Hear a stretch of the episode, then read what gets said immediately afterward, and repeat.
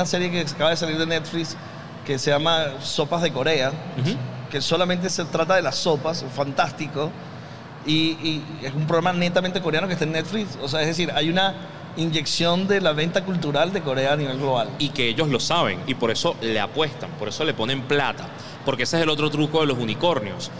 Por detrás tienen planificación, por detrás tienen impulso, tienen mercadeo, tienen marcas que apoyan, tienen, tienen proyectos culturales, de políticas públicas que hace que haya formación, capacitación de gente, eh, eventos o sea, para personas técnicas, o sea, es, es armar un ecosistema. Corea del Sur lo hizo y eso es lo que marca un unicornio como Parasite, que después dice, ah, es buena la película. Pero, pero el, es buena la película es, la- es lo último, es la última milla. Por detrás tienes muchísimo trabajo. Y, y, mm, Drive My Car Drive My Car Uf, logra, no es un, no es un unicornio. No, no, creo. Yo No creo es que una no, ya, ya, está- ya a estas alturas no. ya. no lo, no, no lo logró y sí en el sentido de que se convierte en una película de culto. ¿Qué pasa con Drive My Car? Que como es una historia de Murakami y, y es un buen relato, tiene ya una, una puerta de entrada. Pero luego lo que hacen es que empaquetan eso en una historia de tres horas, Claro. donde tienes que aprender a quedarte callado, Claro. a pensar contigo mismo, y eso es para un nicho. Eso es para un nicho muy pequeño. Pero de hecho yo, yo sentí con esta película que, que esa comunidad que se había creado ya con Parasites estaba esperando mucho de esta película. Estaban como dispuestos a apoyarla y luego hubo mucha, mucho, yo no sé si, si, si desilusión o muchos comentarios que no ayudaron a que la película llegara más allá. Es decir, yo creo que la comunidad te puede ayudar, Sí. Pero también te puede frenar. La comunidad te castiga. Sí. La comunidad te castiga, te pasa factura. Y aquí te conseguiste un montón de gente que decía, es buena, pero exige mucha atención. Parasite no exige atención. Parasite te la captura. Te la dice, Sí, sí. quédate Y la- aquí. y la retiene, y la retiene. Quédate Sí. aquí. Y la retiene. Esto es demasiado bueno. Entonces ves cómo, cómo estas piezas para algunas personas encaja y para otras no. Y lo conecto, por ejemplo, con una actual, que no es de las desconocidas que luego impactan, sino más bien de algo muy conocido que va recorriendo su camino. Thor, Love and, eh, Love and Thunder, Thunder. es la cuarta película de Thor, tenía muchísima expectativa, empieza la emisión en salas de cine y tuvo como una suerte de recepción crítica. De gente que decía, Epa, pero yo quiero más del universo cinematográfico Marvel, yo quiero cosas a las que estaba acostumbrado y demás. Y hubo como una primera crítica dura, pero cuando revisas lo que logró en taquilla, ya superó 600 millones de dólares. Claro. O sea, al final funcionó. Es un producto que funciona Pero en el no- mercado. No estoy de acuerdo que sea un unicornio. No, no, por supuesto. Decía, no es, No es del, no, es, unicornio. no es del unicornio, pero es donde el público. La comunidad, sí. Hay una primera comunidad que critica, pero esa comunidad no es masiva. La comunidad masiva es la que va y la ve. La que va y dice, esto es entretenimiento. Paso el switch y me entretengo. Ahora, pero en, en ese caso, en, la- en la en el universo de Marvel, yo sí creo que esa comunidad está empezando a, a- a- a saturarse, ¿no? Sí, por supuesto. Y ellos mismos están como empezando a decir, ya va, ya va, ya va. O sea, me estás distorsionando demasiado el universo, me lo estás alargando demasiado, me lo estás configurando un- en- en un- como en una narrativa que no estoy de acuerdo y yo creo que eso va a tener un impacto en uno de, las- de los universos cinematográficos más importantes de la historia. Qué peligro estos dos hablando de Marvel. Voy a decir algo aquí públicamente para que todos vengan aquí, pero vengan Vengan de uno en uno, uno. Detesto Marvel. No, no, pero Tú- vete más arriba, detesto Star Wars. Y también Star Wars. Vengan de a uno en uno, de a uno en uno. Desde no Star tanto Wars, hate. pero estás en el cubo negro, que es lo más parecido a Star Wars que hay en Caracas. exacto. Sí, la estrella de la muerte cúbica. es eso. Así que básicamente estoy dando la dirección para que vengan a, Mira, a buscar a John. eh, Stranger Things. Sí, yo, sabes que cuando, cuando el equipo cuando el equipo de guionistas estaba obviamente ayudándonos a, a Sí. hacer todo este contenido y hablábamos de las series unicornio, ellos obviamente proponen el, el caso de Stranger Things. Y yo no, no, no, no, no te- no terminaba de entender cómo Stranger Things fue una serie unicornio. Ahora cuando tú le agregas la capa de la comunidad, Sí. lo entendí, porque otra de las cosas ahorita, obviamente con el cerebro muy lento, decía, ya va, espérate un momento, pero cómo, cómo nace la comunidad antes que nazca la serie, pero aquí la comunidad está construida desde la nostalgia. Existía la comunidad de la nostalgia Sí. y específicamente la nostalgia de los años 80. Y obviamente este producto cuando nace es muy impulsado. Esta primera milla se la da esa tribu. Claro. Claro, y, y pasa, ahí, ahí se suman Pero si varios... piensas que Stranger Things es una serie unicornio. Claro que lo es. Está pensada para una plataforma de streaming, por lo tanto es, es tirar a pegar. Las plataformas de streaming tienen una suerte como de, de prueba, Claro. de, de- de ver si funciona o no funciona. Segundo, un casting totalmente desconocido. Sí. No había, o sea, salvo dos o tres actores senior, ahí no había nadie sí. que te atrajera a la taquilla, porque además es una serie de niños, entonces ninguno era niño estrella. Claro. Y lo tercero es que te estaba contando algo que ya se ha contado muchas veces, que es misterio, terror y demás, pero es tiene su público. ¿Dónde viene el dispositivo de- el crujido, lo que cambia todo? Toda la rememoración a los años 80. Sí, sí, Porque- el- el- Claro. la nostalgia. Claro, es decirle a ese público que es el que te está pagando, que tiene entre 30 y 50 años, te vamos a hablar a ti. Y te vamos a hablar en una clave que te lleva a los Goonies, que te lleva a, la aventura, que te lleva a Erie Indiana, que es más de los 90, pero que te va, te va a recordar esto. Y ahí es donde empieza entonces la base de usuarios de Netflix a decir, este producto funciona, y luego toda la gente que va entendiendo las referencias. Stranger Things se convierte en una serie donde estás todo el tiempo y que esto me suena, esto parece, esto arranca, esto tal Estás está buscando tu historia en la historia. allí. No era tan grande al inicio y terminó siendo grandiosa. Y aunque su tercera temporada fue un bajón, la cuarta, La, Explotó. fue. la reventó. pero Y- absolutamente. Y el ruido social de absurdo. de- y además la estrategia de cómo la soltaron. Sí.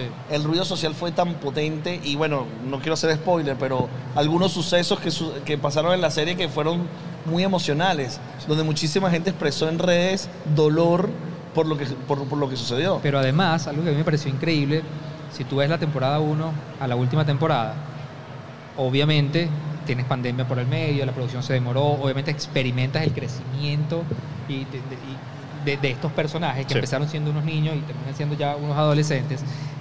Y la narrativa madura con ellos. Porque Stranger Things en la serie 1 coquetea con el género de- del horror, del suspenso, pero ya la 4 le roncan un poquito más los motores en términos de, de- de- de ese suspenso, a este como mucho más madurado, ¿no? Sí, y llegas al terror. Pero pasa otra cosa en esta cuarta y, y que, vamos a decir, es impresionante, que es que empiezas a ver hilos desde la primera temporada. Hilos que estaban allí, narrativos que tú decías, esta gente se lo pensó. O sea, cosas que en, el- en la primera temporada quedaban en el aire, en la cuarta la toman y las anudan y te dicen, todo tiene un sentido para llevarte a la quinta.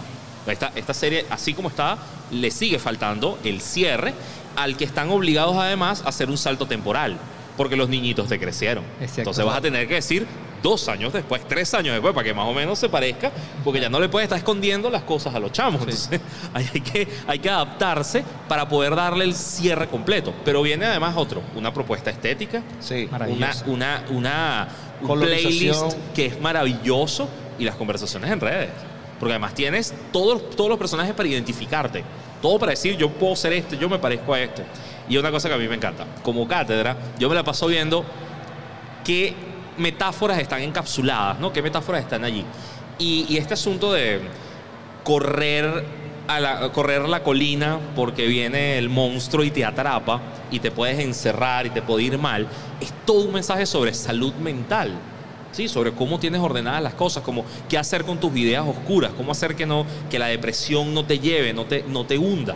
Aunque estás viendo una película de horror, aunque estás viendo una, una- un, un monstruo. En realidad no. En realidad es una chica en su adolescencia pasando un momento Sí, oscuro. Sí. ¿Quién no se puede sentir identificado con eso? Entonces, una suerte como de pedagogía de la, de la esperanza, de la amistad, del cómo superarlo. Yo creo que también una característica, y esto lo voy a decir, no estoy seguro de la información, pero Stranger, Stranger Things- Dale, Stranger dale, dale. Things. Stranger Things- Ya se, ya se permite. Sí, O, o en español, cosas raras. vainas cosa raras. rara, cosita rica. Eh, creo que cuando lanzan no tenían previsto hacer cuatro temporadas. Yo me la jugaría que sí. ¿Sí? ¿En Yo me la jugaría que ¿En sí. serio? Porque en la tercera era como, esta gente la perdió, algo se fue. Cuando llegó la cuarta, dije, se sentaron en un laboratorio. O sea, esta gente no fue que se sentó y que un guionista con talento. Sí, tiene talento, pero es un equipo, es un laboratorio y empezaron a probar qué funciona, qué no funciona, qué genera sorpresa y qué no. Y, y eso es lo que, eso también define la, la- la producción televisiva hoy. No, no, no depende de una sola persona. Aquí hay showrunners, aquí hay gente que, que está pensando en distintos públicos, que está adaptando cosas, que está puliendo guiones como nadie. O sea, esto cambió por completo. Además, ¿qué nos encanta? Si Valentina nos decía, a mí, me, a mí me gusta contar historias, yo soy más bien de lo que digo, a mí me encanta que me echen un buen cuento. Claro. Entonces también es esa. Somos una audiencia hambrienta de buenos contenidos y en este momento además mimada de buenos contenidos, porque hay muchísimo. Hay muchísimo. Yo creo que, yo creo que estamos en la época dorada de la televisión. Y es justamente después de que murió. Después que, Después de que murió. O sea, la mejor época de la televisión es este punto donde la tele ya no depende del horario, Para ya no depende del corte comercial, ya no depende de que sea una pantalla en el centro de la casa para toda la familia. Mira, Luis, eso- perdón, esto nos los manda Sebas Gourmet para que comamos algo Gracias, Sebas. mientras hablamos. María Grande también, nuestra diseñadora motion graphic, la que hizo todo lo que ustedes ven. Mira, Gran trabajo. siguiendo en la línea de, de- de Stranger Things, series unicornio. Caso Juego del Calamar. volvemos a, a- a Corea. Claro, Volvemos a Corea. Pero con un actor hiper famoso en Corea. Sí. La sí, mega sí, estrella sí, en sí. Corea.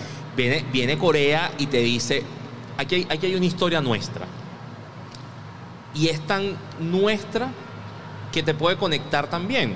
Y fíjate cómo se conecta con Parasite.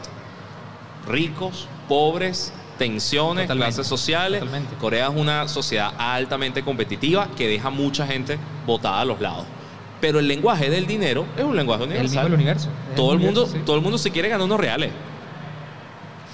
Y suma otro componente, que es esta narrativa de, de isla en la que solamente puede salir uno, que además viene de Asia, ¿ok? viene, viene de, de- de- de Japón, este, esta suerte de Battle Royale.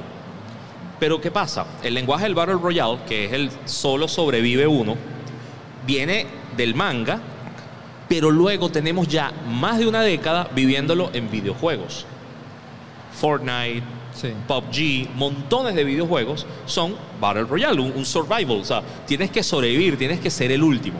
Entonces, fíjense qué pasa. Te están contando la historia del dinero, te están contando la historia, sí, clases sociales y lo que quieras, pero también sabes que ahí va a haber sangre, que ahí va a haber muertes, que ahí va a haber montones de cosas, porque el género Battle Royale lo que hace es ponerte como una suerte de apocalipsis zombie. Las historias de apocalipsis zombie no son que el zombie te come. La historia de zombie siempre es qué pasa con la humanidad. ¿Qué pasa con los límites éticos, con la moral? ¿Qué decisiones tomas cuando estás ante la muerte? Sí. Eso mismo lo tienes aquí, pero entre humanos. Entonces, esto que estoy contando son lo- las cosas que están detrás del juego del calamar y que hace que te vaya conectando. Y por supuesto, tienes un personaje que es carismático, al, al que quieres acompañar, que es el más desgraciado de todos, el, más, el menos competente y puede ir resolviendo. Una canción, la canción de, bueno, no sé si es una canción, pero el sonido que alertaba que venía el tiro, que se volvió un sonido muy popular y una estética audiovisual muy particular. Sí. O sea, la colorización, la, la dirección de arte es brutal. La- Es muy básica además. Jugaremos luz verde, juegos de niños, Sí. juegos, o sea, Infancia, nostalgia. tener figuras básicas. Sí. Es Corea hablándote de muchos, a muchos niveles. Puedo, puedo estar muy equivocado si digo que me gustó más el juego de calamar de Mr. Beast que el juego del calamar. Muy equivocado. Muy, muy, muy equivocado. Pero bastante equivocado. Sí, John, John, igual ya está, está frito, ya. Sí, ya, ya, ya, ya. Pero es que el de Mr. Beast fue verdad. ¿Ah? El de Mr. Beast fue verdad. Sí, sí. ¿Saben que Netflix va a hacer el, eh, el juego del calamar? Eh, Eh, físico. Va a recrear sí, juegos. sí, va, a recrear el juego físico. Obviamente no.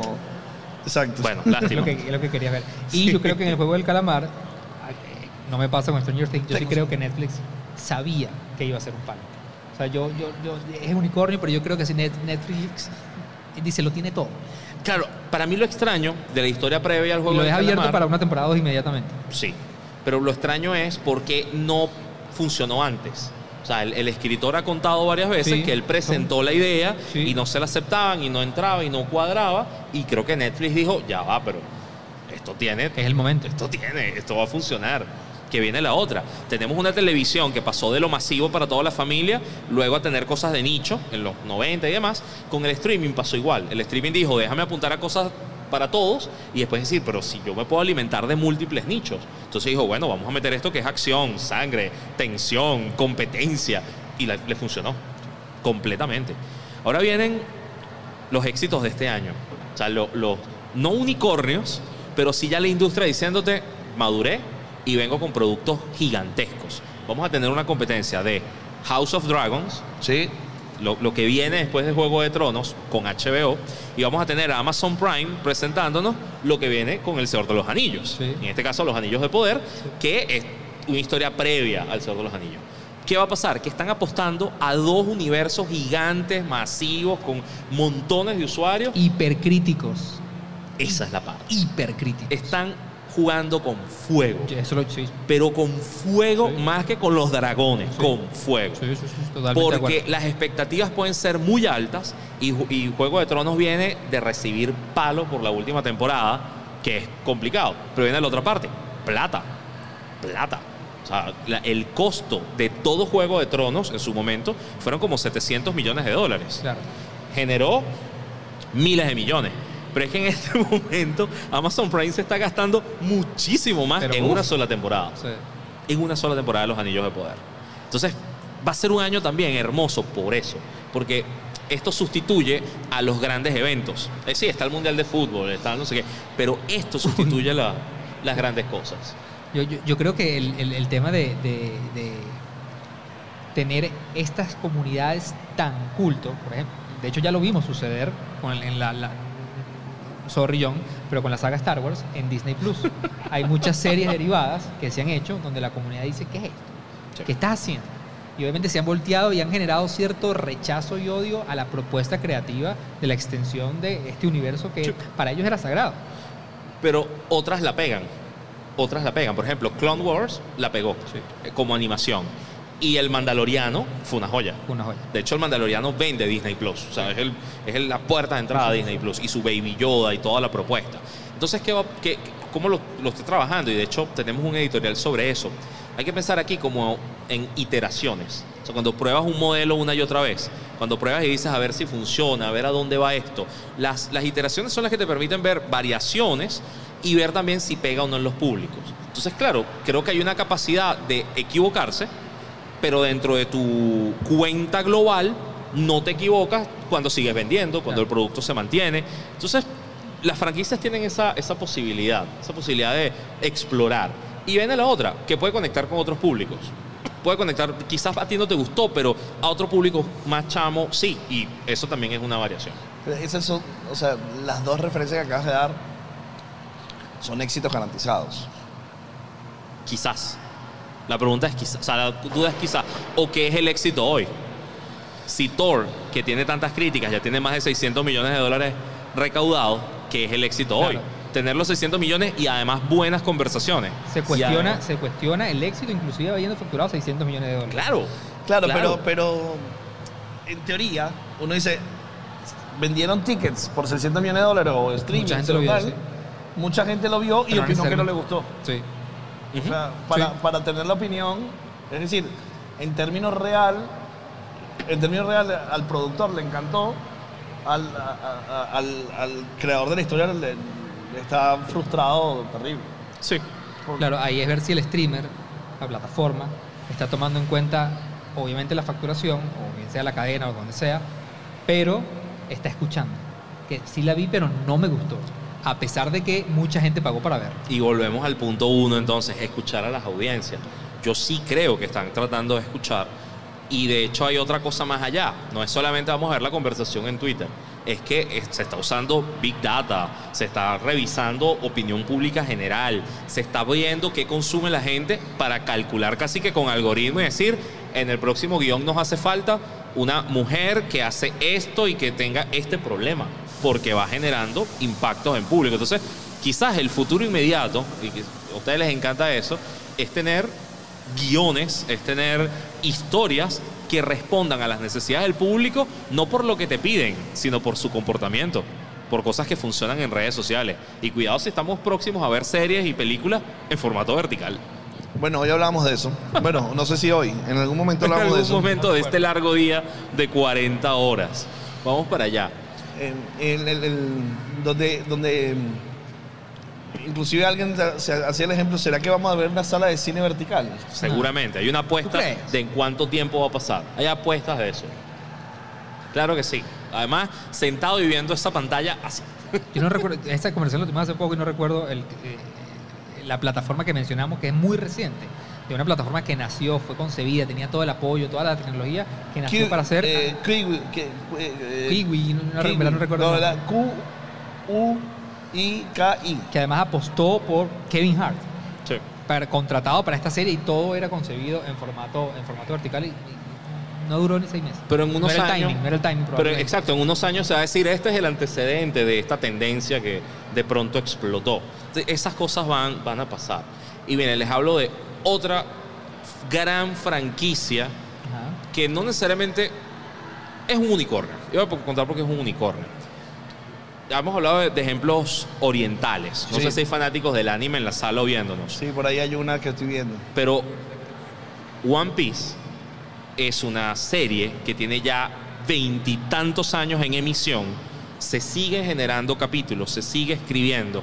Su escritor, además, a diferencia de los cómics gringos o las series gringas, aquí hay un solo creador. Eiichiro Oda es el maestro de toda la historia. Tiene ya más de 20 años haciéndola.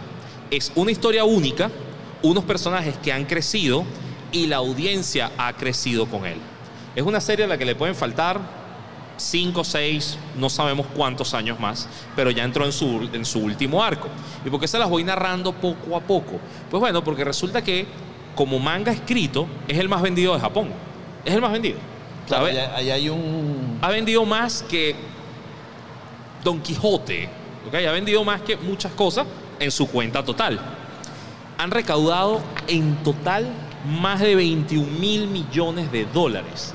O sea, esa, esa historia ha recogido 21 mil millones de dólares entre lo que gana la impresión del manga y los tomos, el anime emitido en televisión con propagandas, las figuritas, las piezas, el merchandising, las tarjetas de colección, las películas, los videojuegos. O sea, es un universo que va vendiendo cosas, pero aún no ha explotado en Occidente Pero por completo. Ni cerca. ¿Qué pasa? Que en los países donde sí, Francia, por ejemplo, cuando se emite un capítulo nuevo de One Piece, en Francia es noticia, en el noticiero. En este capítulo, John y Juan Carlos hicieron esto, esto y esto. Es noticia. Cuando el presidente de Francia fue a Japón al- a las Olimpiadas, pidió reunirse con su héroe, el escritor de One Piece. Es, es increíble, o sea, es absurdo ese el no- fenómeno. Tú diste que el número de 21 mil millones de dólares en toda la, en toda la recolección. Y antes habíamos hablado de Thor 600 millones, para que veamos la dimensión A de, ese nivel, de- a ese nivel. la dimensión. Mira, para que tengas una idea, todo el universo cinematográfico, Marvel ha recaudado 38 mil millones de dólares. en toda la historia. Todo el universo cinematográfico. Estamos hablando de veintitantas películas, estamos hablando de las series, estamos hablando ya, o sea, todo el tiempo que tiene y de Occidente. 38 mil millones. Eiichiro Oda, un hombre con una idea, produciendo su manga y luego toda la estructura de gente generando el resto de las cosas, va por 21 mil millones. Y no ha explotado en Occidente, que ese es el punto que yo siempre anoto. ¿Por qué, por qué es importante esta historia? Porque hay unas cosas que están como... Pero vamos a comprar acciones de esa cosa. Sí, sí, sí, claro, es que lo estoy vendiendo. O sea, Ahí- ¿tú crees que va a explotar? Va a explotar. Claro, pero mira, va a explotar es que- es que por sí. varias razones. Sí. Va a explotar. Un fanático de One Piece es como. No, no es el, el que vota a la gente, no es el que dice, yo soy parte de un club exclusivo y, y no. Es el que te dice, vente, vente, montate a bordo. Y el resto de la gente dirá, pero ¿por qué voy a ver una serie de mil capítulos? Porque es buena. Porque la historia es buena. Y es una historia que crece, no ha tenido caídas, no ha tenido desniveles. Es una historia que se hace cada vez mejor. ¿Y por qué es un unicornio? Porque empezó como una historia muy sencilla, muy sencilla. Un chico quiere salir para convertirse en el rey de los piratas. Y han pasado 25 años y todavía todos los seguidores están esperando que se convierta en el rey de los piratas. Y no solamente están esperando, quieren que se convierta en el rey de los piratas. O sea, y para hacerlo está acabando con toda la estructura de poder y se ha enfrentado a un montón de gente y no es un superhéroe, es un pirata. Claro. Y la gente lo acompaña. Entonces, esa es una de esas historias que tú dices, vale la pena. Y no es que vale la pena, vale la vida. O sea, vale, vale el tiempo. Porque puedes ir consumiendo otras cosas que quizás no funcionan tan bien, o puedes dedicar el tiempo que le dedicarías a un doctorado, a un posgrado, en ver o leer una serie de altísima calidad. Te voy a decir algo. Yo creo que mm, la recolección de observación que hizo Luis eh, hace un camino plano para que sea un éxito en Occidente total. Porque es una historia que, que tiene el impacto que tiene en, en- en una región, va a ser obviamente muy probablemente exitosa en otro porque está validada. Mi, mi única duda es que de este lado, donde Sí. no ha explotado, existe una comunidad que tiene mucha resistencia a este tipo de contenido y que lo bulea y que lo critica y que no lo acepta. Sí. Entonces, y no, y no son dos gatos. O sea, entonces ese- esa es mi única duda. Esa es mi única duda. Mira la que le quiero tirar. Yo no recuerdo si fue Drive My Car o Parasite. No, no, no, ahorita se me escapa cuál de las dos fue. Fue una película que no se vendió. Eh, O sea, cuando entró a la, a la- a la- a la venta global de, de distribuidoras, no se vendió. Y a última hora se distribuyó y logró el éxito. No recuerdo cuál de las dos fue. Y eso me hace pensar en la casa de papel.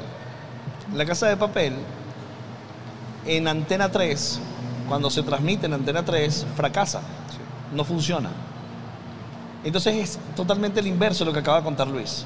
Luis acaba de contar, mira, aquí hay un éxito tan potente que cuando vaya a otro lugar va a explotar. Claro. En la casa de papel fracasa en su mercado, fracasa en la distribución de televisión y va a plataforma y explota. Tiene que ver también con la propia marca España. España suele ser muy folclórica, muy local, muy provinciana para ciertas cosas y la Casa de Papel le habla a un público global. Está hecha de manera moderna y la audiencia española no lo es. Y ellos mismos se lo reclaman. O sea, han estado encerrados mucho tiempo, eh, su, su consumo de cosas globales Sí. es más bajo de lo que se cree. Entonces, cuando viene esta persona con códigos, ritmos, ediciones, montajes, maneras de contar historias que, que son modernas, no funciona. Le- a los españoles les, les tocó esperar a que el mundo le dijera qué joya es esta. Y, Pero y- mira cómo y es un funciona. unicornio.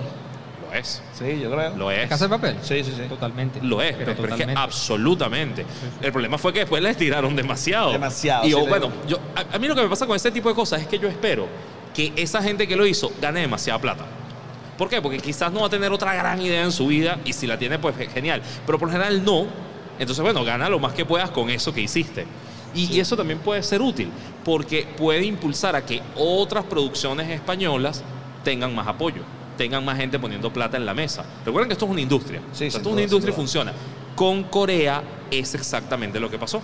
Esta, esta camada de directores de películas de acción, a las que por cierto John Wick les rinde tributo. Totalmente. John Wick dice, bueno, vamos a ver esta coreografía y contratar estos actores para rendir tributo al, al cine de acción surcoreano. Tiene que ver con un ecosistema, con gente que dice, plata en la mesa para que ustedes hagan el trabajo. Con la Casa de Papel y España puede pasar, porque ya no dependes de la, vamos a decir, el dinero que te dé el Estado, no dependes del dinero que te vaya a dar una marca local, que, que no, no es por hablar mal de ellas, pero es que en España, bueno, si no son los bancos, ¿qué más queda, no? En términos de, de fondos. Bueno, ahora vas a tener fondos de inversión extranjeros interesados en esto, como lo hace el cine francés y como logra Almodóvar Sí. muy en su nicho. Tienes la otra. Em- Que yo no la conozco. Yo no admito que yo no la vi. ¿Cómo? Yo no vi esta que, que está en el guion. No, no la conozco. Aquí voy, ya, ya, es que no lo tengo aquí, no lo tengo aquí al tiro, no lo tengo aquí al tiro. Modelo binge, watching TV. Este no sé cuál es. No vale, no, no, no. No. Son un modelo de No. binge. El binge watching es binge watching, son un modelo. cuando, cuando dices, yo voy a ver toda esta serie completa. ¿Ah? Ah, yo pensaba que Me la trago completa. Yo Sorry. Bueno, les voy a contar algo que me pasó con Stranger Things. Está hecha para que la consumas completa, pero también está hecha para que sientas culpa si la consumes de una sola ¿Tú crees sentada. que está hecha para que consumas completa? Claro, la- de dos horas y pico. los bloques de, de temporadas. El último bloque tiene ese problema, que como el último capítulo son dos horas y horas media, y media, bro. tú la ves por el ánimo de saber qué va a pasar y cómo se desata, y, qué- y después dices, ya, pero ¿por qué la vi a las dos y media de la mañana? Entonces genera la idea de que tienes que volver a verla, con más calma, disfrutar a los personajes, porque la, la primera es la expectativa, la primera es cuéntame, cuéntame, cuéntame. O sea, y ya me enteré. Rush. ya me enteré qué pasó, ahora déjame disfrutar la experiencia. Déjame ver qué pasó. Y ese fenómeno también se está dando con esta serie. Ahí, ahí vamos a decir, eh, visualizaciones y revisualizaciones, que también es bueno para las plataformas. Al final es atención, ¿no? Que es lo que estamos hablando. Sí. La atención es la moneda de cambio. La mercancía. es sea, Sí, sí, sí. esa es la moneda de cambio. Esa es la, la moneda de transacción. Sí, sí, sí. Que es complicado hoy saber qué, qué- qué le, qué le gusta a la gente. Muy, muy difícil. Y al mismo tiempo ves las cosas que funcionan y es como, bueno, hay que seguir inspirándose. ¿Qué, en, en Estados Unidos qué hay? ¿Qué hay en qué? O sea, que, que vemos que puede ser un unicornio en Estados Unidos. Oye, yo esperaba más de una serie que se llamaba Shit, Schitt's Creek. Ganó premios, los premios que tenía que ganar y de pronto cerró y ya. El final es muy lindo, pero no generó una explosión gigante. Schitt's Creek es una serie humorística eh, de una familia que pierde todos sus bienes y tiene que mudarse a un pueblo normal. Ojo, un pueblo que había comprado el papá de la familia cuando tenía todos los reales del mundo. Entonces esta familia que tiene que ponerse de acuerdo entre ellas, porque todos se detestan, y luego entender la vida mundana. El nivel de humor y ternura es muy lindo. Es una gran historia. Yo, yo esperaba que explotara y no funcionó. Ganó los premios que ganó porque es buena, pero es como una suerte de reconocimiento de la academia. Ahora, el público, ahí, ahí faltó algo. Ahí faltó algo. Hay que, hay que ver qué otras, qué otras tendencias se van moviendo por allí, pero sí creo también que eh, estamos en manos. Es como que se, se esté monopolizando, aunque el término no es correcto, pero se está, se está achicando la cantidad de oferentes de contenido y cada vez son más grandes ellos mismos. ¿ok? ¿Qué quiero decir con esto? ¿Quiénes están produciendo? Bueno, parece que menos gente que antes. ¿ok? Son grupos económicos cada vez más, con, más conglomerados en sí mismos. ¿Ah, sí? Pero además tienen más plata. Eso es lo que te iba a decir. Entonces es un Menos gran con- motor. Claro. Y eso también es, es- es complicado porque lo que te puede hacer es que te estandariza los, los- sistemas de producción, te estandariza las historias, te las puede hacer repetitivas, te las puede hacer muy predecibles. Es el riesgo que corre Marvel con su universo cinematográfico, es el riesgo que corre DC cuando, no, cuando le cuesta diferenciarse. Y, y eso también hay que tenerle cierto...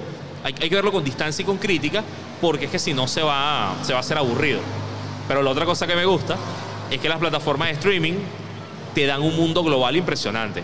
Un unicornio es Borgen. Borgen es una serie danesa que se produce Hemos para hablado hoy como 20 veces, Bueno, ¿no? pero no 700. desde esta perspectiva, sino del relato. se produce para la televisión danesa, luego entra en este circuito de la televisión nórdica, Sí. que entre ellos se hablan, son primos, las lenguas se parecen, hay unas compartidas muy buenas, de hecho hay una serie que se llama eh, Brom Broom. Brom Broom es puente puente en sueco y en danés. Y es un asesinato, un asesinato que ocurre en el, en el puente que conecta ambos países y Ya, ¿Repite el nombre? eh, Brom Broom, Brom Broom, puente puente, Ok. en sueco y danés. Entonces es una serie donde consiguen, consiguen un, un cadáver en el, en el puente y resulta que el cadáver, la mitad está en un país y la mitad en el otro. Y le toca a los policías de ambos países resolverlo. Entonces esas conexiones que tienen los nórdicos hicieron que Borgen conectara con todos los países y fue popular.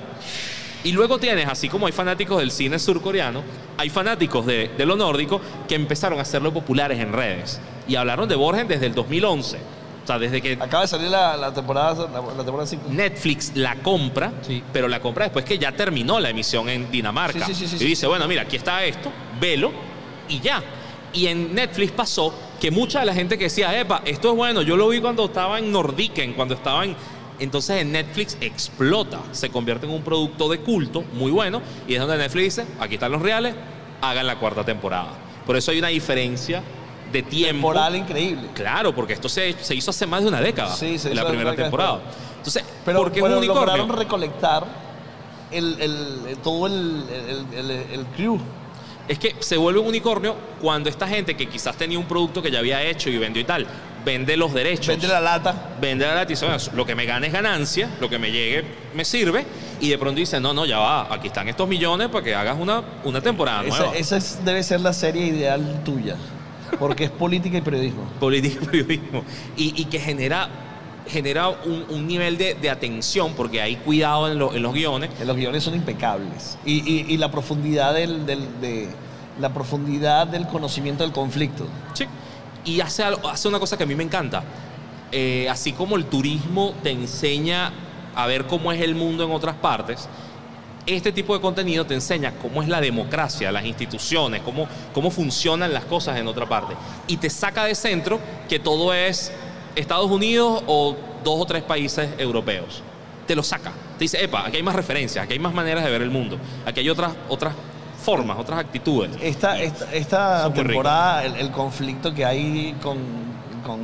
Groenlandia, con Groenlandia en, y los rusos y los, y los, y los americanos, eh, fantástica. se adelanta la historia, es como moderno, es además, al meter el- el- la variable de cambio climático, te dice, estamos hablando de los temas de lo que hay que hablar. Hay, hay una serie muy buena, por ejemplo, que se llama Parliament, que Sí, está sí, sí, en filming, Sí, sí, sí. que es humor sobre el Parlamento Europeo, y la temporada más reciente se meten con cambio climático de frente, burlándose. Bueno, pero y en la temporada anterior se metió con la pesca del atún inadecuada, o sea, tiene cosas, una crítica importantísima a, a- a los protocolos y los manejos de la Comunidad Europea. muy, Y muy lindo. Y, y vamos a ver entonces ahí que hay una suerte de pedagogía, no solamente de los problemas, sino también del cómo se resuelven. Claro. Porque no se resuelven ya con un superhéroe. El cambio climático no es Superman que quita el asteroide y se acabó. No, no, no, no, no. Es qué hacemos todos, cómo, cómo nos activamos. Yo creo que por ahí el pop tiene un futuro que es brillante. Siente que hay un país donde en este momento se esté gestando una próxima explosión, así como lo que, lo que pasa con Surcorea. Eh, hay un país específico que tú dices, no, no está en el mapa ahorita, pero se está gestando cosas interesantes. Mira, yo he estado pendiente de esas cosas raras, ¿no? Como el trend, el Ajá. trending que, que puede, que puede explotar. Eh, hay, hay unos intentos, hay unos asomos de que las cosas de India puedan globalizarse. Lo que para India es masivo, importante, Bollywood, el, for- el for- el formato Bollywood, podría conectar a otros países. ¿Qué problema tiene? Que los ritmos, la cultura, Sí, la música. no conecta para nada con el primer mundo desarrollado. La música. Pero, disculpen, pero sí hay una conexión muy interesante con el tercer mundo, con la franja sur. Y eso sí puede ser chévere. Es como, por ejemplo, las novelas turcas no van a pegar en Estados Unidos, pero en América Latina. En América Latina, Sí. las novelas turcas son de culto. Y es una, o sea, ganó un mercado gigantesco. Entonces, tienes que saber también aquí, el, el mundo no es, o sea, los reales no están solo en el norte, no están solo en Miami, puedes vender en otras partes. Claro, pero ahí pasó algo. eh, ¿Cómo que se llama la película esta que ganó Oscar también? Slumdog Millionaire. Ajá. Que, que en su momento generó obviamente una, una- un aplauso mundial y no pasó esa transformación como por ejemplo pasó con lo que hablábamos antes. Claro, pero es que Slumdog Millionaire era gringa y te mostraba lo que estaba Claro. pasando allá. A- Aquí falta lo que, que venga eh, de- de allá, o sea, que venga completo allá. Ahorita hay una 100%. KKK que está dando vueltas, está generando conversaciones. Entonces yo creo que por ahí puede haber una movida. O sea, que por lo menos hay que echarle el ojo. Yo insisto en que hay distancias estéticas, hay cosas que uno dice, epa, qué drama tan soso. Sí, ¿no? Pero, pero puede haber, puede haber joyitas. hay una película en Netflix India que empecé a ver y lo comenté en Twitter cuando la empecé a ver. A los cinco minutos me fui para TikTok porque demoró demasiado en decirme Claro. nada. Claro. El ritmo es diferentísimo. Pero igual también no se piensen ustedes mismos como el público promedio latinoamericano. ¿ok? Son personas que consumen este tipo de contenido con más aceleración. El público promedio latinoamericano tiene Netflix y ve Betty la Fea. Mira, Que ya habla- salió de- hablamos, con, hablamos con Leonardo Padrón hace un ratico sobre eso. Y nos dijo algo que no sabíamos, que me pareció interesantísimo. Y me dice que eso es no necesariamente así. ¿Qué cosa? Eh, eh, mira qué interesante que yo no lo sabía. Que cuando aparece ahí que está en el ranking, no necesariamente sea que realmente es la que más se está viendo. Sino que la que ¿Por promover. qué? Ok. Porque ese ranking se constituye por horas vistas. Exacto. Y, marico, una serie tiene 10 capítulos. Ay, ah, no, sí, ya no estamos en la radio, pero- Exacto. Tiene 10 capítulos y Betty la Fea tiene 140 capítulos. Entonces, una persona que ve Betty la Fea completa, rankea como. Por eso te sale todo el tiempo. Sí. Claro, va a haber- ¿qué genera esas oleadas? Bueno, cuando tú le das la clave a tu mamá, Claro. a tu tía, tal, descubre Netflix y su puerta de entrada es volvamos a ver Betty la Fea. Claro. Entonces acumula esas horas vistas, pero no, es una Pedro señora. Camoso está en. Pero no es una señora, son miles. Y no podemos hablar de señoras, estamos hablando de gente que la vio de niño y ahora la ve de adulto. Pero, pero mira, el dato es, el dato no es gente viendo, sino, es horas, consumo, viendo. Horas de consumo. Exactamente. Y van a tener esa, esa gran ventaja. Lo mismo pasa en Amazon Prime y pasa en otras, en otras plataformas. Pero bueno, uno, uno lo que está buscando acá, y además que pasa que con esta gran oferta, hace falta también gente que te las recomiende. Y yo he llegado a pensar que recomendar series y películas hoy es casi como hacer el horóscopo. Como, cuéntame cuál es tu personalidad. Y sobre lo que Sí, hace tu sí, sí. personalidad, es como recetar medicina. ¿Estás triste? Mira esto. ¿Estás alegre? Mira esto. ¿Estás, pasando una depresión? Mira esto. Mira, pero si, si, si Netflix le comprara el algoritmo a TikTok, fuera un éxito. Uf, Hay que aprender. yo creo que el algoritmo de, de- de Netflix, o sea, no está en su mejor momento. Peor imposible. Peor, yo creo que peor imposible. Sí, sí, sí. O sea, no, no Entonces aprendiendo tienes, tienes que llegar a Netflix con las recomendaciones que viste en redes sociales, que te dijeron los amigos, porque... Y en eso que tú que comentas ahorita, me, me ha pasado ya, lo hablábamos con Víctor, con, Víctor- con Víctor Moreno, estuvimos hablando de, de reviews gastronómicos. Y a mí me pasa que cuando una persona me recomienda un lugar y no es bueno, siento Sí. que perdí mi tiempo, mi dinero, pero además me genera... Y me, está- me está pasando con las series. Por eso a veces digo, ¿sabes qué? Prefiero que no me recomienden. Porque si me Claro. recomiendas algo, le dedico mi tiempo y paso el tiempo y no es bueno, ¿de qué me estás hablando? Yo estoy teniendo ese problema, Juan Carlos, con las críticas. Me está pasando que suelo ir a los estrenos o preestrenos, suelo estar pendiente de algunas cosas y leo las primeras críticas y hablan tan mal de algo que yo disfruté que digo, bueno, entonces o yo estoy muy mal en el mundo Claro. o estos críticos están exagerando o, o pasándose. Entonces, bueno, ¿sabes qué? Prefiero vivir mi experiencia, llegar sin crítica, con recomendación sí, pero sin crítica, y luego evalúo. Porque también la crítica es necesaria para tener criterio, para saber. Sí, qué- para construir criterio. Pero no me gusta cuando condenan algo y dicen no pierda su tiempo. Y es como, ya va, es mi tiempo. Déjame Sí, ver. sí. Además, ya vi One Piece. O sea, no exacto, ya, ya voy de todo. Ya me gradué. Además la gente está siendo muy ligera y, y- en la crítica negativa destructiva. Creo Que hay Eso. mucha ligereza ahorita para Porque eso. atrae, porque es sexy, porque lo tóxico parece que, que te hace ganar puntos y te hace, y te hace ver elevado. Y así no es el mundo. O sea, ¿Sabes qué era chimbo? Cuando te decían, yo soy parte del 1% que no ha visto Juego de Tronos. Y lo discutimos en su momento. Juego de Tronos lo veía el 1% de la población. Claro. Hicimos esa cátedra del pop en Lo que mitad pasa de- es que hacía- hacíamos demasiado ruido. Y, y así va a ser de aquí en adelante. Las cosas no son masivas exactamente. Tendríamos que tener no la fragmentación de plataformas medios para que sea masiva. Exacto. Porque, porque es increíble que, eh, o sea, si tú tuvieras un solo Netflix en el mundo, sí podrían ser masivas. Pero tienes siete plataformas distintas, que eso se está volviendo un conflicto, ¿ah? Entender, porque tú te adhieres a una plataforma por un contenido. Sí. O sea, yo, por ejemplo, Apple TV es la plata peor gastada. La- Vi sí. dos series, Money. Show Y Ted bueno, Lasso. Ted Lasso. Bueno, te recomendaría Mighty Quest. Mighty Quest es humor dentro de una eh, empresa que produce videojuegos. Y hay un episodio que a mí particularmente me, me- me desarmó, que es el episodio de la pandemia. Yo soy fan de ver Mighty Quest. Mighty Quest. Yo soy fan de ver a humoristas haciendo drama. Porque siento que tienen una sensibilidad que nadie más la tiene. Es como eh, a ver a, a Ricky Gervais hablando de la muerte de su esposa en una serie. Sí. Entonces habla del hombre en duelo. Solo un humorista puede darle sensibilidad así. Entonces Mighty Quest es humor, humor, humor, humor. Y el episodio de la pandemia Es es durísimo. duro, duro pero hermoso. El cierre es hermoso. Entonces, Mighty Quest está allí y súper, súper recomendable. Y hay, hay otra que se llama For the, Human, eh, For the Humankind. Es, es ciencia ficción. Eh, y ciencia ficción además hablándote de espacio, hablándote de, de- de futuro. Es una cosa muy, muy linda que hay que verla. For the Humankind. Pero es brutal porque nosotros eh, arrancamos hablando de las, de las tribus, ¿no? Y el Ujú. poder que tienen para darles el primer millaje. Y, y tú comentas algo ahorita de, de- del- de las plataformas. Yo, por ejemplo, a mí me pasa con Hulu, ¿ok?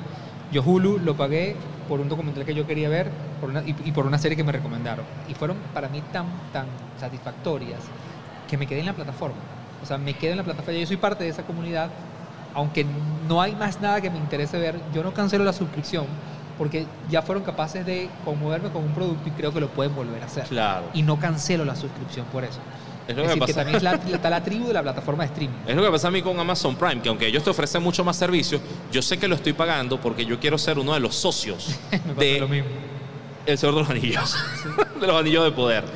Y ser parte de esa comunidad del, del que se va a parar de madrugada a ver apenas suban el capítulo, yo lo quiero vivir. O sea, es algo donde sé que lo voy a vivir. Claro. Por, una, por una idea muy sencilla.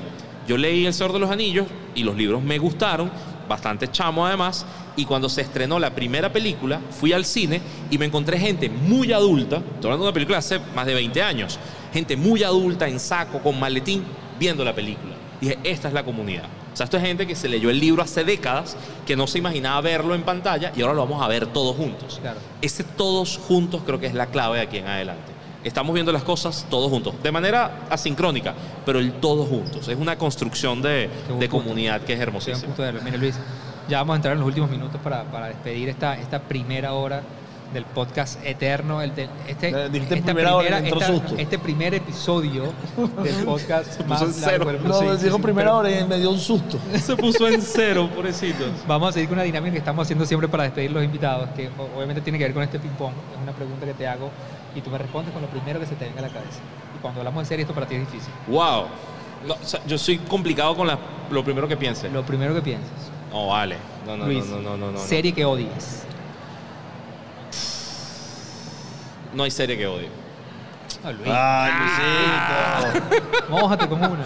Pequeño Pony. Betty la fea. No, vale, Betty la Fea es la reivindicación de todo, todo lo que está bien en la vida. Ok. Serie que es tu placer culposo, pero nadie lo sabe.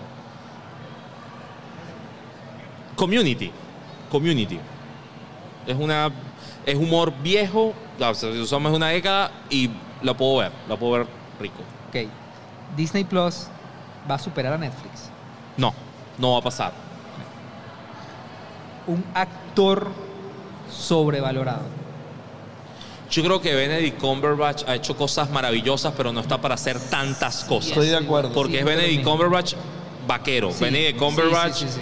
ciencia ficción. Benedict Héroe. Cumberbatch Sí, sí, sí. mago. No. Ya, ya. Entonces hay que, hay que buscar otra cosa. Tiene Netflix los días contados. No los tiene, pero sí vamos a ver una evolución de las plataformas. No en el, no, no en el corto plazo, pero van a tener que cambiar. Van a tener que cambiar porque tienen que adaptarse mucho más a nuevas audiencias.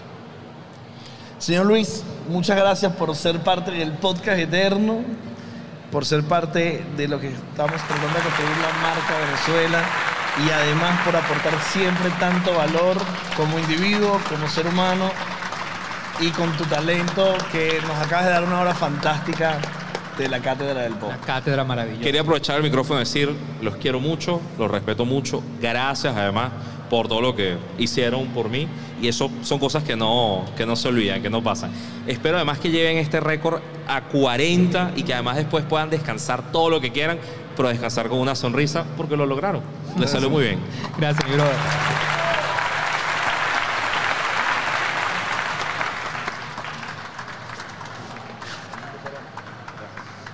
Yo nos turnamos, vas tú, ¿te quieres cambiar? ¿Cuello? ¿Cómo vas? Yo estoy fino, yo lo que voy es para abajo, papá. Ok. Mira, presenta de una. Venimos a la hora 37.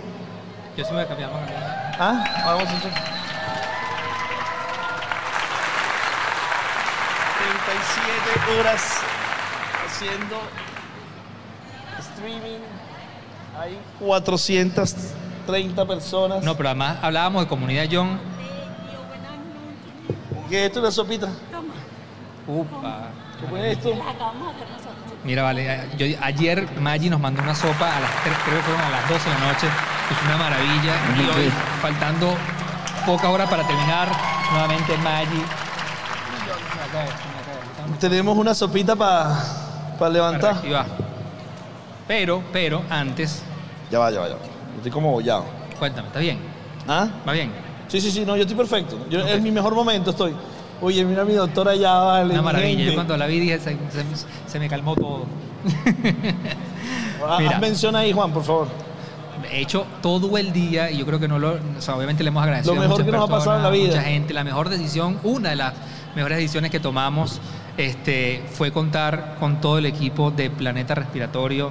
Que, que han sido, lo he dicho muchísimas veces, no, han sido, no solamente han sido muy profesionales desde la perspectiva de la salud, sino han sido extremadamente humanos, se han preocupado, han estado pendientes, nos han calmado. O sea, yo creo que hubiera sido para mí, Han gestionado nuestra tensión, Sí. que hemos tenido tensión para mí alta. hubiera sido imposible hacerlo sin Y a, la, y a la doctora María Elena, que nos tiene, tiene cuatro semanas cuidándonos. Tiene enamorado. Sí, nos, tiene, nos cuida, nos está pendiente de nosotros y nos va a llenar de mindfulness.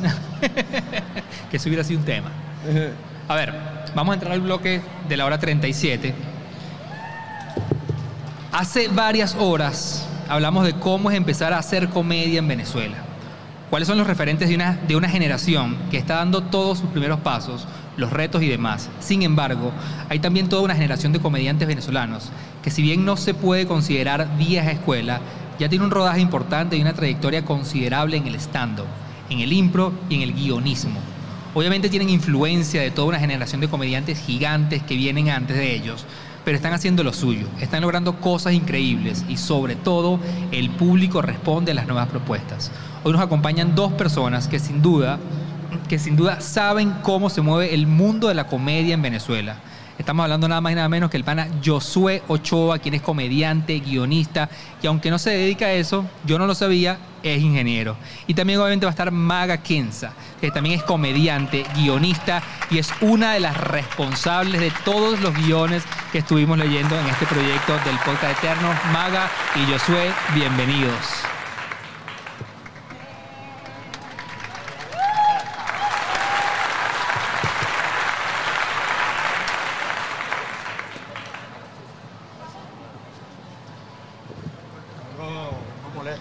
¿Qué pasó, Josué? ¿Tú pensabas, tú no nos, no nos tenías fe? No, no. De verdad no. No, mentira. ¿Sabes? No, yo, yo dije como que. De Yo voy a comer un- verdad, voy a la comer, publicidad comer. que van a usar conmigo es la de la sopa. Ajá. No, Toda la gente Ajá. comiendo KFC. La gente- Yo, yo quiero algo que llene. La sopa está cool, pero conchale. La sopa está bien después La sopa está de, cool. De las revivió, 12. Nos revivió. Ey, ayer yo estaba preocupado y les mandé un mensajito. Sí, lo vi, lo vi por ahí. ¿No viste el celular? Les mandé un mensajito temprano. Aquí estamos bien. Y, y, ma- y mandaste, y, mandaste, y mandaste motivación a las 5 también. A las 5 de la tarde Qué también. grande yo soy. Y estuve streameando y reaccionando al podcast. Ah, sí, me contó. Con Manuel, estuvimos reaccionando. ¿Y qué tal? Estuvo No lo van a no- publicar. No, no lo podemos publicar, pero estuvo bueno. No, mentira, estuvo excelente. Mira, Mira. ya yo tengo una acotación desde que entramos. Ok. Tú, tres años tenemos como trabajando y me vas a decir Maga Kenza. A esta Kenza. hora, a esta hora ya, ya se vale lo que sea. Sí, Mira. pero valgo porque van 37. Mira, pero hay que decir que Maga es partícipe en los guiones junto a Julio de todos los 40 guiones que teníamos para este podcast y que trabajaron como demonios para poder conseguir la información y Pero ayudarnos no a estructurar cada una de las Nos conversaciones. soportaron los últimos tres días que le teníamos una presión increíble. Y además, E- Ese Maga es el verdadero reto. Soportar las últimas horas es- es de- del proyecto, de toda la guionización, es lo más difícil. Además, Maga y Julio son los guionistas de Entregrados. Exactamente. Y está Josué, que es un fantástico comediante venezolano que amamos y queremos y, que siempre ¿sabes está qué con estaba nosotros. pensando el otro día? Que yo soy del que estuvo en la, en la reunión de inicio de entregrado. ¿Te acuerdas? Claro, Mierda, fuimos Manuel, tú y yo fuimos a hablar por una cosa y terminamos haciendo... Estábamos ahí en pasticho sentados, Ajá, nos fuimos, estábamos- estabas ahí Juan, callado. límpiate la boca. Tienes Sí. aquí. Mira. Ahora vale lo que sea. Y además hiciste el primer programa que no salió. Que nunca va a salir, esto me parece horrible. Nunca va a Eh, salir. Nunca digas nunca, nunca digas nunca. Ya lo borraron, yo Esa estoy seguro data de que está esa data demasiado no está. perdida ya. Esa data no está. Pero es que lo hicimos. menos mal que no lo sacamos porque fue tan malo que no hubiéramos seguido. Eh, Era el, era el debut y despedida del programa. No, yo creo que lo que pasó ahí era que no existía como el... No se sabía cómo, cómo, cómo, cómo el contenido iba a salir. Porque acuérdate que al principio se grababan nada más 45 minutos. Sí. No habían como una... Y no era el palazo que fue. Yo, yo nunca voy a olvidar. Voy a escapar cinco segundos al baño, rápido. Voy Dale. rápido. Dale, dale, dale. Dale. ¿Tú nunca- Quedamos aquí. Sí, sí, sí, sí. Vamos Mira, ahí. yo no estaba cuando ustedes grabaron ese episodio, pero yo siento que lo que también les afectó fue el hecho de que eran panas. Exacto. Y era Manuel- como que me va a preguntar Manuel. Ya yo sabía todo lo que me iba a preguntar Manuel, Manuel sabía todo lo que... Y creo que me acuerdo claramente que estábamos en la grabación del episodio de Verónica y el mío se suponía que salía esa semana y yo le di, ya coge, dije, Sí, sí, sí, sí. no hay favor, forma de que salga el mío que es horrible. Sí, sí, no hay sí, forma sí. de que salga un episodio tan malo como el mío. Y después grabamos a Gabo Exactamente. y a Gabo sí lo sacamos y, salió- Exactamente. y empezó la locurita. Sí, mira, ¿cómo te sientes? ¿Cómo va? ¿Cómo ha Bien, sido el pana. viaje? ahorita la verdad que tuve un momento crítico como a la 12 de mediodía te vi todo y Sí, que... hubo un par de. Cuando estaba hablando con, con, con dos locos de viaje, me dio como una Ok. palita ahí. Me dio un par de palitas ahí, pero ahorita estoy perfecto, man. Bueno, Bien. vas por las 50 horas, me Yo dijeron. le dije que quería 50 horas. Claro, pero mira todo el equipo atrás diciendo Sí, y que bueno, ah. 50 horas de John sí, Solo. Sí, me está diciendo. No, me, me- mira. De John solo con el celular, se recorren John todos Solo los que, equipos. eh, payente, ¿quién fala? Tenemos un ecosistema, Cristiano Ronaldo. No, y ahora Ibai. Ajá, ahora con Ibai. Ibai es el de estos seis meses de tu Pero, no, sí estábamos diciendo eso, que, que Josué tiene la, la actitud perfecta para suplantarte si pasa claro, algo. No, yo no, estoy sí, listo sí, para sí, hacer sí, el, sí, para sí. hacer el vo- la voz atrás. Sí, de, de hecho, de hecho yo estaba pensando que cuando no puedo hacer snacks, te voy a llamar y me Claro, de una. Yo, eh, payente, ¿quién fala? Tenemos un ecosistema que se está tratando de. Y es la mejor manera. Mira, eh, que- te quería preguntar. Dale. Quería preguntar, ¿cuál fue la hora más crítica? Porque yo también pasé por esto a menor escala. Sí, tú ustedes hicieron yo, yo casi palusa. El Ya Casi Palusa. Ya Casi eh, Palusa. Yo Casi. 24 horas. Sin esta producción magnífica, sin un equipo tan cool atrás. ¿Qué Claro, pero, pero no era podcast. No, no era No. podcast para Era- nada. era vacilón, entretenimiento. show, es hue- E- Era entretenimiento, era, era pero, Pero, igual. pero pasaron 24 horas, pues. Claro, y no son 20 y si te pones a ver no son 24, no son 40, son horas de preparación Sí, los días antes. Claro, ya semanas estás que- cansado, que llegas fueron- cansado al día del evento. Claro. Y e- es increíble, es increíble que, que- ¿viste que de dónde vienen estas cosas? Y, y- y viene de Ibai. Claro. O sea, eh, Ibai llegó a cambiar, a revolucionarlo todo. O sea, Cuando ya- tú, cuando tú te das cuenta de lo que está haciendo Ibai es momentos importantes, o sea, hitos. Exactamente. Estas cosas que está haciendo Ibai, por ejemplo, la velada, todas estas, todas estas cosas macro que él está logrando, son una locura. O sea, Ahora, eh, ¿te vas a comer la sopa, John? Sí, bueno, tienes, deberías, ¿Cómo tienes está? que. Sí, sí, Eso ahorita te uno- voy a pone para. comérmela, pero voy a esperar que llegue Juan. para- Exactamente. Mira, pero vamos a hablar de comedia, ¿no? Bueno, Obvio. claro, para eso fue que vinimos. ¿Cómo, cómo está? Vino el otro día un... un- El otro día. El otro día fue ayer, yo. Una vez vino. Mira, vino Yelambi. Ok. Se metió... Carl Carl Luis. Luis. Carl Luis y, Y se metió Salvador. No, esos hombres están más perdidos en la comedia. No, vale. Esos no saben de comedia es nada, ¿viste? No, no, claro que sí. No, vale, no, Están- sí, Están sí, ahí sí. poniéndole un mundo. Pero, que- bueno, la comedia como tal, ¿qué es la comedia? No, mentira. Ponemos es la intenso. comedia? Intenso. ¿Vieron, vi- ¿Vieron el último video de Chapel? Sí. Sí. Increíble. La- el último especial Increíble. como tal. Poderosísimo de nuevo. Sí, pero Sí. Yo, yo soy como un fan enfermo de la comedia latina, más que todo. Ah. A mí me encanta la comedia latina y creo que en unos años hay que empezar a voltear hacia acá. O sea, Estados Unidos obviamente está consolidado, todo, pero también tenemos gente como Franco Escamilla que están haciendo locura. O sea, Franco Escamilla te está llenando sitios de 10 mil, 15 mil. Pero tenemos tiene, a Led. pero tiene, no, lo- eh, eh, no lo he visto el último especial de él, pero me habla maravilla. Tampoco lo he podido yo, ver yo porque tengo mi, yo tengo el mi podcast. veredicto mío. Ajá, dámelo. que es el siguiente. Led Varela, para mí tiene un montón de especiales buenísimos, todos buenos. ¿Qué pasa? Este especial es buenísimo, pero no es el mejor. O sea, ese es lo que yo tengo. El mejor de él para mí sigue siendo felicidad, pero este es buenísimo. Es como cuando hablas de Bad Bunny, que tiene muchos discos buenos, pero el mejor para ti es uno. Entonces, ¿Tú puedes creer que eh, el, el Boomer John, la primera eh, tú canción... eres el boomer menos boomer. Pero la primera canción de Bad Bunny que me gusta está en este, nuevo- en este disco. ¿Cuál? ¿Cuál? ¿Cuál, es? Eh, me fui de vacaciones. Ah, es buena. Es increíble. Bueno, Eh, pero vale. es muy family friendly. Bueno, porque yo soy un Bueno, tipo... pero No, está no, bien, no, me yo parece quería, bien. yo voy pensaba que era una perreo. broma No, yo de no voy perreo. Yo no voy para el Andrea. perreo. Yo no, voy No, pa'l casi perreo. que el jingle. Casi que te gusta un jingle de Bad Bunny. Pero es bueno, no es buena. No, no, es buenísima. Pero es eso, lo que yo te decía. Creo que hay que voltear a la, a la comedia latina. Yo creo que, eh, en verdad, es- eso que estabas diciendo, y, y siento que no es como dentro de unos años. Creo que es algo que ya, ya debería estar, pasando. exacto, y ya está pasando. Y a mí una cosa que me parece súper interesante que estamos haciendo ahorita, y que es parte de, de lo que estamos trabajando con Entregrados, es la temporada que se está haciendo en Argentina. Sí. Y la gente que estamos llevando invitados en Argentina son comediantes duros, además que tienen años trabajando y haciendo cosas increíbles allá. O sea, está Connie Ballarini, que la tuvimos, que, o sea, yo estaba súper emocionada haciendo el guion de ella, igual que el de Fernanda Metili. O sea, son tipas que... Manuel, que- Man- Manuel me dijo que, que No, la no. locura. No, no, no. Claro, que La esos comediantes argentinos son lo máximo. Y en Argentina la comedia está. Sale este domingo. Sale este Sale domingo. este domingo. Bueno, en Argentina la comedia está adelantada como 10, 15 años. a- o sea, a mi punto de vista. Yo que Y- acabo de llegar. Y también la manera en la que la ven allá es muy diferente acá, ¿no? Acá, acá hay una crítica y de hecho vi que lo estaban medio hablando, no vi la, la conversación completa con Yelambi y los muchachos, pero sí vi algunos pedazos y que Yo no vi nada, estaba los- durmiendo, John. Lo que hacemos la gente normal y cool. Estaban hablando de los cursos de, de comedia y tal, y qué sé yo. Y la diferencia que hay quizás entre la formación de acá en Venezuela, que algunos sí apuestan a los cursos y tal, y otros no, en Argentina es totalmente diferente, y el respeto y la formación que tienen cada uno en cursos. Pilla esto. Hay más formación. Eh, Pilla sí, esto. Sí, sí. Allá hay un comediante que se llama Juan Barraza, que es como, eh, si lo equiparas aquí, vendría siendo como el briseño de, de- de acá.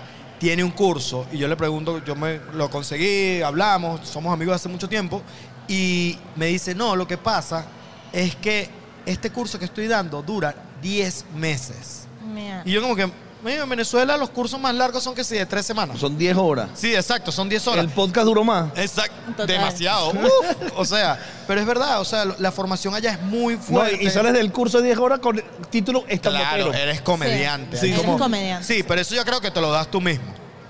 Yo no me llamé comediante hasta mucho tiempo después, hasta que empecé a, a agarrar- ¿Pero te atreviste a llamarte comediante? No, yo creo que todavía no, me Yo da pongo hasta pena. guionista. A mí, a mí- yo prefiero guionista. Ajá. Prefiero chamo que, que, que va a bares en las noches. No, porque ah, antes les para un policía en una... Es horrible, ¿no? Es Ingeniero, papá. ¿Quién eres tú? incomodísimo. Ingeniero, papá. No, yo- Lo único que me sirve ese título, ingeniero, papá. De Yo una. sí me he lanzado la de guionista y es, es un momento súper incómodo. Eh, la última vez me pasó en pandemia y el tipo de pana fue que, pero tú haces eh, recetas médicas. Y yo dije, ah, dale, sí va. Sí, sí. A eso me dedico, recetas No, no, yo no le digo. Yo cuando, cuando está que si alguien así, que tengo que decir comediante, le digo es animador. Ah, pero como animador, como no, de fiesta, mano. De fiesta. Yo, eh, ¿dónde están los magallaneros? ¿Dónde están? De eso. Y yo, ah, güey, está fino. Mira, Y ya. Maga, tú estabas haciendo, tú estabas haciendo un circuito. Estaba haciendo un circuito y, y pasa una cosa bien interesante con los circuitos y, y con la comedia acá, que es que la gente piensa que todo el trabajo que tú haces escribiendo chistes y tal y broma es como, ah, no, la chama, la chama le gusta echar chistes de vez en cuando y no, no es así. Y, Exacto. y Y de pasó, paso, la comedia en Venezuela todavía es como muy. Y esto, que voy a decir, quizás la gente lo tome mal, pero la comedia en Venezuela es súper machista. Sí. Y es muy difícil. Sigue siendo. Sigue siendo, Sí. obviamente. Sigue, claro, cada vez menos. Porque cada vez hay una generación de comediantes más grandes que se esfuerza por dejarlo de ser. Que, pero, sí. Bueno. O sea, es demasiado. Mira, Bueno, lo que pasó con- Perdón, perdón un segundito para hacer una mención a eh, nuestro equipo técnico que ha trabajado Uy, increíble sí. Demasiado en duros todos. sonido, poleo, Ahí está Poleo. No grande. en el streaming de Altel, que son unos cracks, tienen Sí, tres días con nosotros acá. Y en toda la dirección audiovisual, SOC Studios, con nuestro hermano Kerman, Todo, Michael todo. Davis, haciendo Michael Davis, los reportajes. Demasiado duro. Negro, gracias. haciendo, cobertura, transmitiendo. Son la gente que hace posible que ustedes vean esas pantallas, esas transiciones, todo lo que está sucediendo durante 37 horas y 14 minutos. Net 1 totalmente pegado, impecable, perfecto, funcionando, impecable. Vale la coña, están en mi casa también. Así es. Pueden patrocinar también mi internet. Exacto. Listo, ya. Entonces, sin duda, sin listo, duda, una de nuestras preocupaciones era la electricidad, la caída de internet y nos acompañó el- la calidad y el talento de los técnicos y los conocedores, porque no se trata de los equipos, sino se trataba del conocimiento. No, y que mucha gente quizás ve esto, pero de- detrás de esto hay Hay una un- maquinaria. Una locura. Una locura. Pero Bueno, ya va. O sea, yo, yo vine ayer y no me pillé. Me voy a la casa, me pongo a ver y yo, pero ¿quién está montando estos videos? Y constantemente Ah, videos sí. de unas piezas bellísimas y de repente y que, ah, ok, es que Michael tiene aquí eh, eh, un Sí, equipo que sí, está sí. montando. Está los videos en tiempo En real, el tiempo real, increíble. Ustedes increíble. ahorita no tienen teléfono, ¿no? Nada, Yo yo tengo, no- yo tengo dos días sin ver Yo teléfono. no he visto mi teléfono. Exacto, eso es lo mejor. Nada. Espero que no lo vean después de las menciones que les hicimos. No, Tú estás echando un cuento más de los circuitos. Sí, eh, yo tuve un circuito de dos semanas. No, eso no es un circuito. Eso cataloga Fue como un- circuito ya. No, no, no, Sí, sí, fue, sí, sí. fue, fue, fue todo un tra- o sea, fue una locura porque la primera semana eh, llenamos el, el local, eh, obviamente, ey, no nos estaban pagando, eh, pero bueno, logré negociar como que nos dieran comida. error que nos ahí, ¿no? dieran- Ajá. Error ahí. No, Yo no, y no, Juan no, no. jamás permitiría Jamás permitirían Ah, que Maga se monte. No, no, no, yo te voy a decir una cosa. Me siento, y yo, nosotros sí le pagamos. Ah, ¿viste? Ah, no, bueno, pero... No. No, no, pero eh, estuve, estuve allí la primera semana, pa- pagan todo, o sea, no nos pagaron, pero nos dan comida, cuidaron, o sea, yo les dije como que mínimo, vamos a cuidar que estos chamos que están viniendo, que se presentan y tal, tengan, tengan una cierta comodidad, ¿me entiendes? Porque están haciendo un trabajo. Y la siguiente semana recuerdo que no se llenó tanto porque convoqué a cualquier comediante que quisiera probar y les di el espacio. Y, y fue como, no, no, no, ya no, o sea, Ah, pero es que ya eso- no porque no se llenó el local y es como... Eso pasa mucho con los dueños de los locales. A veces no No apuestan. entienden, no entienden. Pero a mí me encantó dueño. cuando vi tu flyer, porque me, pare- me encantó la idea de una figura femenina, Maravilloso. este, monta un circuito y, Claro, y, super o sea, me, power. me parece que, que es una necesidad Ojo, que tengamos y- el balance. Y hay demás. A mí me encantan las comediantes y aquí todas para mí son, o sea, y, todas las que se atreven son un palazo. Sí. Sí. De verdad, o sea, son pocas, pero todas. las- Está la señora Ana, está Yeneil Tobar, está, bueno, ya no está aquí, pero Alessandra, Alejandro Otero. Alejandra pero por decir, Solano. por decir las que están. al- Las Solano. emergentes. Exacto, las emergentes. A mí me encantan. O sea, Valentina Rollero, Maga.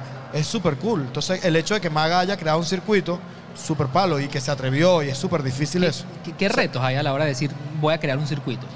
Primer El reto, local, el el local local, es de que el local te quiera prestar las condiciones de que te quiera prestar un pago, porque al final de cuentas la comedia, por muy emergente que sea, por mucho tiempo, poco o mucho que tengas, es un trabajo Hay al final de cuentas. Claro, brother, y Hay- además tienes que movilizarte, tienes que La ir. chamba, tienes que- convocar. Exacto, todo. tienes que movilizarte, tienes que ir, tienes que, que trabajar, hay horas de trabajo antes. Y armas una grilla, o sea, si, si no te están dando tampoco un equipo de producción, entonces estás tú también sobre el trabajo de producción y revisando también ese, ese mínimo cuidado Ese es- de luces, de ese de es uno de los primeros. esas condiciones. Luego están las condiciones del local, que el local tenga condiciones como luces, buen sonido, que, que le digan al público al menos como que, mira, hoy hay comedia, que no sé que la gente, porque también yo entiendo, si tú llegas y que yo iba a tomarme algo con mis amigos, a tomar y hablar, y de repente llegas, hay unos com- comediantes como que... Sí, que no va con esa nota. Es Claro, como, es como que- si- que voy a ver a Queen. eh, bueno, se me cayó la cédula. Voy a ver, Sí, sí, voy a ver a Bad Bunny. Ah, ¿ves? ¿ves? Qué Es que cool. hablamos, No, que ya- hablamos de que John no es un millennial. Ayer, ayer Yelami dijo que estaba, eh, empezó, se montó y pum, le pegaron un reggaetón durísimo atrás y Sí, eso pasa. O sea, son, son roches que hemos pasado eh, como comediantes emergentes aquí en Venezuela, pero creo que también Pero es parte del proceso. Es parte, del proceso sí, ya. sí, es, es parte. del proceso hasta que logras una aprobación de algunos otros comediantes y te empiezan a llevar su show, te empiezan a, empiezas a girar con ellos y eso. Y ahí puedes tardar un buen rato. Ayer en, sí se en esa, en esa conversación reflexionábamos sobre, sobre cómo las nuevas generaciones este, no coqueteaban para nada con el, con, el, con, con el humor político, que es algo que siente que ya está. Es que ya, O sea, que basta. ya, Sí. stop. Y, Hola. Y- debatíamos, es decir, hay algo que tú puedes decir en el humor que está en tendencia, que está funcionando muy bien. Creo que está funcionando súper bien el, eh, y es como que lo que está haciendo, lo estamos haciendo los comediantes, que es hablar con el público, integrar más. Pero- pero eso- Pero es una hoja de doble Eh, filo. eh, no, Eso viene de TikTok. Claro, viene de TikTok Y porque ayer lo dijeron los muchachos, que me So- pareció interesante. son los momentos que, que- que pegan más en TikTok. No, pero además son los momentos que no te develan la rutina. Totalmente, es Ajá. exactamente Que no estás eso. vendiendo tu rutina, entonces la gente igual puede ir al show, va a encontrar algo completamente distinto y son momentos de improvisación ahí. Y bueno, hay muchos comediantes, Ju- Julián Bel- Vélez es uno que lo hace en, en Argentina, que el chamo era una persona de mil seguidores y gracias a eso ahora tiene fechas agotadas hasta enero del año que viene. Maga, eh, ¿vas a montar el circuito? Vamos a ver si en algún El momento circuito sale el eterno. circuito, Ahí pero está el nombre. El circuito eterno. El y circuito son eterno. 60 horas de No, comedia no, es seguida. que no para. Maga, ¿qué, qué haces en el circuito? O sea, cuando tú agarras el rol de presentadora, Eh, cuando agarras Ah. el rol de, de presentador, pues tienes varias, varias cosas importantes. Uno, mantener el ritmo del, del show, ¿me entiendes? O sea, bueno, si se monta alguien probando, más si es un circuito de probar, eh, es tu responsabilidad. Que bueno, si este no le fue tan bien, tú mantienes el lo más el probable ánimo. es que, que, que hayan, si hay cuatro, dos le va claro, bien y dos le Claro, va es mal. completamente normal. Yo Claro. siempre he dicho que cuando estás empezando a hacer comedia, el 80% de las veces te va mal. Sí. Y es completamente normal. Sí, es parte Bueno, si de- ya pasas cuatro años y te sigue yendo el 80% mal, es como que coño. Y que O sea, bueno, que ya tú lo bájate. aceptaste. ¿Ah? Ya tú lo aceptaste. Ya, yo lo acepté ya hace rato y dije, ya, listo. A mí Me sigo montando porque a mí me quiero gusta sufrir. el material POP que me dan en los circuitos. Y, y- y existe, no solamente en Venezuela, Latinoamérica, en el, término, de- en el tema de los circuitos, existen circuitos especializados en un tipo de comedia. Sí. Sí. Sí. Sí, hay sí. circuitos de humor negro, hay circuitos de solo chicas. hay- de hecho, en Argentina hay un circuito de solo judíos. ¿En serio? Ajá. Comedia para judíos hecha por judíos. En serio. Ajá. Yo voy Yo a hacer un que- circuito aquí solo portugueses. Eso. Yo creo, yo creo que aquí el siguiente paso es ese, ¿no? Diversificar Divers- también claro, los, los poco a circuitos poco. que hay, porque la mayoría están en eso, ¿no? En probando material y otros, bueno, ya con, con material En probado. Venezuela no he visto todavía como un circuito específico. Que hacen que si una noche de humor negro. Vi- ¿Vieron el, el- el trabajo de Ali Morales de... de- Ah, excelente. Bueno, eh, Del yo- tú, eres, tú eres un vocero oficial casi que, que, De Ali. Sí. le habla, Sí. cuando habla, habla de ti. Sí, sí, sí. Y, e igual yo. Ali es como que una persona que se ha dedicado a hacer entrevistas. Estuvo aquí. Sí, sí, estuvo a, la- a las 12. Hoy vino, Sí. ¿no? Yo estoy viéndolo todo el día. Ay, Yo sí, soy claro. Un fan, soy un fan. Sí, claro. Soy un fan de, de, de, de- de Vacílate esto. ¿Cómo se llama la cosa esta? no, no, bueno, Ali, Ali está haciendo un trabajo Increíble. brutal con, todo, con, toda la, con, to- con toda la difusión de la comedia, que hace bastante falta. Y Ali lo que quiere lograr es que la comedia llegue al oeste de Caracas. Claro. Me parece una chamba buenísima. Que no Sí. existe, que está abandonado. Está súper abandonada. Habrán dos, tres circuitos y la gente no le presta mucha atención. Tal cual. Y, y de este lado de la ciudad, De este lado de la ciudad es el Hay un top. movimiento. ¿Qué te, qué te explico? Porque la comedia creo yo que, se, que hubo un momento que fue un boom, que todo el mundo hacía comedia, que todo local quería hacer stand-up. No es porque les gusta el stand-up a los dueños, a, a muchos sí, pero no es, es porque el comediante te sale mucho más barato que un músico. Totalmente. ¿Sabes? El comediante, el comediante, te- el comediante es un comediante que tiene un micrófono y ya. Claro. No necesitas una consola de más canales. No necesitas. Entonces, si lo pones a ver, era una broma que era como que casi el, Mira. el Sí. método más barato. ¿Sabes qué? Yo creo que deberíamos. O no, el, el guion lo hizo Maga, ¿no? No, no. Y Yo tienes Ah, que ver. Maga, Maga sabe las tú preguntas. no, no, tú tienes que ver cómo se presentó. Me dio ¿Cómo pena se- leerlo. No, qué vergüenza. Eso lo escribió Julio. Maga Y y yo que- decía, Dios mío. Maga y que la titán del, del humor. Sí, sí, sí. Lo sí. leí esta La mañana. revolu- La próxima revolución del humor Claro. venezolano. Y que no, que son emergentes. No, yo cuando Esto- leí tres premios Grammy. No, yo. Ganadora de los premios y unos ¿Por qué le premios- cortaron? ¿Por qué le cortaron parte de lo que puse allí? A mí me llegó así. A mí me llegó así. Vamos a ver cómo, cómo se presentó. Mira, No, está- está siguiendo en el tema de los circuitos, ¿cuál es el circuito venezolano de comedia más reconocido? Eh, Pispa. Creo que los que se hacen pispa. Claro. Mira, mira, la gente le Pero- está diciendo que quieren escuchar Maga. Que, que, que la dejemos hablar. Mira, Ah, que bueno. abusa, ¿ves? ¿Ves? Perfecto. Otra No, vez, pero otra viste, vez, el esto es lo que machismo, pasa otra en el vez. circuito. Silencio, Maga, habla. Maga. Listo. Bueno, muchachos, eh, lo que voy a decir a continuación es sobre. eh, no tengo nada que hablar, no, no me pidan que hable yo sola. bueno, que, a ver, cuando. A mí, a mí me encanta el- el- el- la verdad. Cuando estuvimos en un momento de la vida que estuvimos cerca de, de- de Ricardo y, y- ¿Cómo se llama? Rolando. Claro, Rolando. el proyecto. Claro, comediante. A mí, eh, eh, Ricardo y Rolando nos acercaron muchísimo a, a tal vez a la comedia en la estructura. Más. Y a mí me encanta realmente ver ese proceso y entenderlo y, y- y que un, o sea que me, me encanta que sea educado el comediante. O sea, cuando digo educado digo entrenado, digo preparado. Que probablemente nosotros tenemos mucha comedia de personas que tienen la habilidad, pero no tienen la formación. Tú estabas hablando de las de las de, de las diferencias que existen en el sur con la comedia y las diferencias que van acá.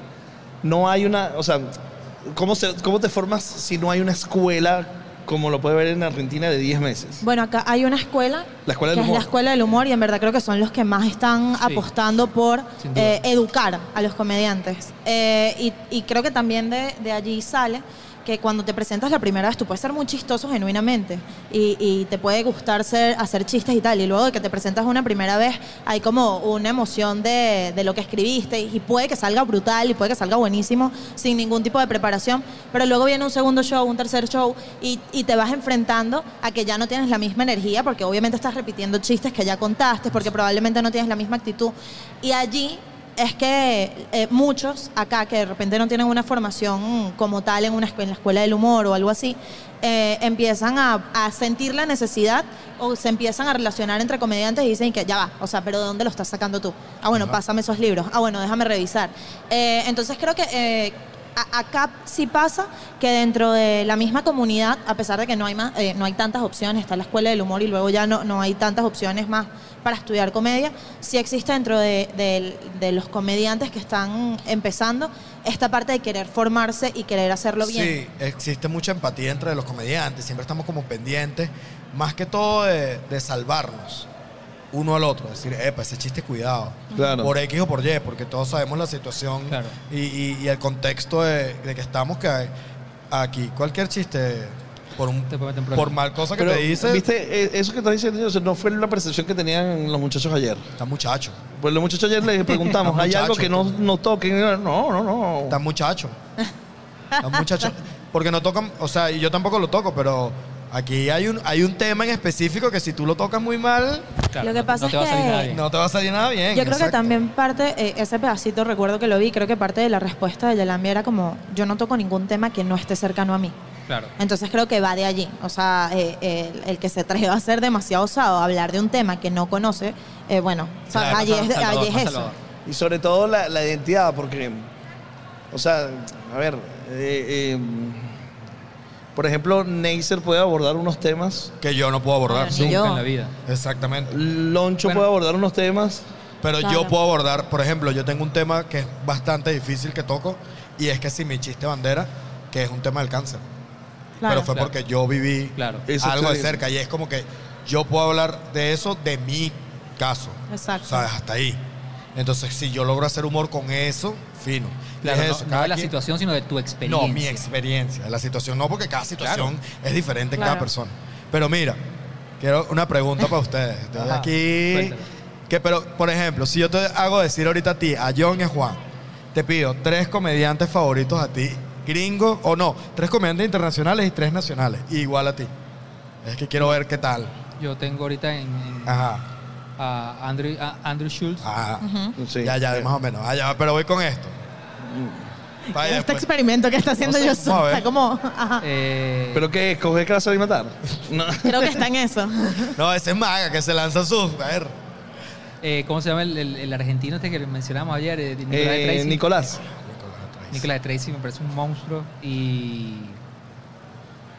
Chapel, marico. Sí, o sea, no lo, no lo creía así porque no, el mainstream, no, Chapel, bro. ¿Cómo que Chapel. mainstream? Chapel, para mí Chapel Chapel, es- para mí Chapel está en Chapel un ¿A ti cuál te gusta? Maga. Maga. A mí, verga, yo estoy súper pegada ahorita con Ali Wong, o sea, como que todos los especiales y todo el contenido que, que saca en las plataformas No me lo he visto. mata. Sí. No, una todo dura. su, todo su Eh, una joya. Michelle Wolf me parece brutal, No, no, no. es buenísima también, tiene un, tiene un especial y, y como una aparición en otro en Netflix. Ajá. Y Taylor Tomlinson, y la amo porque la, la descubrí como en estos especiales de Netflix que son corticos. Los y Netflix. recuerdo que la primera vez Pizza que la vi, la primera vez que la vi fue como, te amo. Y espero verte crecer. Y cuando ya vi que, que tenía el primer especial, la perdí horrible y, lo amé. Me pareció brutal. Háblame tú. Yo tengo a Luciano Mellera, que es argentino, Sí, claro. que es súper. Me, me encanta lo que hace. Me gusta mucho también Bo Burham, que yo creo que te lo hemos hablado mil veces. Bo Burham y también este Vallarta, que viene a Venezuela, de hecho. Sí, Viene en octubre a. Venezuela. sí, Ajá. sí. Viene Sí, en sí. octubre aquí a Caracas, se va a presentar aquí en Caracas. Qué, qué- qué interesante que hoy, hoy entrevistamos a un, a un TikToker Sí. español. Ah, yo lo vi, el que hace las Sencillo caras. Sí. Eh, eh, viene de gira a Latinoamérica Sí. Sí. con stand-up. qué hace? Stand-up. Eh, Ah, sí, cool. No, bueno, él hace. no tenía él- ni idea. Pero una de las preguntas que yo, que, que yo le hice al final, este, él hace stand-up, pero yo le preguntaba es que si él, el humor y la comedia que hacía en TikTok, que Ajá. es un género particular, que es este, este humor de personajes, Ajá. con- tenía la, la posibilidad de convivir con la tarima. Ok. Y él me dijo, es que eso es lo que yo hago. O Hace sea, los personajes en la tarima. Yo llevo los personajes a mi rutina de la tarima. Bueno, eso Y- y es- puramente estando estando Eso no no es, pero igual sí es una propuesta interesante A mí me eh, para un show. él, obviamente desconozco, eh, probablemente aquí estoy cometiendo un error, pero él, él, él nos dijo, yo hago stand-up, pero luego cuando tú ves todo su contenido en, Sí, en es TikTok, es un humor de comedia, de Claro, personajes. También la, la Es definición sketches. ¿Ah?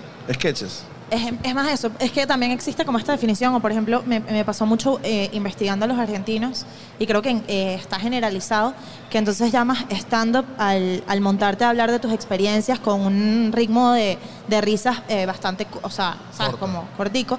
Eh, y luego es como monólogos de comedia, lo llamas a, a hacer, o sea, a, a- a hacer chistes, pero no con esta rutina stand-up.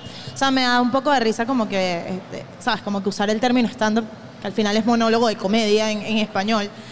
Eh, o sea, eso me parece como curioso. Ah, que dicen como que exista esta diferencia Stand-up es una cosa y y monólogo, monólogo de comedia. Ajá, me parece que es como raro. Exacto. Yo creo que, que yo, yo, yo, yo creo que ya molestarse a estas alturas Ah, por no. alguien que hay que no, ese chamo hace videos, ese no es entrando puro, él es un tonto, es como que, ajá, pero míralo, está, está vestido de Gucci completo y montado en una camionetota. Mira, yo creo, Claro. que, yo creo que, que más bien hay una, hay una cantidad de, de códigos de comedia en internet que ayer Yelami nos dio la- el, el género, Sí. que son tan propios de internet, que, Sí. que, que son insólitos. O sea, que simplemente es edición. Ni siquiera es un chiste, es edición. Ajá, Sí, exacto. Oye, bueno, eh, en TikTok, que Maga y yo, Maga y yo nos man- mandamos TikTok a veces, hay videos que no da risa, o sea, es como que No está tal, pero nada más como vieron la cámara. Y un sonidito y, una, y un meme, pan. Yo no sirvo para eso, yo estoy señor ya.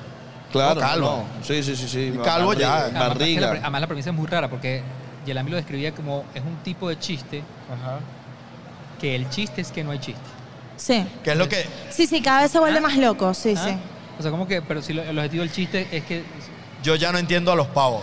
Es, complicado. Mira, a, a- a mí me tocó eh, hacer como una presentación eh, para, para un producto que iba direccionado a los, a los, a la generación Z.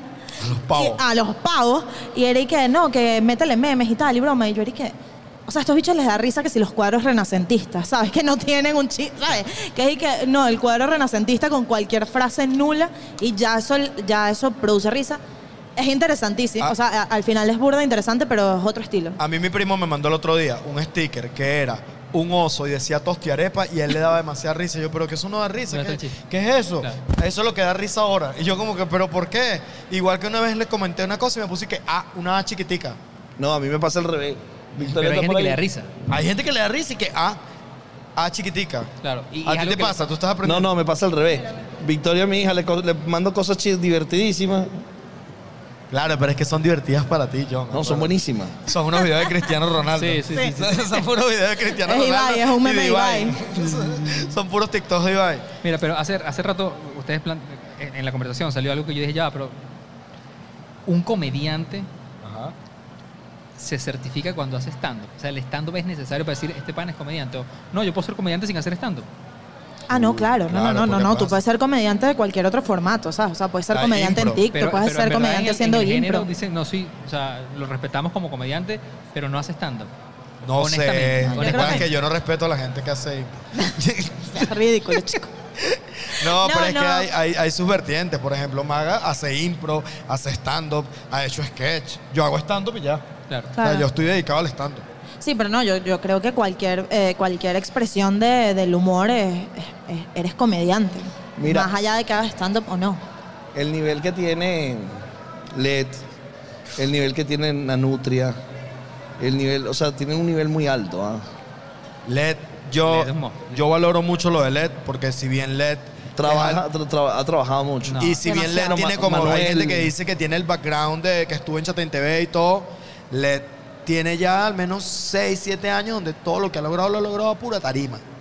¿Sabes? quiero, Tarima tras tarima tras tarima. quiero rescatar algo de lo anterior con un ejemplo que acabas de decir, que es Manuel Silva, que tiene full tiempo que no hace stand-up, o se ha presentado como muy poquito, y es uno de los más cómicos que hay, y obviamente es comediante, o sea... Todo el mundo quiere que no Manuel es Silva-. Ya es algo que yo el momento detesto. más, sí, el momento más esperado Él, de la él comedia. tiene, él, Sí. tiene, él tiene la Ya yo oportunidad. llegué al punto donde no le digo. Él tiene la oportunidad de llenar 70 lugares en el mundo. Sí, sí, sí. Increíble. ya. Yo, yo antes le decía demasiado y que, Manuel, por favor, preséntate, porque uno es un Pero loco. es un o sea, señor ya. Pero igual que se presente, o sea, que poco de plata. escuchando. Yo todo lo veo en plata. Manuel, Manuel Silva, a esta hora. No, sí, no. Está, está cambiando pañal. No, y en verdad, más allá de, de- de todo verlo en plata, el tipo es demasiado, o sea, es demasiado talentoso y tiene demasiado la chispa para hacer gracioso. chistes de, de lo que sea. Genuinamente gracioso. Es una ma- bueno, tú lo conoces bien. Una máquina de hacer chistes. Eh, Hicimos el ejercicio, dejaste el ejercicio a la mitad. Sí, sí, perdón. pediste- nos pedí- no, no, tú nos pediste los comediantes a todos gringos Ajá. y luego Los hicimos venezolanos. con Los venezolanos. Ajá, ¿y qué? Empieza por allá. ¿Venezolanos? Sí. Josué Ochoa. Claro que sí. Ah, vale. mentira, no, no, no, no, no. No, yo lo- lo- lo- los, tres, los tres de ayer se nombraron los tres a los tres. No. Ah, no, vale, pero qué egocentristas esos muchachos, vale. Ese es el problema de los muchachos. Mira, yo creo que venezolanos. que A mí me causa. mu- Manuel, me- Manuel Silva me gusta mucho. Sí, Ok. Es un crack. Este. Yo creería que Nanutria. Claro.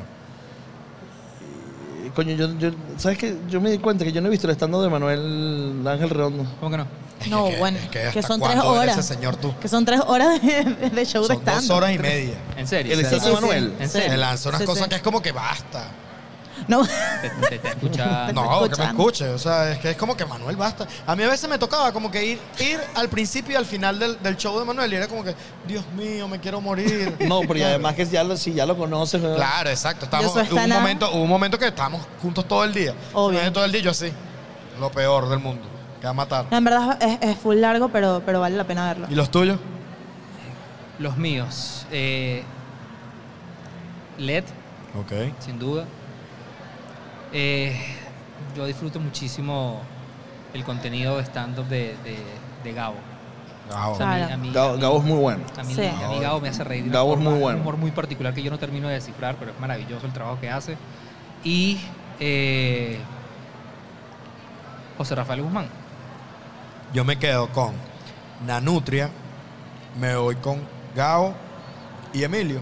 Pero es que no los cuento. Emilio, Emilio no Oye, los lo que pasa cuento. es que no- Emilio no- es tu papá, Emilio No podemos, pides la no bendición. podemos tocar la realeza. Pero es que lo que pasa es que tú sabes que si yo no digo Emilio, Hay problema. Desheredan. Si yo no digo Emilio, me desheredan. Mira, la gente en el chat dice George Harris. Abrió tema. Ajá. Ajá. Vamos a hablar de otra cosa. ¿no?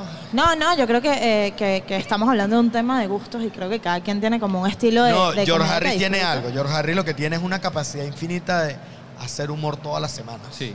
Claro. Una locura. Eso es una Claro. locura. Y además aquí se le reconoce como, como en su momento fue como Precursor. muy precursor del A mí me parece- Mi hermana me- lo ama. mucho o sea, mi hermana lo ama. Mi A mí me no parece que, que es un bregador increíble, es un trabajador Pero increíble. claro. Y, incansable, y- sí. y- y genera, genera un código y, una, y, un, y un- y un espacio único. O sea, me voy a lanzar, me voy a lanzar un comentario aquí polémico. Ok. ¿Sabes quién pienso yo que es el trabajador más duro? La persona que más trabaja en la comedia en Venezuela. Yo sé que- Manuel Ángel Redondo. Siempre. Ah, Yo sé en que verdad yo pensé que Marco Musa. No tripeo el tipo de humor, no me gusta. Pero es un bicho que no para de trabajar. Sí. No tengo- Trabaje como trabaje. No tengo ni idea, no, no, no, no O sea, tengo que a criterio mí- para opinar. en- Marico, en es el- un bicho que no para de hacer videos. Sí. En el episodio de, de- de Escuela de Nada, Ajá. que estuvo invitado recientemente, que además nadie se lo esperaba, que fue como un, Sí, sí, fue todo el un choque wow. durísimo y ahora nuevamente una estrategia brutal de Escuela de Nada. Bueno, Claro. Este, escucharlo hablar a él me dio esa sensación. O Claro. sea, yo no, no comparto su humor, yo no lo comparto Sí. para nada. pero es un pana que ha hecho para la comedia muchísimo. O sea, para la comedia en general. Luego, me- luego se personaliza dependiendo de los gustos de cada quien. Claro, exacto. La gente Pero- dice Bueno. que ¿qué pasa con Lavero? Lavero Gómez, claro, por supuesto. Bueno, Pero Lavero, increíble. Ale, Lavero, Ale. Sí. Eh, Lo que está haciendo Poli en México es Poli increíble. Poli- está Poli está- poniéndole Poli- en ese punto de explotar, ¿no? Sí. Poli está, no, está haciéndolo Poli ya ya. explotó en México. Sí, ¿Ah, sí? sí, lo está Poli haciendo está bien. haciendo Está haciendo gira. Con gente de allá, ¿sabes? Es, Ella, increíble. ella, ella gira con... Con Ibarreche. con con Ibarreche, Ibarreche. ¿verdad? Y con Daniel también. ¿Qué, Daniel- qué otra, qué otra gente, qué, qué otros comediantes dice la gente? La gente Vamos dice... Ey, que yo con esto- eso de los tipos de comedia y, y- y, bueno, que me gusten o no me gusten, también he aprendido mucho a, a- a respetarlo eh, haciendo los guiones de entre grados. Porque hemos tenido como tanta, o sea, hemos tenido perdón. tanta gente diferente. Perdón. Nacho Redondo. ok. No, pero lo que digo era como, a- hemos tenido como tanta gente diferente en el programa y a cada uno toca investigar los heavy, nivel que hemos hablado con los papás, con, con las mamás, con los amigos y tal. Y llega un punto en el que conoces tanto el trabajo interno de esa persona, independientemente de que te guste tu eh, la comedia que hacen o no, que es como, ah, ok, ¿sabes? Empiezas como, eh, o sea, A para mí es como respeto demasiado a cada una de las Claro. personas que lo hace porque entiendo cómo lo hacen. La gente, mucha gente opina que George Harry Bueno, pero es que claro, George. yo- es No, que- es la- duro. que George también Ya está. va. Y, y George fue uno de los, de los que Claro. empezó aquí, uno de los que empezó a, a- a- a como a, a dar este, este No, del y a como a darle Mucha gente la- opina Lavero, por supuesto. Y a darle, y a darle a entender a la gente Que era el como que, que era el stand-up, ¿sabes? 100%. Como que- George es el papá de la fragmentación del contenido. Ah, claro. o sea, También, que obvio. TikTok, mm, brother. o sea, No, y George ya tiene que sí, como 15 programas, ¿no? Que sí que Sí. George cocina, Sí. En la, a George... la carta. Es muy. Ajá, exacto. Pero yo creo que... que a Yo mí no me estaba llama- entregado. A mí me llama burda la atención. Me llama burda la atención, por ejemplo, como mucha gente se hizo popular en TikTok a partir de los audios de, de George Harris. Ah, bueno, Y no siendo él que Está puesto. como que poseída por los audios de Ah, George sí. Está, está poseído por la Está Hace demasiados poseída. audios, en verdad, reacciona como que, demasiado audio. Señora Dora, deje de hacer eso. no, pero exacto, demasiada gente. Pero le funciona. Pero, Claro. pero Sí, lo, sí. lo que te quiero decir es que ni siquiera, o sea, sería genial si el original es puesto por él, que es lo que debería haber pasado. Ajá, exacto, él no lo hace, pero bueno, está ahí. No, creo, que, pero- lo- creo que él lo identificó hace Sí. un poco tiempo. No, pero yo creo que lo- él, él lo identificó hace ya bastante tiempo y, y él deja que fluya. Pero le él funciona, disfruta exacto. mucho más que los demás lo hagan. Exacto. O Sí. sea, que yo creo que eso, eso es un tributo además al, al- al arte que está Claro, haciendo. claro, porque la gente, a pesar de que lo escucha otra persona, sabe que es George Harris. O sea, se me durmió una pierna. No quiero ni pensar. Se me durmió esta pierna. Esta pierna está dormida. tenemos 41 si minutos. tienes Tengo 41 41 minutos. minutos. Esto habla de la mediocridad de, de cómo yo podría. No aguantaría. De- desde, desde, hablábamos ayer, obviamente, con, con, Con Yelambi, con su combo. Con Yelambi, Con los muchachos, con los con, pavos. el- con, el- con- Con los jóvenes. Sí, con el- la, la- ¿cómo se llama? La cofradía. con la cofradía de esta generación que, que- que está como agarrando vuelo. Y luego están ustedes. Sí, es que estamos, yo estoy en el medio, en el limbo. Ajá, a, a eso iba. Y yo Estás soy mujer. En el medio. Y esta generación que viene en, en relevo te ve a ti como. ¿A mí? ¿Quién dijo Sí. eso? No, no te pregunto, te claro. pregunto. ¿Lo sientes así o no? No, yo creo que sí, pero sí hay como una división entre, Porque ellos, entre ayer, ellos ayer, lo que es que lo quería comparar con la respuesta de ellos ayer, porque ellos ayer sentían que esa generación estaba huérfana. O sea, que no tenían, no tenían a nadie que estuviera como guiando o marcando. Ah, no, es que yo no quiero guiar a nadie. Pero tú tuviste un mentor en el humor. Claro, yo tengo un mentor. Claro. Y un mentor bien candela. Bien, Candela. Claro, un mentor que ha sido mi, mi, mi, mi cosa buena y mi cosa mala. Claro. Es mi mentor. Tú tienes mentores, tú tienes... eh, Sí, no, ya va. O sea, yo, yo sí siento que, que tengo gente que, que- o sea, que me. Primero, con que, que me inspiraron a, a estar en esto, ¿sabes? Y, y después de eso, gente con la que además he trabajado, que admiraba antes, o sea, Nadia, Leotero, Domingo Mondongo, o sea, gente que, que, que está trabajando en esto, que ha trabajado en esto y que al final es como, sí son mismos. O sea, sí siento que cada uno de ellos han sido mis mentores directa o indirectamente. Los muchachos decían que no hay ahorita un referente No hay un- en sí. Venezuela. Sí, no hay. o sea, Que está gente- viviendo en Venezuela, creo que el referente más grande de la comedia o del stand-up así emergente es Verónica. Claro, sí, sí. Que esté viviendo aquí en 100%, Venezuela. sí. Ok. Porque teníamos Verónica, Ricardo, Rolando, o sea, sacando a Emilio y, a- y al Conde si lo quieres. Si- Claro. Si, si- si sacamos a, a Emilio, podríamos decir que en Venezuela el comediante número uno es Verónica. Sí. Sí. Yo sí, Sí, creo. Sacamos a Emilio Sí, del Conde, sí. Sí, 100%. o sea, sacamos a Emilio Conde y los que no están acá, este, la Vero es por la, la mejor comediante Top, del país. sí. Sí. O sea, no Comediante digo stand-up. la, la- la comediante, no digo la mujer comediante, digo lo- el- No, la comediante. comediante. No, comediante, Comediante. gracias, gracias. Comediante. Gracias por llamarla solo comediante. Sí, sí, sí. sí. comediante, comediante. Sí. Para mí, todos por igual. Es Verónica, sí. Es la más power, la que es la que tiene la- es una de las que tiene la capacidad de, Potencia, de vender destreza, acá mismo y llenar. Mental. El, man- la- el manejo de escena es increíble. Sí, sí, sí. sí. 100%. Y el fandom, si lo quieres Sí, ver desde sí. ese punto de vista. Ella es la mejor, creo que. creo que- y, que, y que otra, que otra, es que quiero ver, ahí me encanta leer comentarios. Sí. Esa es mi, mejor, mi parte favorita. ¿Para lastimarme No, o para.? que bueno, ya tú lo sabes mejor que yo, porque obviamente no- yo, no, yo no he podido ver el chat eh, frecuentemente, pero ahí se, que, ahí se creó una comunidad. No, no, ya precioso, todo- súper lindo. cómo Yo los estaban he visto hablando entre comentándose, ellos. sí. Hablan entre Hay ellos. gente Sí, sí. comentándose No vi. entre ellos, como que Sí, mira, sí. ya saliste del Ya trabajo. se conocen, van a ir, sí, no. Aquí en el chat. Sí, Ajá. sí, sí. Ah, qué bueno. Viste, pueden hacer un grupo de WhatsApp y todo. ¿Qué más están diciendo, John? Que te quedaste y que no, bueno. Llegué- Tú sigues, Cancelaron.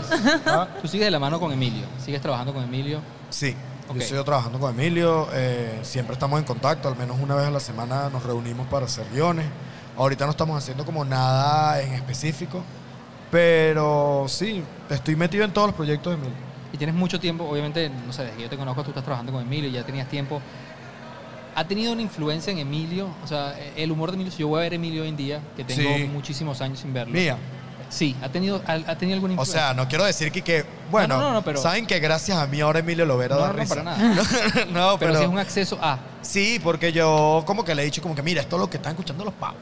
Los pavos de mi edad, imagínate. O cosas así, claro. Por ejemplo, y no es por nada, Emilio empezó a hacer YouTube de nuevo Claro. Porque yo, Emilio, tienes que hacer esto en YouTube, el youtuber, que se hizo un momento ustedes estuvieron ahí metidos en- Sí, lo ayudamos a. No me acuerdo. Sí, es un tema de A la edición. edición de en la edición. Y sí, bueno, o sea, trato de ayudarlo. ¿Qué, ¿Qué pasa? La enseñanza que yo le doy a él es que sí, un 1% de lo que él me ha dado a mí. Claro. Entonces eso es... Pero sí, sigo con él y voy a seguir con él un buen rato, que es lo que espero. Chachas, ¿cómo esa actitud, ah, Juan? Te veo, te veo súper activo, te veo yo tengo- despierto. Yo tengo. Yo quiero una pregunta. ¿Ya a esta hora ustedes rompieron el récord? Sí, sí, sí. ¿Y qué hacemos siguen, aquí? Siguen, siguen. No, porque nuestro objetivo es No es 40 que- no es que horas. tú has estado escuch- escuchando esto. No, claro Majo que sí. le está dando era un algo. chiste, era Es un chiste. chiste, chiste. No más- entendemos, no entendemos. Era un chiste. Desconecta el internet, mentira. Yo necesito ir al baño. Vale, dale, ve, vaya. Chicos. Juan, vamos. Vaya, Vale, vaya, adelante. ¿Qué tienes ahí? ¿De qué? Tienes las preguntas ping-pong. No, pero las preguntas me ponen son comediantes y tal. ¿Eran esas? Sí. ¿Las tenían ahí anotadas? Sí, sí, las tenía. Descifré el guion. Bueno. Las anotó Julio. Ah. Predecible, No, amigo. Ah, bueno, predecible. Quiero ver ¿Qué- si hay algo aquí que no... ¿Qué sienten ustedes como, como, como, como jefes de tantos comediantes? O colaborar con tantos comediantes, más que jefes. Sí, sí, no, por porque ustedes al final de cuentas tienen una línea, o sea, ustedes tienen guionistas a su cargo y todo Ah, eso. bueno, obvio. Y casi todos son comediantes. ¿Te hace más fácil, o sea, sientes que un guionista comediante te hace más fácil la cosa? ¿Te Claro, hace- vale. Sí, ¿verdad? Por favor. De hecho, nosotros pensamos que, que queremos tener guionistas comediantes en la web. Ok. Para, que Para las marcas. Qué Para cool. las marcas. Claro. Qué Hace- fino. Pero hace falta 100%. Es Qué que cool. eso, eso me parece súper cool. bueno, metan, porque- eh, metan currículum en la web. Porque el entretenimiento es lo que el entretenimiento es lo que la, la gente más quiere en las redes sociales. Exacto. claro. Y la gente ya está como eh, como que habituada, que los comediantes ya están vendiendo entretenimiento por todos lados, saben que las marcas trabajan con comediantes y todo eso, entonces creo, pero Es una pregunta, una pregunta que, que la voy a hacer con, con- con mucha intención. El mundo de la comedia, el mundo del stand, voy a hablar del stand en, en particular, que, que es una movida que tiene muchísimos años ganando terreno, Exacto. este, que se ha visto con muchas barreras, que, pero que las ha superado, pero que crece, pero que se abren nuevos espacios, nacen nuevos comediantes. Desde la perspectiva de marcas, siente que, que- que está abandonado, o sea, no hay un apoyo sólido, constante. eh, creo que apoyan más a los consagrados. Hay Sí. pocas marcas Pero yo creo que eh, eso también se da porque ahí no hay tantas productoras, que eso era lo que pasaba antes. Antes estaban, habían muchas más productoras. Estaba Jorgita de comedia, eh, creo que habían unas tres o cuatro más. Y, y- y el hecho de tener productores que, que te estén llevando el nombre ayuda muchísimo a que las marcas te lleguen. Eh, y creo que a- ahorita esa es como una de las cosas que hacen que obviamente eh, la marca se va a ir con el que tiene más seguidores o con el que es más conocido. Exacto, Creo que te eso es una de las cosas sea, que- yo, pues, yo siempre pongo la analogía que lo, lo que hizo los premios Pepsi con la, music, con, a, a la música, una marca debería hacerlo con el humor. 100%. Y lo intentaron, pero era demasiado piedra. Los premios de comedia fueron muy piedra. Aquí, ¿en serio? Sí, aquí hubo premios de comedia. Fíjate, tan piedra que Manuel Ángel ganó premio al mejor comediante del año. de esa manera. No, pero sí, lo intentaron mucho. Lo intentaron mucho tiempo. Baja. Sí, sí, bebé. Voy, voy a ir a... No, porque compartimos mueble, ¿no? que me me- tienen que, que, que- que medir y voy al baño. Ya vengo, chicos. Wow. Sí. Bueno, pero me quedo yo. Eh, Pachente, ¿quién, ¿Quién fala? Sí, que, Tenemos un funciona. ecosistema y vaya, está logrando algo Te imposible. abres un, te abres un personaje de TikTok. Me De encantaría. John. Como yo, ya ahorita no lo tengo tan amarrado, el- el- la imitación de John, pero hubo un tiempo que era No, bueno. no, no. En los tiempos entre grados era top, Sí, era sí. top. Te falta venir una vez a la semana a la Claro, web para claro, escucharlo. claro, claro. Mira, el tema, el tema de, las, de las plataformas, de las redes. Obviamente, como ayer hablábamos nuevamente con, con- con- con- con esta nueva generación, Ok. y, es- y una pregunta que yo les hacía es que si utilizan las redes para probar material. Demasiado. Sí, claro. Creo que. Twitter o sea, es sí, la bueno, principal. De ellos, de, de ellos dos, solo uno, solamente uno dijo que sí. Yelambi usa demasiado. Twitter. la- Claro, Ah, obvio, Twitter. Twitter. Twitter. Sí, sí. Twitter, Twitter. Yo las trato de usar en lo posible. No soy tan, pero sí se usan y es lo máximo porque tienes, el- tienes como que el primer El feedback de uno. Ajá. Y Perdón. hacer, y hacer no, otro no. tipo de humor. Tú lo usas porque yo te he visto Sí, haciendo sí, eso sí, en sí. Twitter. Obvio, es que Twitter es, es- es cómodo, ¿sabes? Como Claro. que pruebas la primera. Además, si es, si es algo que te está pasando, también te sirve como una especie de blog de notas por si acaso después se te olvida. O sea, yo he conseguido tweets y que, ah, mira. Esto era una premisa. Exacto. Claro, pero, pero por ejemplo ayer eh, Yelambi decía, es que yo voy a veces, yo pruebo un chiste en Twitter, que es a una audiencia bastante rara, además limitada, Exacto. Y uno dice que está preparada para matar. hiper preparada para matar, pero él decía algo, yo, yo sé que el chiste funcionó cuando se hace viral, no cuando tiene ciertas reacciones a la gente que ya me sigue.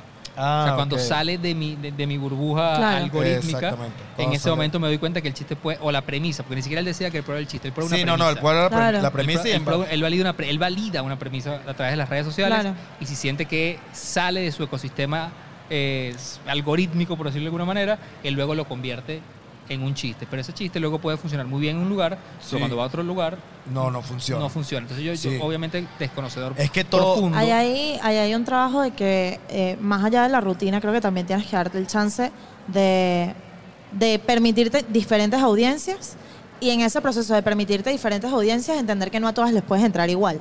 ¿Sabes? Como que. Y, y eso es trabajo del comediante netamente. Claro, y es, es trabajo tuyo como comediante Claro. verlo a- apenas llegas al show, ver el público, así como que, ah, pero, eh, ¿sabes? Porque a veces tú vas a un, a un, a un show y la gente no te, no te fue a ver a ti, fue a ver la comedia. ¿Qué comediantes vienen? Tú no sabes si hay señores, señoras, chamos universitarios. Entonces, en base a eso, tú tienes que tener la habilidad de, bueno, vamos a tantear aquí, este chiste puede ir por aquí, este chiste puede ir por ahí, antes. Ya después que logras tu comunidad, de que llenaste un teatro, Claro. de gente que te va a ver a ti, ahí sí te puedes permitir lanzar tú lo que tú quieras, lo que, pero mientras tanto ajustalo. Y, y en ese ajustar también tienes eh, estra- eh, como estrategias, digamos, que te funcionan, que es que yo tengo un chiste de Tinder, bueno, ok, ¿cómo le entro?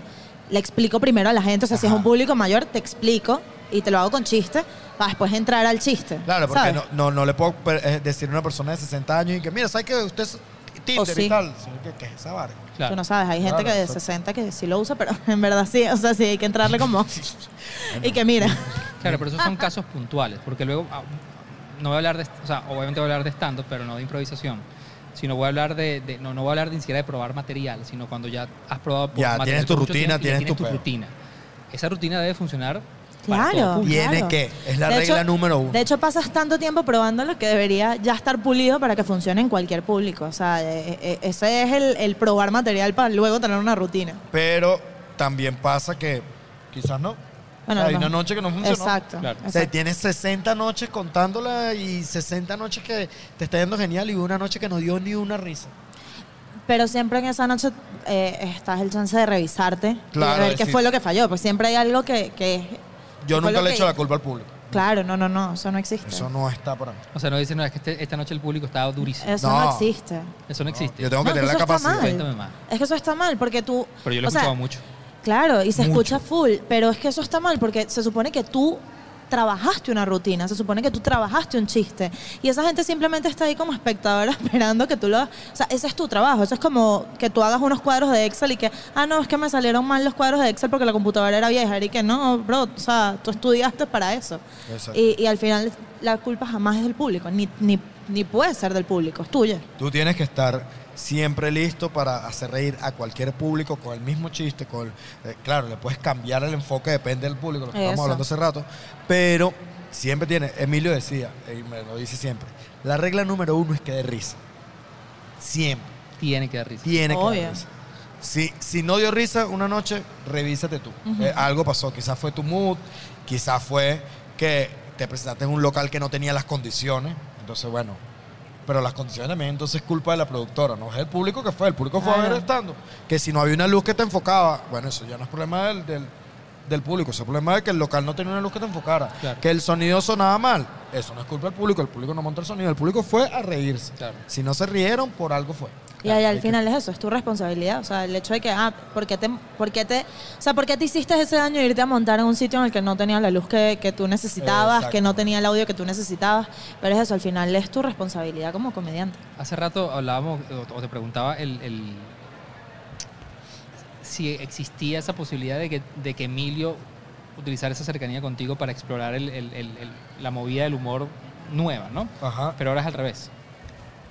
Tú obviamente, obviamente trabajar de la mano de uno de los comediantes más respetados de Venezuela. Este, ha tenido, te, te ha colocado, te ha colocado barreras o dices, no, esta parte no me voy a meter porque estoy respetando el género o porque no, no, no. O sea, te- es trabajar con Emilio de cerca te ha puesto limitaciones o te ha, o- No. o te ha abierto puertas. Yo me, ha- me he abierto demasiadas puertas, Claro. eso lo sabemos. Eh, de hecho, una de las cosas, bueno, tú sabes lo del taller, ¿no? Lo que Pero cuando dije limitaciones me refiero a, a- a la hora de, de- De de escribir. escribir. No, no, creo que no. Yo creo que es que la gente espera de mí algo completamente, ¿sabes? Porque la gente que, ay, yo me ha pasado con señores, ¿eh? Mira, pero a, a mí no me gusta lo que tú haces. Claro. Y Emilio dijo que tú eras el mejor. Sí, sí. Entonces a mí no me gusta. Yo, bueno, yo soy el mejor para Emilio, no para usted, señor. Claro. O sea, ¿sabes? Como que a mí yo le doy risa a Emilio y yo no le tengo que, ¿sabes? Como que, o sea, Claro, no, es un tema de gustos, pues. Exacto, yo no soy Emilio, que Emilio nos da risa a todos, obviamente, pero, ah, pero tú a mí no me das. Bueno, porque. Qué bueno, perdón, Sí, sí, señora. Sí, Perdón señora, por pero- existir. Perdón, señora, pero. Me voy. Le a Emilio, o sea, ¿sabes? Como que eso me ha costado burda, porque la gente como que. Haces me pone una un lista. peso. Haces Ah. una lista y que señora, dígame su nombre. Para no volverme a presentar donde Sí, usted esté. Es un peso burdo de cabilla. Que Emilio haya hecho eso en ese programa Sí, ¿no? fue. Eso me. Yo el Pero primer día que. un- jaja, publicando el video por todos lados y que mira lo que dice Emilio, que soy el mejor. Ahora Agarra- lo odio. Agarra daño. Ahora lo odio. Es como que no, no soy. Mira, a ver, obviamente Maca conoce muy bien la dinámica. Ya estamos entrando en los últimos Ah, cuatro Ma- minutos del segmento y vamos entonces con la. Ah, no, no he visto ninguna. No, pero yo ya, No, ya varias. ya- no, ya- otras ya preguntas, invéntate nuevas. Ya varias las cubrimos. Pero, a ver. Allá Ciudad viene- allá favorita. viene el señor Chon. Ya, va, las de Valentina Quintero y nos las haces a nosotros. No, vamos a pararnos. Ey. Ey, Ey. buenísimo, vale. Momento top. de Momento épico. Pero cuando tú te enteres, épico. cuando tú te enteres. Háblame. No, vale, no te creo. No te creo. bro. Dijo Tasca. no, mi brother. Dijo Tasca, yo pensé que eran unas birras, No, una cosa. compadre. No, pero hay birras ahí porque tenemos polar. Freddy Uh. de la Tasca, Qué grande. que es un ¿No sitio vieron mi- no vieron mi- no espectacular en la Urdaneta. Qué Está maravilla, full eh. el restaurante, vino corriendo, nos dejó Qué las croquetas de pelo que son Pero baja ahí el. Qué fantabulosas. grande. La dejó y se fue para que celebremos. La mejor Qué sorpresa cuchi. Qué lindo, día. qué cuchi. Que escuche que. Usted no tiene ni idea de lo sabroso que es esto. Usted- Ok, Ustedes están recibiendo demasiado amor de la gente. Ciudad muy- favorita para hacer comedia. Caracas. Caracas también. Ahí no hay De discusión. una, Caracas. Sí, obvio. Mi ciudad. Peor show que hayan tenido. Ayer, ¿no? no, creo que. Yo no tuve- me acuerdo, pero es No, que. yo, yo tuve uno horrible que fue una boda slash baby shower. Ah, yo en la fábrica. Raro, raro, raro. Fue de impro. slash baby shower. Sí, fue De lo- de impro, esa era raro. como que se están casando y tenían. Se- y tomando whisky a todo dar y sin tarima. Yo en la Feo. fábrica de cemento de Guárico. Llamé a mi mamá, por cierto. Como estábamos en mismo. ya, mamá, venme a buscar ya, por favor. Cuando me bajé. Idea que les hayan rechazado en un guion, pero que a ustedes les gustaba y la amaban. Esta tú la vas a recordar demasiado. Lo sabía. Obviamente. Lo pensé lo escribió Miren, mal había- Lo, lo pensé. Esto- Miren, había, esto- había para, para entregrados, había Ay, la idea Ay, de hacer eh, un hígado animado. No, Claro, no, pero no había la idea. No, no, no. No había la Se idea, hizo, lo se ejecutó. hicimos. Sí, sí. Con El- el voz de Nanutria. Con voz de Nanutria, No. increíble, pero ya va, yo era como, esto tiene que salir, esto tiene que volverse una, una secuela, esto tiene que tener una serie animada nada más del El, hígado el Manuel. hígado animado, sí, me acuerdo. Era increíble Sí, y, me acuerdo del y lo mató animado. Juan. Lo mató Yo Juan. tuve un programa de, de jokes. Lo propuse. Sí, es De verdad. pranks. Y a mí me gustaba. Uy, yo perdí mi celular, ¿no? Yo, Yo tenía un programa de pranks. Hace rato yo también. ¿Perdimos el celular? Sí. Bueno, algo se tenía que perder. Mira, 40 quiero decirles algo. Suéltalo. Nosotros tenemos el equipo aquí de, de Planeta Respiratorio. Ajá. Que desde las, el, No, ¿qué pasó? el Me día que miedo, empezamos yo. nos estaban traqueando. con el- Yo tengo, Con el desfibrilador. yo tenía 37 horas continuas marcando 15, 16 de, de tensión ¿Y alta. dónde estás? ¿Y ¿Dónde ahora? estás? Me acaban de medir la tensión ahorita y tengo 13. No, papá, eres de 15. Es decir, el estrés era por el récord. Era por totalmente. ¿Quién dijo eso? Me pasó lo mismo. Michael Melamed. Ah, Michael Melamed nos dijo. Un hombre sabio. Michael Melamed nos dijo, quítate eso de la tensión que lo tienes en la cabeza. Michael, me medí la tensión. 13. Ya logramos el récord, ¿no? Qué feo que no nos da el crédito a nosotros por estar aquí acompañándolos ahorita, justo cuando se le bajó la tensión. Ah, te, Me- te relajamos, parece- tonto. eso claro. todo. Es que estás con nosotros. La comedia relaja. Exacto. Chicos, Ajá. Yo, ¿tu teléfono por qué lo tenía? ¿Me lo robé? ¿De verdad? Literalmente. ¿Pero en qué momento lo Yo no agarraste? sé en qué momento, yo no sé. Ya va, pero lo... ha- Bueno, Tenemos un ecosistema. ¿qué, Cristiano qué- Ronaldo. ¿qué te parecen los invitados que uno trae que se roba? Pero es que fue, fue ¿qué, qué, qué es esto? Muchachos. raro. Ah, es que estaba sentado aquí en la entrevista Mira, nos van a pasada. dar las croquetas. Lo No, vamos no, a hacer. No, no, muchachos, muchas gracias. Váyanse antes que- No, no abras No, todavía, no, Juan. no, espera que no, se no. vaya. No, Mira, no, yo no estoy hay en la manera. sala de tu casa. No hay ni forma A mí ni no me manera. corras. Abre después que se vaya, man. No, sí. Ey, que Luis Carlos me dijo. ¿Qué fue lo que me dijo Luis Carlos? Y que yo soy agarro un cachito que están buenísimos. bueno, me dijo apenas salió y que... Muchachos, muchísimas gracias por ser No, parte vale. del podcast eterno y, Y ser uno gracias. de los más de 100 venezolanos que estamos batiendo el récord mundial de podcast.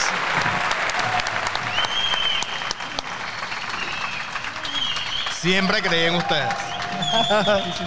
Ey, Nunca lo dudé. quiero Nunca que sepan, mañana sale el anuncio de Sí, sí, sí. el ya casi palusa de 41. 41 no, ni, ni de No, es 40 Son- horas, 5 segundos, 40 lo que horas vamos a 5 hacer. segundos y ya. Lo vio. Quiero la mía. Yosito, preséntate ahí el próximo bloque que para Voy, voy, cumplir voy, voy, con voy, el voy. reloj suizo que hemos sido. Estamos en, el- en la hora 38, 37 segundos, así que presente. ¿Tienes Ajá. ahí? ¿Lo tienes en la mano? Sí, sí, sí, sí. Chicos, bueno, estamos aquí, bueno, obviamente muy felices, acompañados por gente muy querida que se llegó hasta acá a compartir con nosotros y ser parte de esto también. Las próximas dos horas a mí me emocionan mucho. Sí.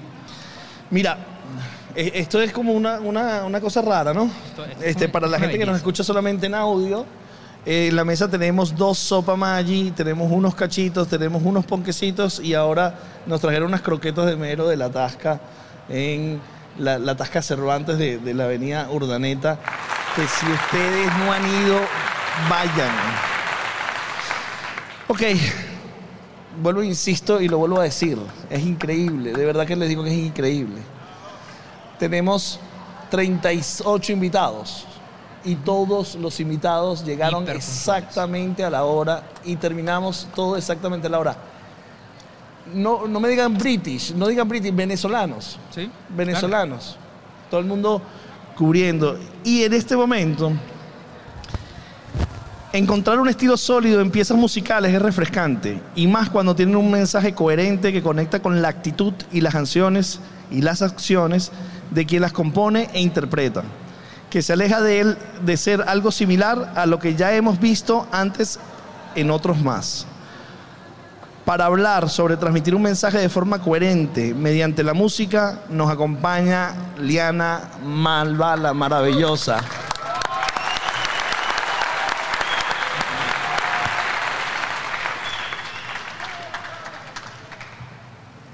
Liana. Bienvenida al podcast eterno Liana Malva, la penúltima invitada del día de hoy. Qué honor. Mira, perdona que te recibimos con, con este, maravilla. con esto. Y Bueno.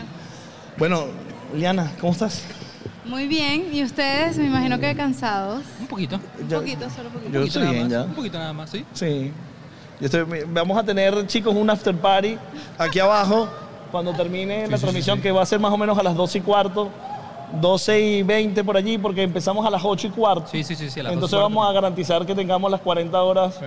Vamos a terminar más o menos a las 12 y cuarto y ahí vamos a estar. Y seguimos hablando en el after party. Liana, qué maravilla, bueno, maravilla el trabajo que también, bueno, aquí hay mucha gente que está súper conectada, ¿no?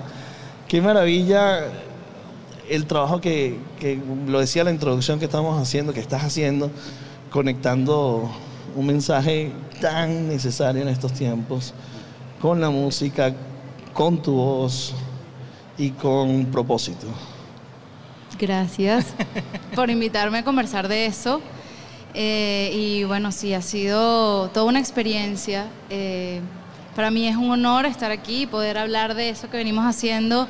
Eh, en algún momento pareció como un simple, una simple idea y hoy en día se comienza a transformar en algo mucho más grande y, y bueno, no, subestimo para nada el poder de la música como, como una herramienta de transformación y de comunicación y a dónde puede llegar. Y, y bueno, ese mensaje que viene desde, desde la Gran Sabana, yo con mi guitarra y mi voz, eh, comienza a llegar a otros espacios y comienza a, a, bueno, a posicionarse y a agarrar fuerza y, y ahora es que viene, pues ahora es que, que comienza el trabajo real.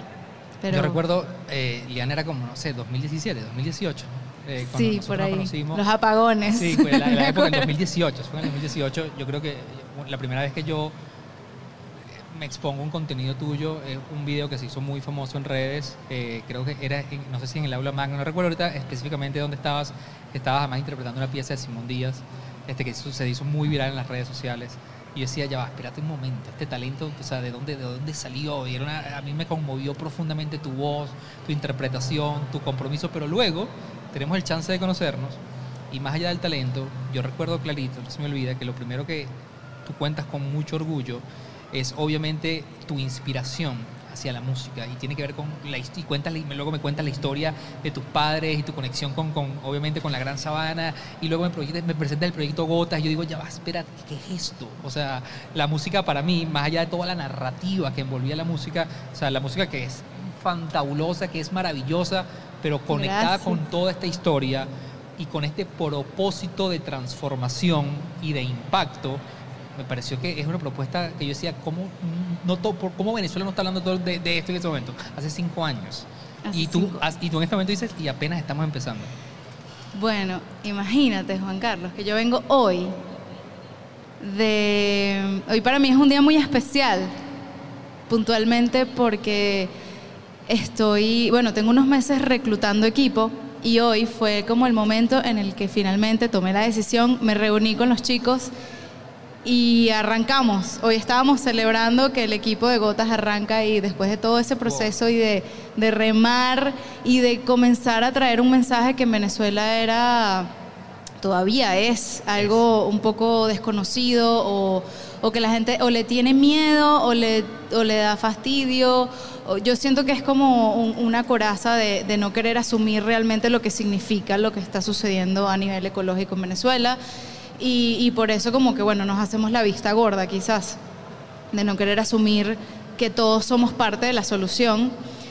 Y bueno, hoy en día, eh, para mí, hoy es un día importante porque arranca una nueva etapa donde ese mensaje comienza a transformarse en otras cosas, en un equipo, en una fuerza que apenas comienza a, a nacer después de cinco años.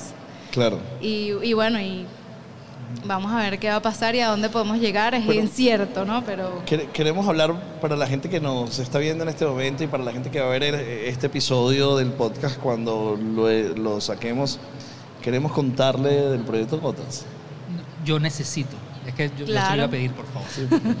les, cue- les Sí, echo el cuento. Por ok. favor, lujo y detalles. Bueno, yo hoy en día, después de, de un tiempo, ¿no? Que vengo moviendo este mensaje y, y utilizando la música como una herramienta de transformación y, y para llevar un mensaje, eh, me doy cuenta que este proyecto nació de una circunstancia.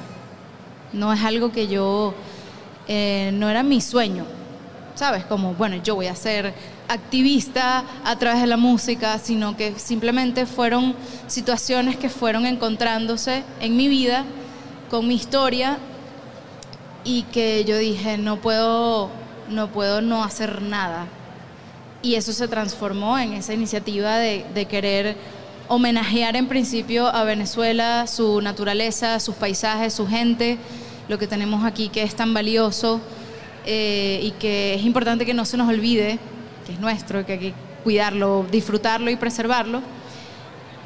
Y bueno, y por otro lado, eh, comenzar a comunicar la situación que estaba sucediendo en mi casa, donde yo crecí en la Gran Sabana, un lugar que es un paraíso en la Tierra, único en el planeta, el lugar más antiguo del mundo, Parque Nacional, eh, bueno, tantas cosas que uno puede decir de este lugar, que yo diría que es como la tacita de plata del venezolano y de Venezuela, la Gran Sabana, porque Seguro. aunque somos el país más caribeño del mundo porque tenemos más extensiones de playas que cualquier otro país caribeño, la Gran Sabana es un lugar único que no existe en ningún otro lugar del planeta y eso es nuestro, ¿no?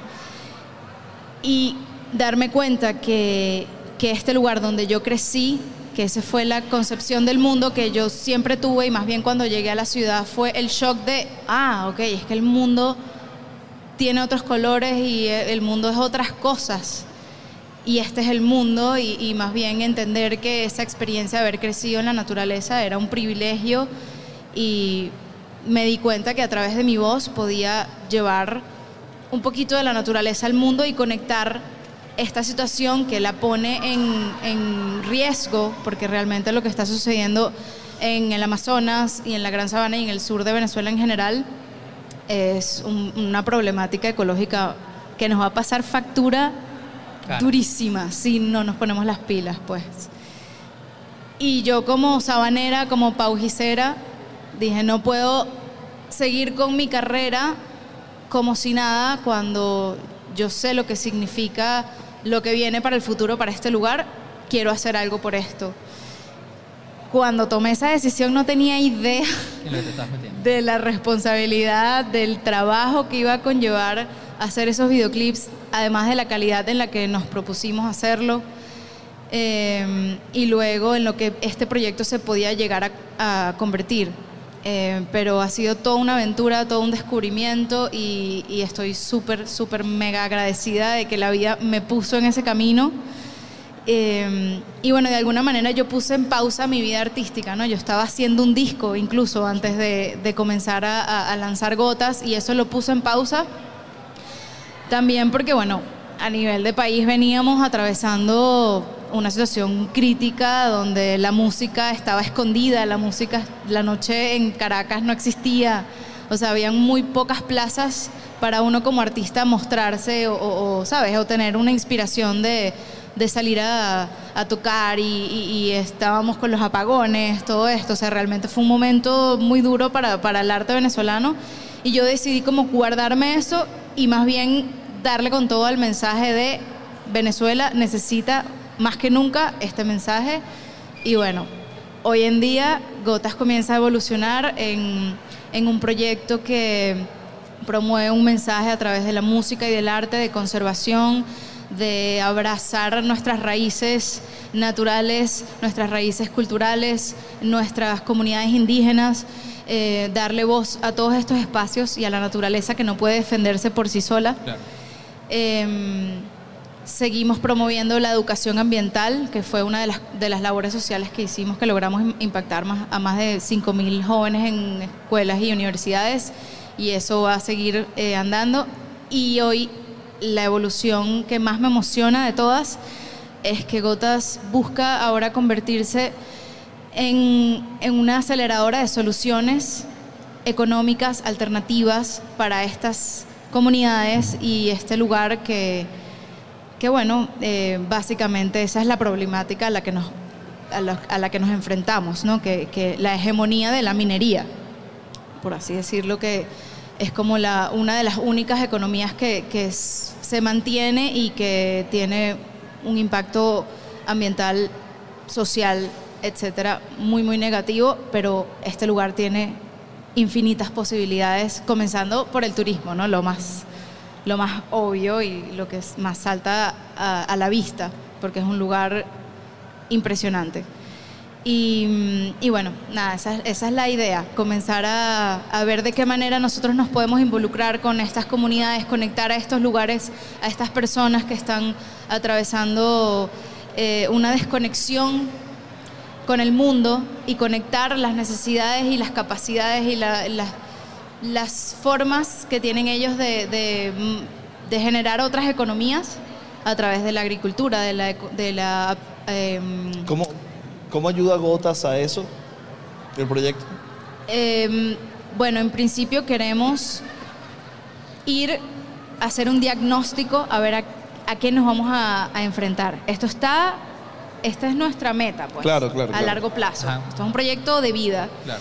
¿Cómo queremos hacer esto? Pues trabajando con personas que están capacitadas para desarrollar el potencial humano de estas comunidades, trabajando con las comunidades, con los indígenas, viendo de qué manera podemos buscar eh, Claro. empresas, o sea, hay, hay que, hay que ir a entender qué podemos hacer. Yo que viví allá y que viví en un pueblo turístico y que mi papá tenía una tienda de artesanía, sé las capacidades que hay, pero no me quiero adelantar a, bueno, vamos a hacer este producto, ya yo los tengo en la mente, pero, pero ahora hay que ir y es un largo camino de aquí a materializar eso, así que deseennos mucha suerte. Exacto. Y, y bueno, lo interesante de esto es que Gotas va a ser una campaña que va a invitar a la gente a formar parte de ese movimiento y a que todos seamos guardianes de los ríos de la Gran Sabana y de los bosques de la Gran Sabana y guardianes del agua, básicamente, donde van a poder eh, donar, donde van a poder comprar productos eh, de triple impacto. Eh, y bueno, esa es la manera, en pocas palabras, es un proyecto Ambicioso. bastante ambicioso, sin Mira, duda. eh, Liana, ¿cómo, ¿cómo, o sea, obviamente tu, tu, tu música, tus canciones, eh, tienen una propuesta realmente diferente porque tienen esa conexión con la, naturaleza, con tu, con tu heritage, con tu herencia. ¿Cómo, ¿Cómo es tu proceso de, de escribir? Varía muchísimo y también los resultados varían muchísimo. Yo diría que en Gotas específicamente yo me yo no escuchaba música venezolana. Nada.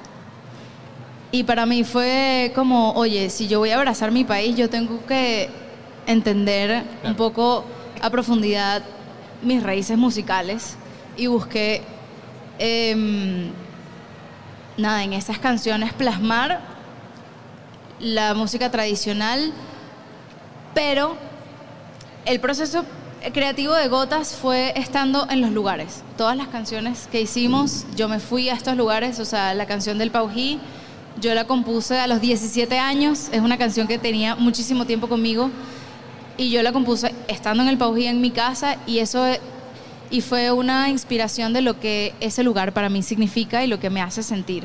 Luego en La Tortuga fue un viaje que fui, me llevé un cuatro y habían músicos que tocaban música venezolana y, y yo inspirada y como, eh, sí, eh, influenciada por, por, por esos sonidos y por esos ritmos, me salió una tonada en la tortuga y luego en Mérida ya todo el proyecto tenía como muchísima más...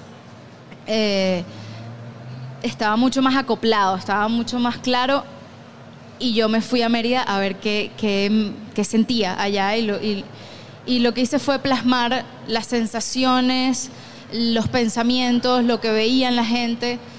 Y, y bueno, así nacieron esas canciones, pero yo como, como compositora a veces la- las canciones pueden venir por una melodía que me encanta, que me hace bailar, a veces puede venir por un beat eh, de hip hop eh, o de funk, o sea, me encanta probar muchas maneras distintas, pero creo que siempre me vienen primero las melodías, a menos que tenga alguna temática o algún concepto que quiera desarrollar y, y parto del concepto, luego comienzo a buscar melodías, luego eh, comienzo a buscar palabras que engloben el concepto y, vi- y voy viendo cómo las enlazo y, Estamos hablando de cuántas canciones. eh, que tengo hechas. Sí. Wow, bueno, de gotas hay mm, tres canciones al aire. En Que- que Roraima además, nació una déjame canción. interrumpirte para, para, para hacer una mención honorífica no solamente al mensaje, a la calidad musical, la calidad audiovisual. La calidad La audiovisual. calidad audiovisual de todas de, de los videoclips de estas canciones son absurdos. O sea, Sí. yo, yo- Tengo un equipo maravilloso. Pero absurdo, que sigues trabajando con la maravilloso, Sí. Venimos ahorita de un evento que está que estaba sucediendo en, en- en el lugar donde están haciendo un movimiento artístico súper interesante que es nuestro estudio, que es una casa en Los Chorros, eh, que se llama, bueno, Habitat, es la casa, es una casa creativa que, que pronto ay, qué chévere. los voy a invitar para Qué que chévere. vayan. Ay, por favor. Claro que sí. Y Y el home studio. Home studio, bueno, he tenido mis home studios En- y en he hecho maquetas, ¿Así? claro. Eh, pero, pero bueno, eh, tengo la suerte de que desde hace eh, un rato cuento con un equipo para, para grabar, y, pero siempre me gusta mucho grabar con mi celular. Y bueno, respondiendo a tu pregunta de cuántas canciones, bueno, yo creo que he hecho, no sé, alrededor de 60 canciones, pero tengo grabadas y es- esperadas, esperando ahí en lista por salir, hay alrededor de 25 canciones. o sea que ahora lo que viene es música. Claro. Porque Gotas comienza a arrancar y a caminar solo y yo también voy a comenzar a, a- a, bueno, a ponerle mucha fuerza a, a mi carrera artística. Mira, el, eh, la, la- la verdad que eh, yo no sé si la gente ha tenido suerte de escuchar, eh, bueno, no es que sí, porque a mí me encantaría, obviamente, ojalá pudiéramos ponerla, pasa que no podemos poner música porque la- después YouTube nos... No, pero a mí Estrella, que es nuestra- una parte del equipo, nuestro equipo de producción, vino a decirme algo que decían, lo tengo que decir. ¿Qué? Ella dice, en el chat, en este momento, nosotros estamos Ajá. transmitiendo en vivo, y me dice, el chat no dejan de pedir, por favor, esto no soy yo, es la gente. No dejan de pedir y por favor, Liana, regálanos un poquito de tu voz. Liana que Claro. cante, Liana que cante, Liana que cante. De hecho, cuando yo no te, yo, yo te hice en la guitarra, dije, no. Sí, sabes que no lo pensé. Porque bueno, la guitarra Claro, Claro. tiene es su un logística. morral. tiene su pues. logística. Y hoy tuve un día particularmente especial, pero ajetreado. Eh, pero pero no, no necesitamos la guitarra Vale. porque les voy a cantar una canción Ay, qué bello. muy especial que además nació en un momento que les voy a echar el cuento Vale, porque claro. Por favor. bueno, yo conocí a este señor que está por allá, a Michael Melamed, hace alrededor de, de dos años. Y nos conocimos de una manera súper loca, pero bueno, conectamos súper rápido y, y- y, mm, bueno, Michael me viene acompañando muchísimo en, en mi crecimiento como, como emprendedora y como artista. Y en enero de este año tuve el, el honor y la suerte de ir a, a Roraima con Michael y con un grupo de, de hermanos y de amigos Un excepcionales. sí. Un grupo maravilloso de, de seres humanos que los amo y, y los admiro muchísimo. Y bueno, fue una experiencia de principio a fin en las nubes. O sea, de verdad fue fue algo muy mágico lo que vivimos, también en, en- en conexión con las comunidades indígenas. De verdad, no recuerdo ni un segundo que por mi mente pasara qué hago aquí o, o- o, ay, esto está mal, nunca. Todo, y todos estuvimos en esa sintonía de amor, de agradecimiento, todo el viaje en pura conexión. Y mm, un día, bueno, todos los días pasaba algo, todos los días llorábamos de emoción y de, agra- de alegría de estar en, este, en la cima del Roraima. Y un día fuimos a una cueva dentro de Roraima que quedaba cerquita de, de nuestro hotel donde nos estábamos quedando. Y entramos en la cueva. Yo estaba particularmente emocionada porque para mí la idea de estar en- entrando en una cueva en el Roraima, que yo no había ido nunca, siendo sabanera, siendo de la Gran Sabana, yo nunca había subido al Roraima y para mí eso era un sueño, una meta a cumplir de mi bucket list número Claro. uno. Sea, era tipo este año, tengo que subir al Roraima y todo se dio. Y estamos entrando a la cueva y wow, o sea, un lugar impresionante, una energía muy fuerte. Yo la empecé a sentir en el pecho. Y cuando llegamos, nos llevó Elías, eh, un, un indígena Pemón que se hizo súper amigo de todos, que era el guía, el que subió a Michael también a, a la cima de Roraima con su hermano. Y, y bueno, nos, nos muestra como que, bueno, esta es la galería más grande, si quieren seguir, ya aquí es, nos tenemos que comenzar a arrastrar. Y todos dijimos como que no, vamos a quedarnos aquí, vamos a hacer una meditación, vamos a, a- a quedarnos aquí un ratito. Y de repente Valerie, la chica de los dos locos de viaje, bellísima y queridísima, Estuvo aquí con nosotros. se le ocurre, Liana, eh, no, se le ocurre, ¿por qué no apagamos las luces? Porque un tío que es, es espeleólogo me dice que, cuando esté en una cueva aproveche para apagar todas las luces y sienta el vacío y, y, bueno, el, ¿sabes? El negro de estar en una cueva sin luces debajo de la tierra es una sensación muy loca y todos como que, wow, claro, vamos a hacerlo. Apagamos las luces y de repente otro amigo eh, dice, Liana, ¿y por qué no te cantas algo? Y yo, wow, qué momento, o sea, yo no puedo cantar cualquier cosa aquí, que no sé qué cantar. No se me ocurría nada y de repente digo, no, bueno, nada, voy a, voy a improvisar. Me lo digo a mí misma, a mis adentros, no es que lo exterioricé y, y bueno, comienzo como a entonar una melodía, como a buscar, a ver qué comienza a salir. Y de repente agarro el valor de comenzar a decir eh, palabras y, comenzar a decir una frase y, una letra. Y la letra comenzó a salir sola. O sea, yo no en ningún momento me trabé o en ningún momento dije, ay, ¿qué voy a decir aquí? Sino que fue muy, muy orgánico y muy fluido. Y la improvisación duró alrededor de ocho minutos y salió una canción que para mí, bueno, fue la tonada del Roraima, ¿sabes? La voz del Roraima que se canalizó en esa cueva fue muy, muy loco, pero de alguna manera la letra representó todo lo que veníamos viviendo en ese viaje como experiencia de vida, como visión de país que teníamos todos en ese grupo de lo que queremos construir y de lo que no queremos que siga sucediendo. Y bueno, Y esta es la canción que les Ma- magia pura. Sí. Em, yo vengo también, estoy un poquito ronca porque tengo todo el día hablando, pero no, no más que ustedes. Silencio, por favor, para escuchar a Liana. Agüita, agüita.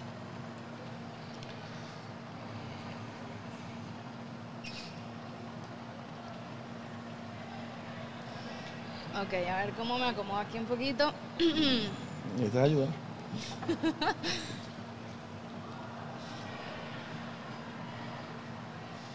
Ok. En el vientre de una roca sagrada, en el centro del universo, despierta una luz en el medio de la oscuridad la llevo en el pecho, en el centro vibra alto, nadie la puede apagar. En el centro vibra alto, nadie la puede apagar.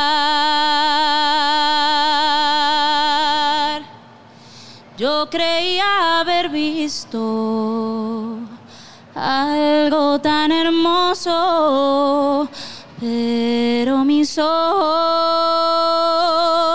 no lo pueden creer. Y aquí me encuentro, aquí en el centro, y retumba el eco. Cada vez se hace más fuerte este pálpito que siento. Era mi intuición guiándome de nuevo. Una vez más, a donde tengo que estar. Una vez más, de vuelta a casa. Una vez más buscándote.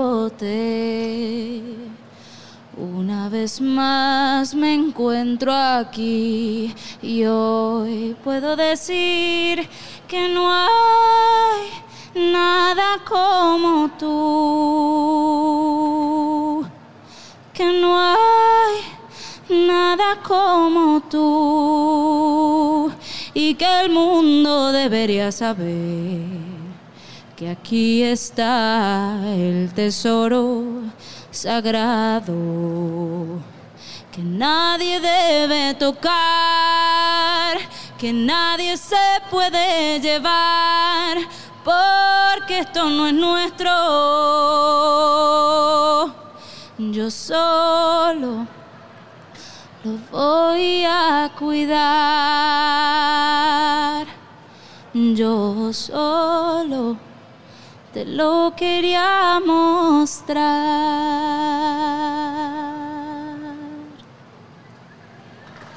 ¡Wow!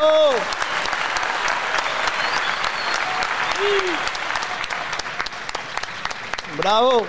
Gracias. Yo no me puedo imaginar, Michael. Melamed, yo no me puedo imaginar esto cantado en ese lugar. Eso, eso. Te cambió la vida. Magia, ¿no? Fue una locura. Mike no pudo venir con nosotros a la cueva, él se quedó en, en la otra cueva, pero cuando yo llego a la cueva están Valeria y Manuel y, y todo el grupo que estábamos en la cueva abrazando a Michael en una piedra, poniéndole la canción en la corneta y Michael llorando así. Fue muy loco. Y O sea, después eh, vimos unas luces y una cosa rara que, bueno, Esto es les dejo ahí el cuento. O sea, en ese momento fue lo que fluyó. Y eso es un, o sea, la canción sigue, lo que pasa es que, bueno, eh, decidí agarrar ese pedazo porque estaba demasiado concreto y fue como, Qué wow. potente. ¿eh? Este mensaje, Qué mensaje. está muy claro. Y cuando, bueno, un día que decidí cantar esta canción en público, entendí como que no puedo creer esto y, y al principio me costaba cantarla. O sea, cuando yo estaba en la cueva, de hecho el audio original yo me pongo a llorar, pues porque es como que no lo podía creer, se me trancó la voz. Pero la canción no había terminado, yo respiré, respiré profundo y, y seguí un rato más y la canción terminó. Pero sí fue, o sea, el nivel de energía que se generó ahí fue una, una locura. Yo sentía el pecho así, no sé, muy loco. Vayan a Roraima. Yo creo que, que la gente que está en línea ahorita, tenemos 1200 personas en línea en este momento. Wow, saludos. Eh, creo que tuvieron una demostración clara de lo que nosotros estábamos tratando de describir con palabras, de lo que tú contaste con, con- en, en- tu introducción inicial. Eh, pero yo creo que, que escucharte es transformador. todo, o lo sea, cambia todo. eh, escuchar la letra, que me impresiona. Esa letra- Me, me impresiona el talento y la habilidad que digas que te paraste allí y, y te salió esto. Sí, bueno, yo creo que no fui yo realmente. eh, a veces uno como, como músico, como artista, como creador es canal, ¿no? sí, es un- de muchas cosas y. Sí. y yo siento mucho eso a veces cuando, cuando estás conectado, es como que te conectas con una nube, que la información está ahí y simplemente la bajas. Eh, y es muy bonito, o sea, para mí la música ha representado eh, una conexión con Dios en algunos momentos, en algunos momentos, muchas cosas, o sea, la música tiene muchas caras y sirve para muchas cosas, pero creo que mi conexión más bonita y más trascendental ha sido ese momento, ha sido uno de esos momentos más increíbles donde yo misma me puse a llorar porque no Claro, lo podía no creer. sí, sí. Pero además dice, dice, o sea, comentas lo que me llama mucho la atención, porque tú dices, yo tuve que hacer pausa, pero sabía que la canción La no había canción terminado. no había o sea, terminado, no, no. ¿cómo- o sea, no, no entiendo nada. O sea, ¿cómo que- sabías que la canción no había terminado y estás improvisando algo. Sí, porque todavía tenía ganas de seguir cantando, pues básicamente. Y, fue muy bonito y, creo que, el momento se dio porque todo el mundo estaba en sintonía de, conectar, de, de escuchar, de, esa, de sacar a flor de piel esa sensibilidad que es la que a veces nos falta para darnos cuenta de lo que tenemos frente a nuestros ojos y no, y no le estamos dando el valor que merece, ¿no? Y más bien todos abrazando esa experiencia y, y, y fue, fue un, algo muy, muy bonito, de verdad. Qué, qué hermoso que además nos digas que hoy avanzaste en... Que hoy comenzaron a trabajar, hoy, hoy celebraban. Porque la verdad que la ansiedad que me da, yo quiero escuchar, quiero, quiero escuchar. Bueno, este año vamos a hacer un, un concierto con orquesta. Uf. Tenemos planes.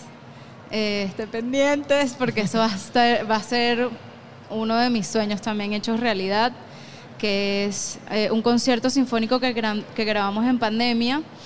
eh, para una fundación que a nivel mundial es muy importante y muy grande en todo este en este movimiento de, sostenibilidad y de inversión social y, bueno el año pasado tuvimos el honor de participar ahí hicimos un concierto o sea aprovechamos toda esa producción todo ese momento para grabar muchísimo más contenido musical y hay un concierto sinfónico que va a salir pronto que luego la meta es presentarlo en vivo en donde fue grabado, que es en la sala Simón Bolívar del, del Centro de Acción Social por la Música. Y es una locura, El lugar es alucinante. una locura ese lugar, de verdad es... Yo, del- yo quiero aprovechar de las mil personas que hay conectadas, que obviamente tienen, están a tiro, lo tienen ahí en internet, y a todas las personas que están aquí, que inmediatamente, en una ventana nueva, sin cerrar esto, vayan a, a bus- o sea, va- busquen los, las tres canciones, ¿no? Que están cargadas del proyecto Gotas. ¿Cuáles son las tres? Eh, comenzamos por el Paují, por mi casa, en la Gran Sabana. Luego nos fuimos a La Tortuga. Luego nos fuimos a Mérida. eh, y bueno, y también hicimos una canción que yo tenía preparada por cosas de la vida. Realmente no fue algo que preparé oficialmente, pero sí me la llevé para el viaje de Roraima y filmamos un video en la cima de Roraima, que es una locura ese video. Eh, esta canción que nació en Roraima, quiero hacerle un video donde sea solo Roraima, solo paisajes de Roraima y los quiero. Y, mm, y bueno, eso- esos, esos son los contenidos que hay de Gotas. Vayan a buscar eh, el concierto que hicimos para Skull Foundation. No está en mi canal de YouTube todavía, pero eso va a salir muy pronto. Voy a lanzar seis piezas eh, en formato sinfónico. Eh, dos que, que hicimos para Skull Foundation. eh, que pueden buscar Liana Malva Skull Foundation y ahí lo van a conseguir. Y eh, bueno, y ahora, ahora es que viene música de Liana Malva, viene mi disco, vienen muchas cosas que me Gracias a emocionan demasiado, demasiado, que yo quiero compartir. Al principio, al principio eh, comentabas, yo recuerdo que en, en esos primeros encuentros en el 2018, eh, lo, lo que tú me, o sea, nos acabas de transmitir a través de esta canción fue lo que yo inmediatamente sentí cuando escuché los temas de gotas, de, de gotas que estaban por salir, todavía no habían salido. Este, creo que solamente había salido uno, no, no Paují, recuerdo. Sí, creo. creo que el Paují era el único que había salido. Este, y yo además recuerdo que también me presentaste algunos temas de este álbum comercial, por decirlo de alguna manera, Sí. que yo también escuché un tema de esto y yo decía, o sea, pero pero ¿por qué ustedes no sueltan esto ya si esto va a ser un repalo? Hace cinco años. Pero empezabas al principio diciéndonos, yo ese proyecto lo puse en pausa. Porque obviamente entendí que con este proyecto, con Gotas, hay una ambición mucho más grande. Hay un tema de transformación. Sí, hay un, sí, hay un tema de... Es algo que trasciende de, de mí como artista y de, de mis propósitos personales, que son muy importantes también, obviamente. Pero hoy en día veo como que la gran pantalla de lo que puede llegar a ser eso y es algo que, que me trasciende, es algo que, que puede convertirse en un movimiento muy bonito y muy necesario para este lugar y, y eso me hace profundamente feliz y siento que todo ese tiempo invertido en ese proyecto va a dar sus frutos. Seguro que sí. Eh, y bueno, esto es una invitación Sí. para que estén pendientes de este, de este proyecto, eh, porque sean venezolanos o no, esto es un lugar del mundo que necesita ser preservado y necesita ser valorado y respetado. Y, y bueno, la idea es retomar el turismo en, en las otras zonas de la Gran Sabana que no son Canaima. Obviamente Canaima siempre que siga existiendo y que siga proliferando el turismo, pero hay muchos lugares de la Gran Sabana que, que son maravillosos y, y que bueno, ya iremos en gotas buscando la manera de conectarlos a ustedes con este lugar y que ustedes puedan ser parte de, de este movimiento y de esta solución. Diana, cuéntanos de colaboraciones con otros artistas. Bueno, tengo varias ahí guardadas que no puedo decir, pero mm, yo hice una colaboración muy importante que también marcó un, un hito en mi carrera. es la canción más escuchada tuya en Spotify, ¿no? sí. Eh, con el gran Cancerbero. Eso fue en mis inicios como cantante. Eh, también caí en un lugar donde casualmente estaba eh, grabando Tyron con Mauricio Gómez, solo Soul. Y en ese momento yo comencé a trabajar con Mauricio. Gran Mauricio. Y él, bueno, escuchó parte de lo que yo estaba haciendo y, y le había comentado a Mauricio que quería hacer una canción con una chica y escuchó lo que estaba haciendo y, y nada, fluyó. Fue, un- fue una colaboración muy bonita, eh, también bastante trascendental. Esa canción es muy importante para muchísima gente por el mensaje que, que lleva.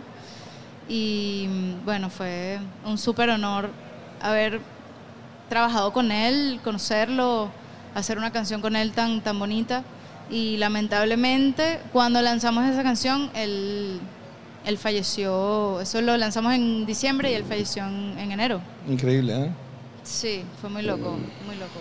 Pero sí fue la, la última canción que él lanzó en vida, fue, fue esa, pues se llama Te quiero, para los que la quieran buscar. Llegamos, hay una pregunta aquí, pero que ya la respondiste con la, con la noticia que nos diste hoy, que hablaba de cómo conectar con tu equipo de trabajo, pero ya nos, nos hablaste de lo que sucedió hoy. Eh, y nosotros tenemos siempre para abordar el cierre de cada parti- persona que está participando como una especie de ping-pong de cinco preguntas rápidas que esperamos una respuesta, la primera respuesta que viene. Más o menos acertada. Son sencillas. ¿Tu cantante favorito? Es difícil, pero Bob Marley. ¿En serio? Sí. Bueno, cantante, no, artista, artista favorito. Cantante favorito, Michael Jackson. Eh, D'Angelo, no sé. ¿Un color? Eh, eh, púrpura, ¿Un lugar? la gran sabana. ¿Por qué no me sorprendió? Too obvious. ¿Una canción para llorar? Em, Promise de Ben Howard. ¿Un consejo? Lloro a moco tendido. con ¿En serio? Sí. ¿Un consejo? Un consejo. Em, keep true to yourself. Sean fieles a sí mismos y a lo que les mueva la fibra y a lo que los haga sentir vivos. Liana, yo, yo todavía nos quedan unos minuticos Sí. y, y estaba tratando de buscar ahí, porque realmente no recuerdo el nombre de, de- de ese video que cuando con- abrimos hablando de ese video, que fue además por el cual yo te conocí, que fue ese, ese- esa, esa tonada de Simón Díaz. ¿Será? Este, que no sé cuál es. ¿no, te, no te acuerdas? No. de hecho la estaba, la, la estaba buscando porque te, quería- te- necesitaba como conectar con ese momento otra vez. Me parecía como cerrar, pero Que- no lo Bueno, esa canción, o sea, La tonada de luna llena ha sido una canción que, que yo descubrí. Yo comencé mi carrera con un poco de gente en una banda de ocho personas y después en el camino me di cuenta que, y también cuando tomé la decisión de hacer gotas, la puse la banda en pausa y comencé después con mi guitarra, después me di cuenta que cantar a capela era algo que funcionaba Sí. y, y me di cuenta que esa canción, Tonada de Luna Llena, es una canción que me permitía conectar con la gente muchísimo y además que la amo. Eh, y la, la he cantado full, o sea, ha, ha sido una canción que me ha acompañado en todo este, en todo este trayecto, sobre todo cuando estoy hablando de gotas y conectando Claro. con Venezuela y, y, y siento que también Simón eh, de alguna manera siempre le cantaba al- a la naturaleza venezolana también, al llano, a, al- a los pájaros, al ganado, o sea, es- hay mucha conexión ahí con eso. Y, y bueno, en estos días va a salir, bueno, no, no lo puedo decir, perdón. Pero obviamente ahorita estamos a punto de entrar ya a, a la última hora para poder cumplir esta meta de, de- de el Wow, récord. Bueno, ya no es el récord, sino felicidades, de los o sea, qué 40 duros. horas continuas transmitiendo para el podcast más largo del mundo. Déjame, déjame con esa buena vibra. Regálame esa canción. La tonada. Sí, claro. claro. claro, que sí. Les mando ahí vatios de energía para que aguanten 50 minutos más. ¿Cuánto les queda? Nos quedan. No, sí, queda rato. Queda Queda, queda como hora y 20. como queda una hora y ¿Y media. café? ¿No están tomando café? Que, yo, lo, que voy a pedir para que recojan la, la mesa. Cafecito. No, para ustedes, digo. No. Yo estoy bien. Eh, tonada de luna llena, entonces. Silencio, Eh, por favor. Por favor. Em, pam, pam, pam. Yo,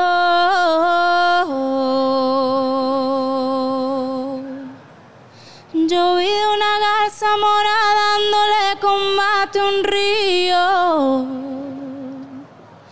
Así es como se enamora tu corazón con el mío. Yo vi de una garza mora dándole combate a un río. Así es como se enamora. Así es como se enamora tu corazón con el mío. Tu corazón con el mío. Luna, luna, luna llena, menguante. Luna, luna, luna llena, menguante. Vaya muchacho a la casa y me trae la carabina y yo pa matar ese gavilán que no me deja gallina. La luna me está mirando y yo no sé lo que me ve. Yo tengo la ropa limpia, ayer tarde la lavé. La luna me está mirando y yo no sé lo que me ve. Yo tengo la ropa limpia. Yo tengo la ropa limpia, ayer tarde la lavé, ayer tarde la lavé. Luna, luna, luna llena, menguante.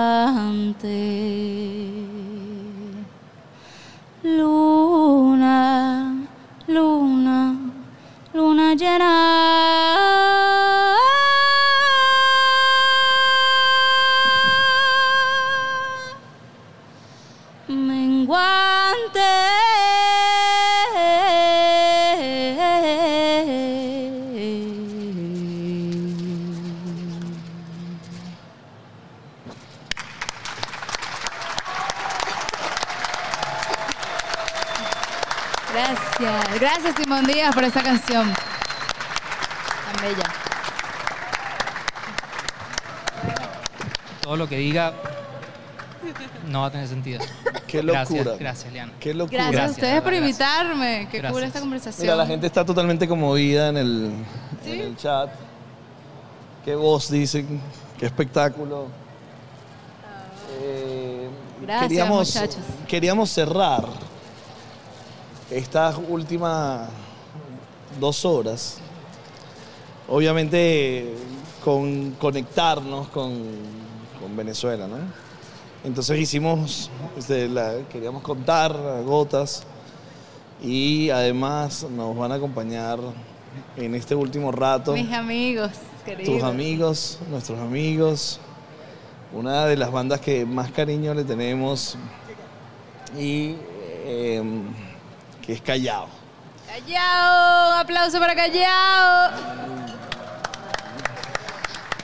que este, ya bueno, todos los conocen, pero van a conocer un poco más porque vamos a tener Venezuela, música venezolana, vamos a tener música de talentos jóvenes venezolanos, como lo que acaba de hacer Liana, que yo lo escuché aquí al lado y es, es increíble. Eh, Sienten, quedaron recargados. yo pensé, yo pensé cumplió que la misión. yo te digo una cosa, yo, yo no quiero que se acabe Juan. En este momento digo que no. ¿Ah? En este momento digo que no quiero. Sí. Sí. El poder de la música. Ya de toda la mesa eso. Bueno. eso. Gracias. Eh, bueno, Hay un cable, hay, un, hay, una, iPad- hay una computadora abajo. Eh, explicarle a todas las personas que estamos en, en el streaming y en el podcast. Estamos haciendo unos pequeños arreglos para entrar a la última hora del podcast eterno y cubrir finalmente a las 12 y cuarto de la noche las, 30, eh, las 40 horas haciendo podcasting. yeah. Queremos eh, hacer mención especial a eh, Televen. Eh, próximamente los domingos a las 10 de la noche, Vacílate esto, estará en Televen, en Televisión Nacional. Hasta el mes de diciembre, este, con nuestro podcast y con nuestro TikTok. Juan, tú vacílate esto. Mira, mira cómo vamos a terminar. Vamos a terminar con Callao, con Liana y con toda esa gente bella que está ahí. Qué increíble que estén acá. Qué Te lo increíble dije, que- te lo dije. Ahí llegaron dos más de Roraima. Aquí está la gente del Roraima. Sí. ¿Ustedes escucharon Ah, esa Tres canción? más. No, qué locura. En vivo y en directo. Tú tienes el, el- el- el- guion de, de Callao. El equipo de poleo que está haciendo toda la magia del sonido. Estos señores tienen 40 horas trabajando también. La noche anterior nos quedamos hasta tarde también. Obviamente no pudimos dormir la noche anterior por la adrenalina de lo que íbamos a hacer.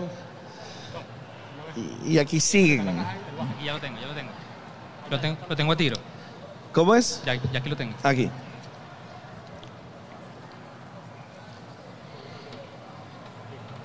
Estamos haciendo, no me, no te- no me No, dejes no. el audio Listo, sin hablar, Juancito, porque esto es podcast, aquí no puede haber espacios en blanco. Ajá, Voy. Diana, que no nos dejen sin hablar, nos estás diciendo. Voy, voy, Ajá, voy, no, voy, no voy. podemos. Ajá, No, no, hello, ya voy. hello. Voy, voy a introducir el, el último bloque y a los últimos invitados de este reto, de esta travesía que fue maravillosa. La música venezolana y más específicamente el joropo es una cosa increíble. Si uno lo analiza desde afuera, se da cuenta, rítmicamente, se da cuenta que rítmicamente jamás resulta aburrido. Es rico a nivel de composición y aparte, ver cómo lo interpretan en vivo es una maravilla. Sin embargo, pregúntale a cuántos venezolanos de menos de 30 años les interesa escuchar joropo de forma casual. O en su día a día, tristemente te diré que la demografía va a ser muy baja. Nada más basta con ver qué géneros, na- nada más basta con ver qué géneros tocan los referentes, qué, qué géneros tocan los referentes de la música venezolana actual. Esos, arti- esos artistas de la era digital, trap, rock, reggaetón, pop, rap, etc. El joropo no está por ningún lado. Ahora, no es que no haya nadie interesado en cambiar eso. Y para nuestra última hora de este programa y de este proyecto, tenemos a un grupo de chamos hiper admirados, que más allá de versionar los mismos clásicos llaneros de toda la vida, ofrecen su propia idea de cómo sonaría la música típica venezolana si le agregas influencias de género como el rock, el caribe y el pop. Nosotros le decimos a esta, a esta combinación el joropo millennial, pero para ellos son el grupo Callao. Brothers, bienvenidos.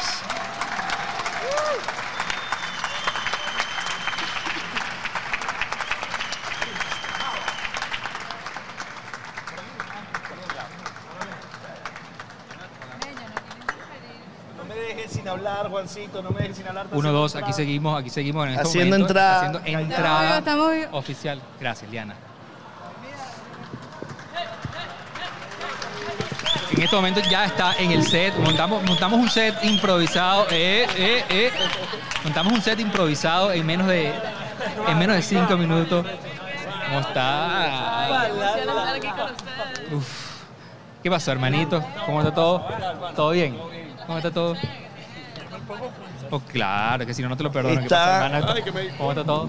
Que, Todo que, bien. que estamos hiper llenos de talento. Liana, ahí hay una, no, no sé cómo es la cosa aquí. ¿Cómo hacemos aquí? Nos paramos, nos, nos- nos- nos acomodamos. Ajá. Ya va, ya. Buenas noches. Buenas noches, buenas noches.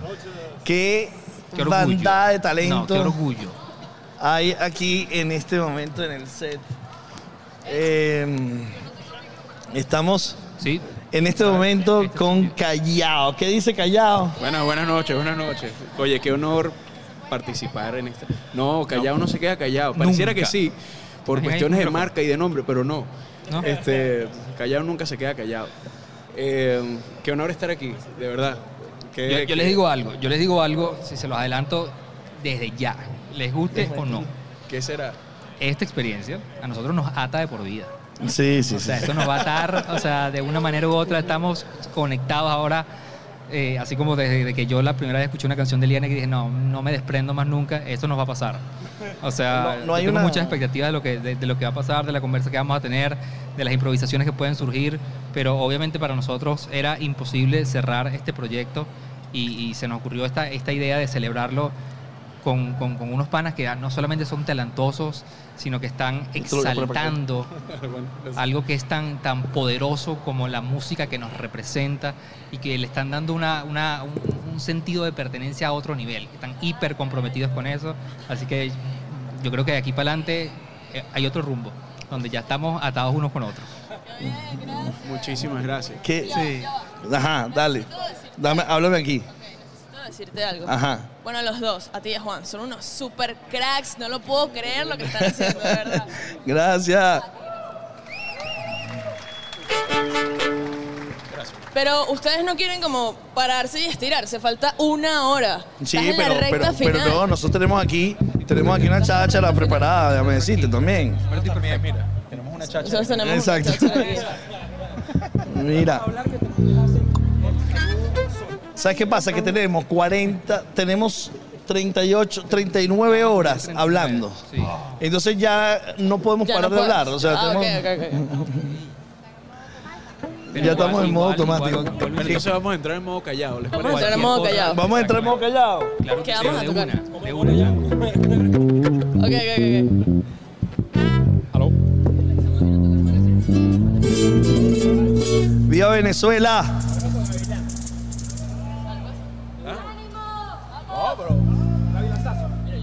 Puedo callado, vale, callado. Mira, ¿tú te quieres sentar aquí? Sí, sí, vente, vente. Yo me siento yo acá.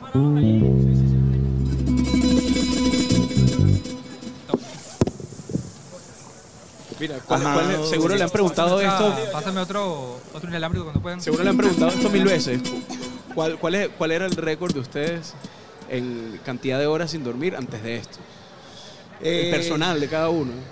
Eh, yo creo que hemos, o sea, ha tocado más o menos algo parecido por trabajo. Ok, Que, wow. nos, que nos ha tocado producir toda la noche algo, o trabajar toda la noche, al día siguiente parece trabajar, pero ya dormías en la noche. Debería Sí, ser como sí, unas sí. 32 horas. sí. Wow. Yo creo que yo no llego. Yo creo No, que lo máximo que había logrado era 24, Sí. 24 horas sin dormir. Este, Tengo una, tengo una pregunta. Ajá. ¿Se pusieron los pañales? No nos pusimos los pañales, gracias a Dios. Pero no, hay, hay muchas anécdotas que contar Uf, después de, este, de estos toneladas de contenido que van a salir anecdóticos después. Porque después de esto. eh, a mí lo que más me llamó la atención de verdad, de verdad, de verdad, es el tema de la... o sea, tenemos un equipo de salud que nos está acompañando. El tema de, de cómo teníamos la... ¿Cómo se llama? La tensión. La tensión. La tensión o sea, fue Altísima, algo en absurdo. Todas las controlar. 40 horas. Sí. Y llegamos al récord y bajó. Desapareció, desapareció inmediatamente. Y Pero- eso, La y eso que teníamos a Michael diciéndonos, muchachos, eso está aquí, eso está aquí. Pero es que man- está ahí. Vamos a darle, pues. Todo suyo, señores. El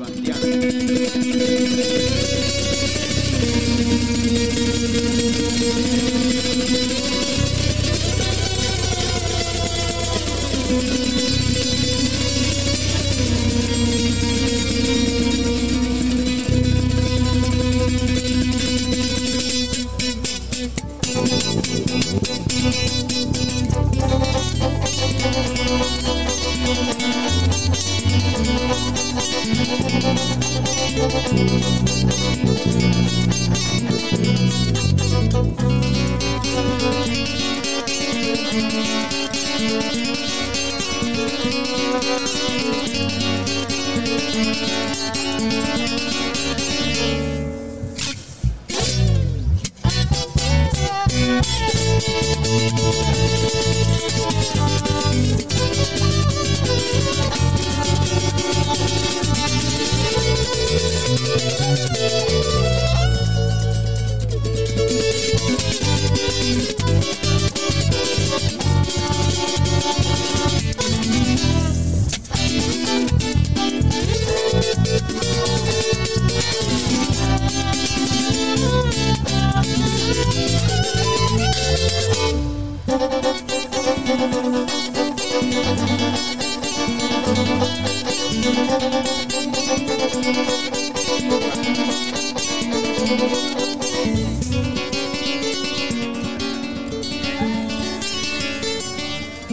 ¡Bravo! Y si hacía. ¿Cómo sonó eso por allá? Se escucha bien, se escucha, se escucha afuera. ¿Sí? Le- Le vamos a explicar qué pasó. Ajá. Sentándome aquí se me desafinó el bajo así como nunca, ¿sabes? ¿Ah, sí? Como si no estuviera en un récord mundial y todo, todo el, el planeta, porque esto lo va a ver todo el planeta viéndolo, ¿sabes? Entonces, tranquilazo. Pero sí, el, el bajo se puso tímido. Entonces, Se le subió la tensión alta, la tensión alta. Sí, esto suena Con bien. este tema. ¿eh? Vamos, vamos, ¿dónde nos quedamos? Vamos, a- vamos ahí.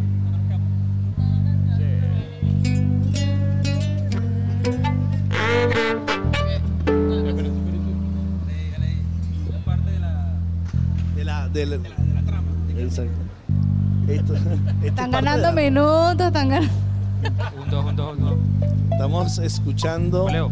a Callao que está en la última hora del podcast eterno. Bueno, ahora sí, acabamos de arrancar oficialmente. Bueno, queda, queda- no, queda una hora y cuarto. Cuarto- No, para nosotros. Para nosotros.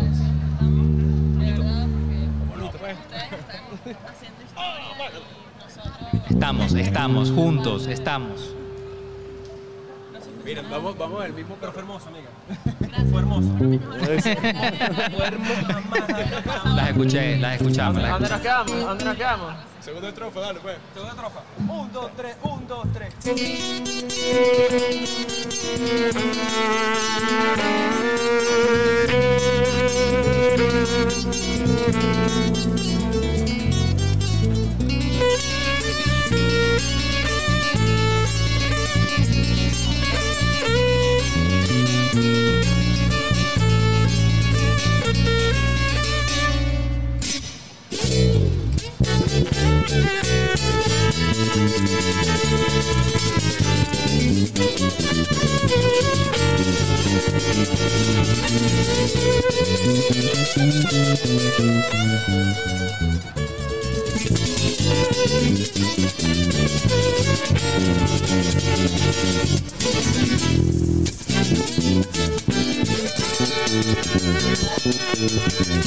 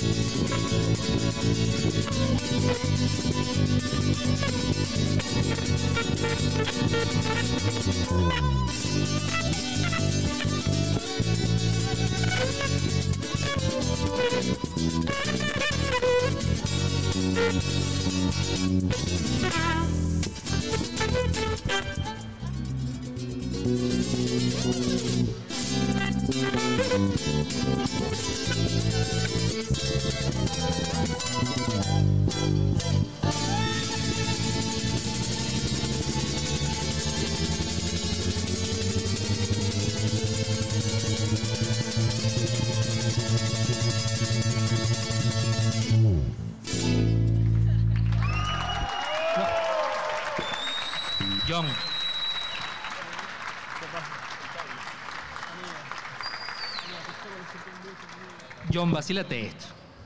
Me creería si te digo que el, el joropo tiene la capacidad más interpretado por Callao de devolverte el alma que has perdido cuando estás 40 horas despierta. Qué honor, gracias. Brother, si así empezamos, ¿cómo va a terminar esto? Y apenas estamos empezando. ¿Ah? Este. No hay audio por aquí. Aló, aló, aló. Aló, aló. Este sí ¿Sí? también. ¿Tiene Aló. audio? Qué vaina tan arrecha. Además al lado, o sea, vivirlo así al lado. Es un lujo. Qué locura callado, pana. Miren, nosotros queríamos aprovechar este momento que ustedes son expertos de marca y seguro llevan 40, 39 horas hablando de marcas y, y ese tipo de cosas. Pero en, en nuestro caso, nosotros ayer, siendo callado, cumplimos un año. Siendo callados, es que lanzamos el primer tema que acaban de escuchar, que es Oh. Levantiano, compuesto por José Lunar acá presente. ¡Bravo! Y justamente nosotros tuvimos un cambio de nombre de marca. Sí. O sea, pasamos de ser Son Tres, como antes éramos conocidos y bueno, estábamos trabajando siendo Son Tres, y luego cambiamos a ser Callao. Y el tema de cómo pensar, o sea, piensas como marca, piensas como agrupación, pi- ¿cómo lo transformas? O sea, yo, yo siento que Callao fue como una forma de salir del closet y decir, estos somos nosotros en verdad. Eh, pero claro, estas son mis palabras. Yo sé que los muchachos tienen mejores palabras para expresarlo que, que eso. No, yo no sé si tengamos mejores palabras. Hablaste bellísimo. Que mis mejores palabras cuando no había micrófono. Ajá, entonces, ¿a dónde, a dónde Ajá, mi, llegas? mi pregunta es, ¿qué opinan de este cambio de marca, de nombre y viéndolo como marca? Primero que son tres, no tenía validez ya, ¿no? Sí.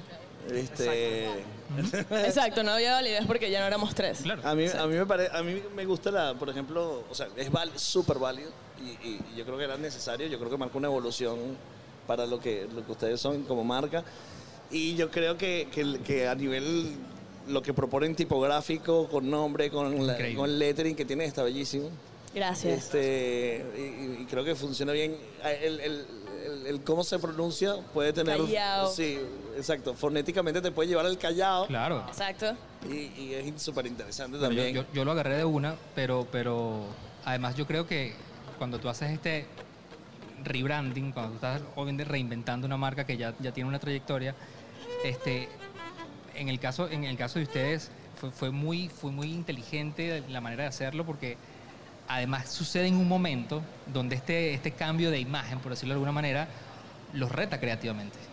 O sea, les impone un reto creativo porque está bien lo que hemos construido, pero no es solamente un cambio de imagen.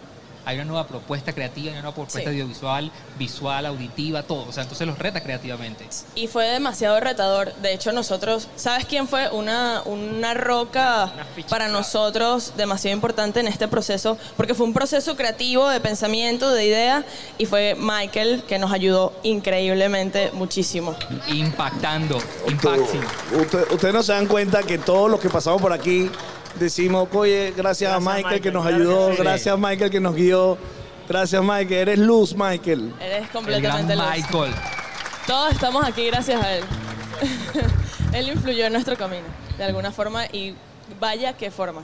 Bueno, aquí, Sí. aquí creo que hay eh, eh, muchísimas personas que nos han ayudado durante este camino, desde que fuimos son tres. No sé si se acuerdan. Claro, que grabamos yo- un video. de eso ahorita, nuestro de primer video que grabamos como son tres así, ah, serio, que fue Es el primero. Con, sí, Que fue eh, con con el patio content. Que además yo recuerdo que... Colaboración. En que- En colaboración. sí. Yo claro recuerdo que la noche anterior habíamos grabado un Entregrados Live y habíamos estado hasta tarde. Ey, Ajá. sí, y saliendo claro. de Entregrados Live a las 2 de la mañana, Sí. John me llama y me dice, brother, mañana tenemos que estar en Pispa a las 8 de la mañana. Sí, Se estaban preparando para Me esto. acuerdo que Samuel llegó con que, muchachos, ¿quieren empanadas? Sí. Fue- Fueron salió una bandeja de empanadas. Sí, sí, sí, sí, sí. Gracias, te amamos. Y obviamente yo no tenía ni idea, en verdad, yo, yo los, yo los conocí ese día. Nosotros dos montamos cámara, nos pusimos a inventar. Y cuando yo sentí esa música, yo decía, ya, va, espérate un momento. Como yo no conocía esto. Pero lo más interesante es que yo me llevo ese material para mi casa y Samuel me pide el favor que, que le edite el video. Yo edito no profesionalmente, pero es algo que me gusta hacer. Y No, Juan edita muy bien. entonces, Samuel me pide que le edite el video y, y- y la conexión con su música, armando esa pieza, que mi esposa lo puede, lo puede, dar, puede dar fe de eso. O sea, yo la repetía 40 veces sin parar, sin parar. Y yo decía, ¿qué efecto me está generando esta música? O sea, que nuevamente a mí, que es un tema que obviamente vamos a abordar más tarde, pero a mí me reencontró con la música venezolana. Y eso es algo que yo les agradezco a ustedes de una manera inmensa. Gracias. Muchas gracias. Y ahora, ¿a dónde va Callao?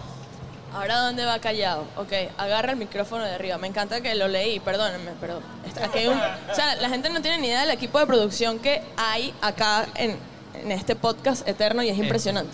Pero es que es, es complicado, te lo juro. ¿Qué, qué- Sacar, sacar este Es que micrófono. está como... Tiene muchas cosas por encima. lo necesitan? Ah, bueno. Ok. O sea, en serio no lo puedo sacar. Mira, Pero, pero sí, bueno, de hecho, hasta con Liana Malva, nosotros, cuando la conocimos por primera vez, creo que fue una aventura bejuma. Primera vez que Sí, cantamos. La primera vez que cantamos. La primera Si vez yo les iba a que... hacer un comentario, ahí está, ahí está. Ahí estoy. Aquí sigue. Que yo también, cuando se, se llamaban Song 3, yo decía, pero Song, ¿sabes? En inglés ustedes hacen joropo, como que no sé. Disculpa, y, y en ese momento todavía no habían arrancado a hacer música original y siempre era como que hagan música original porque tienen todas las capacidades para hacerlo y, y eso queda. Lo Sí. otro, hacer covers, llegaba, tenía un, un- un punto de, de vencimiento, caducación. de caducación, sí. No, no, totalmente. De Mira. hecho, cuando conocimos a Liana, en esa aventura que estuvimos en Bejuma, coincidimos en un evento y fue mágico completamente porque verla a ella cantar nos pasa el efecto Liana, ¿sabes? La magia que Uno, hace dos, Liana cuando canta, que todos y que... ah, ¿Sabes? Como que, ¿quién- ¿De dónde salió esta amazona? De- ¿Sabes? Claro. Es una amazona, Sí, sí, sí. mística. No, eh, eh, eh, esta que, que es del Pajuín. ¿Cómo Ajá. es Entonces? ¿De dónde es eso? Ajá, entonces pasó eso y ella nos escuchó a nosotros y que, ¿qué? No puede ser. Entonces nosotros y que, ya va tú, no tú. Y entonces allí hubo algo. Y terminamos haciendo un jamming. Terminamos haciendo un jam. Que la gente terminó brincando, parada así, pegando gritos de la Literalmente emoción. jamming porque tocamos Jamming, jamming de Tocamos Bob jamming. Marley. Ah, tocamos jamming de Bob Marley. Tú tenías, tú tenías un librito de Bob Marley como con, Que lo con- perdí. con letras. Ah, Sí, lo ve- siento vieron, tanto. viste, es mi artista favorito. Bob Real. Marley. Nos dicen que hay 1500 personas conectadas en este momento. 1500 personas. Saludos para ellos. Para los que luego van a ver el podcast, Claro. también saludos para ellos. Exacto, cuando lo vean. Cuando lo vean. Mira, ¿ustedes sienten que la, la gente, las gentes, los gentes Las gentes. de su edad escuchan, los escuchan y, y les gusta? Es una pregunta difícil. Eh, bueno, a nosotros nos pasa que nuestros amigos consumen nuestra música y nos tienen, en verdad, bueno, nos tienen un rollo montado porque no tenemos todavía la suficiente música en las plataformas Claro. porque estamos como en ese proceso.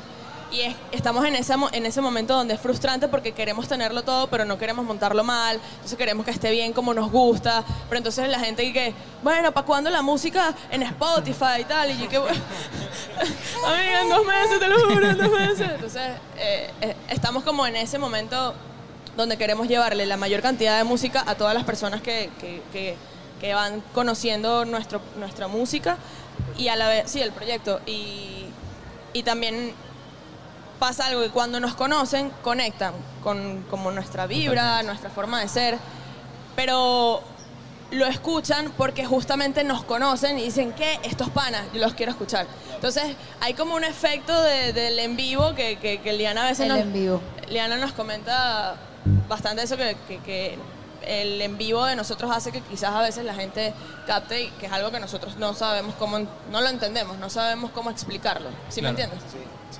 Eh, vamos a preguntarle a la gente que está aquí, que tiene la edad de ellos, los que tienen la edad de ellos, ¿les gusta? No, mira, ya, No, no sé. no, Reinaldo, vas a responder tú. Solamente hay una persona. Sí, sí, sí. Qué Ro-. Rolo de viejo. Qué tapabocas. Qué buen tapabocas. ¿eh? Demasiado bueno. increíble. Reinaldo Balbuena, tremendo creativo. Gran pana, pana. además que ha estado presente. Digo, de las 40 por lo menos te he visto 5 o 6. Así es. Mira, Juan, Cuéntame, vacílate esto. suéltalo. Ay, eh, eh, si, si ese grupo, porque a ver, si, si ese grupo no, no más- de gente más jóvenes no se acerca a la música que hacen hoy día, ¿ustedes qué piensan integrar? O sea, ¿a dónde va? ¿A, a- a qué grupo va? ¿Quién los va a escuchar? ¿Quién los escucha? ¿Quién los está disfrutando? Sí, Bueno, yo supongo que nosotros queremos llegar a la, a la- a la mayor cantidad de gente posible con todo, con el mayor Claro. can- la mayor cantidad de cariño posible. Este, obviamente nos encantaría que nos sintonizaran los jóvenes que, este, pues sabes que el, el público de Callao normalmente está como entre eh, saliendo de millennials, entrando en, no sé, Adulto contemporáneo. sí, exactamente, Pero el primer catch son las tías. exacto, sí, sí, sí. Claro. De hecho, Las de tías. hecho, las veces que hemos logrado por de alguna forma mágica hacernos virales con algún video ha sido a través de grupos de condominio y cosas en donde en donde van rodando este un video qué sé yo miren esta interpretación del alma llanera qué bonita Puedo Entonces, decir en nuestra defensa que también en grupos como de, de familia. Claro, claro, claro, pero No tú, tú nombraste a las tías. Tú nombraste a las tías y las Es mi tías culpa, es mi culpa. obviamente están en sus grupos, Grupos de de condominio. condominio. Entonces, eh, queremos llevarle, queremos llegarle a, a gente que, a jóvenes, por supuesto, y de hecho eso está en, en proceso en las canciones que, que estamos por sacar. Y si busquen por allí el video de Huacuco, que es como el, el sencillo más reciente que tenemos, eh, nosotros ahí mostramos, este, que por cierto está dirigido por el señor Kensen, que está por allá. Ah, César Kensen. El Lo gran vimos, lo César. vimos hace rato por allá. Y Juan de la Barra, que no sé si anda por aquí, pero saludos para él también. Un abrazo, Juan. Este, producido por Elisa Rodríguez, está por allá también. Eh, nosotros mostramos como qué es ir a la playa para un joven común. Bueno, nos, nos llamamos jóvenes, ¿no? Este, tratando en cierta forma también de, conectar con eso, ¿no? Con, con qué es simplemente ser joven y vivir. Sí, o sea, transmitir esa vibra que tenemos en escena, que es, disfrutamos estar los cuatro juntos, queremos transmitirlo en un video y creemos que Guacuco es un video que sin duda hace eso. Y es lo que queremos llevarle a nuestros panas, las chamos de nuestra edad, como que podemos hacer música venezolana y no tiene que ser visto como en Licky Licky y Alpargatas, como siempre es visto, que me encantaría tener un Licky Licky próximamente, por supuesto. ya tenemos nuestras alpargatas, pero, pero no se trata de cómo se ve, sino cómo se escucha. O sea, visualmente también hay, hay, hay otras formas de, de disfrutar nuestras raíces, disfrutar y llevarlo en alto, y qué mejor forma de hacerlo a un estilo que lo sentimos nuestro, Claro. contemporáneo, como somos nosotros y ya. Eh, ¿Hay un género que lo define? Lo que ustedes hacen. No. Yo creo que no. Eh, no. es jazz. eh, No. No, es- de- definitivamente no es jazz. Claramente Yo- jazz no, pero tiene. Ajá. tiene- Yo me atrevería o sea, a decir que es la evolución del joropo, es un joropo contemporáneo. Nosotros lo llamamos el joropo millennial. funky, funky, funky. como- Lo llamamos el joropo millennial. Nos tomamos, nos tomamos la atribución de. Wow. wow. Eh, A mí me encanta la palabra que muchas, cuando escuchamos la radio, eh, fusión. Género fusión. Sí, sí, sí. O sea, es que nadie entiende qué es fusión. Bueno, Fusión es porque, todo. porque no tiene, no tiene un borde. Tú escuchas la palabra, el género fusión y qué. Eso- ah, eso- ok, quedas igual o peor. No, o sea, no fusión, ni idea de qué fusión es. en la carpeta otros. Exacto. Entonces, nadie sabe que hay en la carpeta de otros. Fusión es como un género de Es ese demasiado estilo. la carpeta de otro. Entonces, no sabemos todavía nuestro, nuestras, nuestros bordes, pero estamos como en ese proceso, ir, ir disfrutándolo, ir conociéndolo y a la vez no es algo que nos frene de hacer nuestra música y que no, tenemos que encasillarnos en un género, no es algo que, que gracias a Dios nos pasa porque eso nos ha permitido eh, variar, disfrutar, hacer un camino quizás un poco distinto al que, al que, al que a veces... eh, uno diría, ok, voy a recorrer ese, ese- voy a irme al joropo de una. No voy a hacer que un creo que variamos- hemos variado muchísimo y, y más ahorita que, que estamos encontrándonos con nu- nuestra música original. Y creo que por ser nuestro primer single como tal, El Bantiano, que fue el, el primero que escucharon, que fue dirigido por mi querido Zúcaro, que está con la cámara viéndome Qué fijamente. grande, qué grande, qué grande. Suc Studios. Este, es como la bandera que cargamos ahorita del joropo, pero en realidad después de ese tema viene Huacuco, que, no tiene, Carupanera. que no tiene nada que ver con el joropo. Claro. Tenemos patanemos, o sea, eh, eh, estamos, estamos todavía explorando todos esos géneros. pues. Claro. Liana, te veo agotadísima. Tú pasaste un día mal. Siéntete libre, ¿ah? Sí, por favor. bueno, es que no quiero interrumpir tampoco No, en, la libre, conversación, pero tranquila. los quiero a todos. Te amamos. ¿Ah? La, la- la maravillosa Liana Malva. Gracias, Liana. No, imagínate, yo agotada que y ustedes aquí después de 40 horas. No, no hay- Pero bueno, increíble. ¿Qué, qué vamos a hacer, Guacuco? Cagliana. Vamos- Vamos a hacer, vamos, vamos para la playa. Huacuco, vámonos Para pa' la playa. Tra- Teletransportación. Después de 40 horas, Pero un vamos a necesitar la playazo ayuda. es- Está bien que solicitemos ayuda de todas las personas que están aquí presentes. favor, Sí, sí. por favor. Mira, eh, en la cámara que está pochada, ¿se ven los monitores ahí, señor?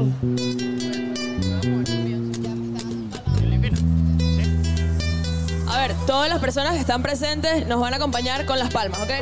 Al mismo beat aquí.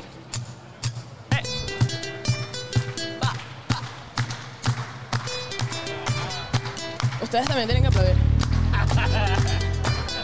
O sea, porque Gonzalo, llevan sí, 39 Gonzalo, horas aquí, creen que no van a aplaudir.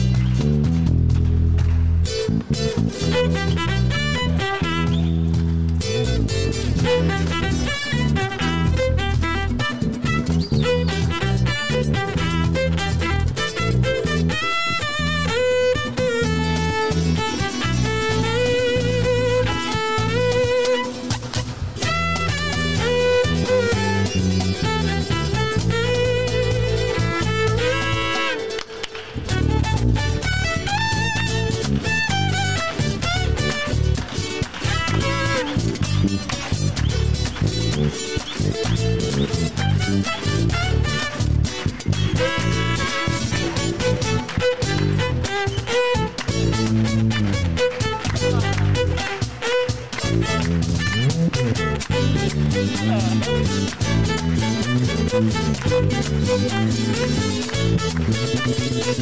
back.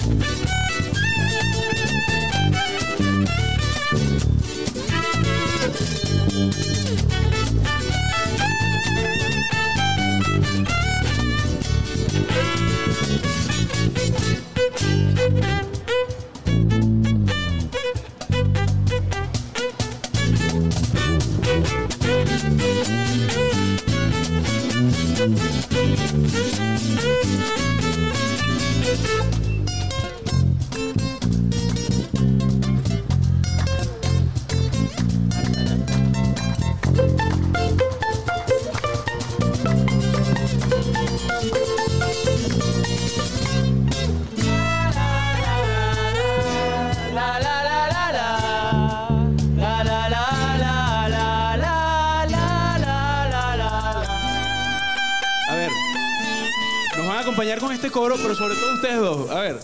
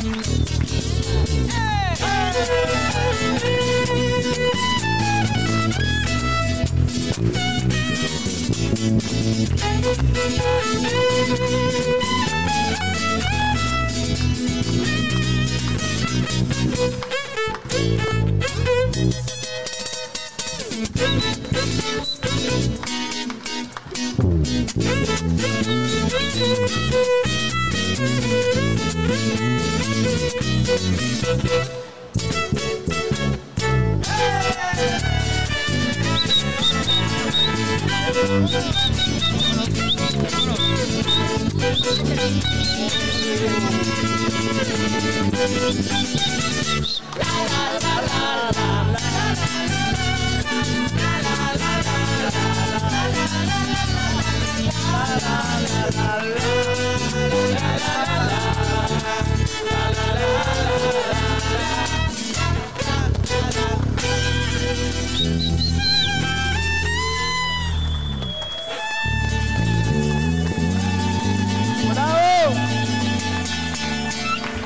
Maravilla! ¡Qué maravilla!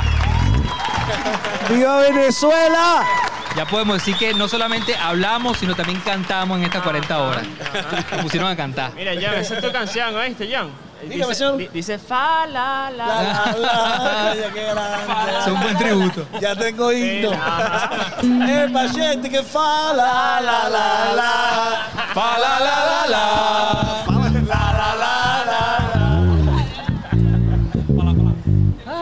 tírate una cosa ahí. Ajá, a ver. Ah, es que yo, yo, le, yo leí el micrófono, sí, sí. No, pero sabes que una de las Ese- cosas. ese fue el que yo le di. Una de las cosas que, no- que- que nos pasó ahorita, bueno, me pasó a mí ahorita escuchando, hab- hablando en la conversa con Liana, ella nos, nos, nos echa una historia absurda, maravillosa, antes de decirnos el tema que les voy a cantar. Antes de cantárselo, déjeme contarle esta historia. Y nos echa ese cuento que, o sea, cuando termina, yo digo, ya va. O sea, las expectativas que yo tengo de la música son muchísimas.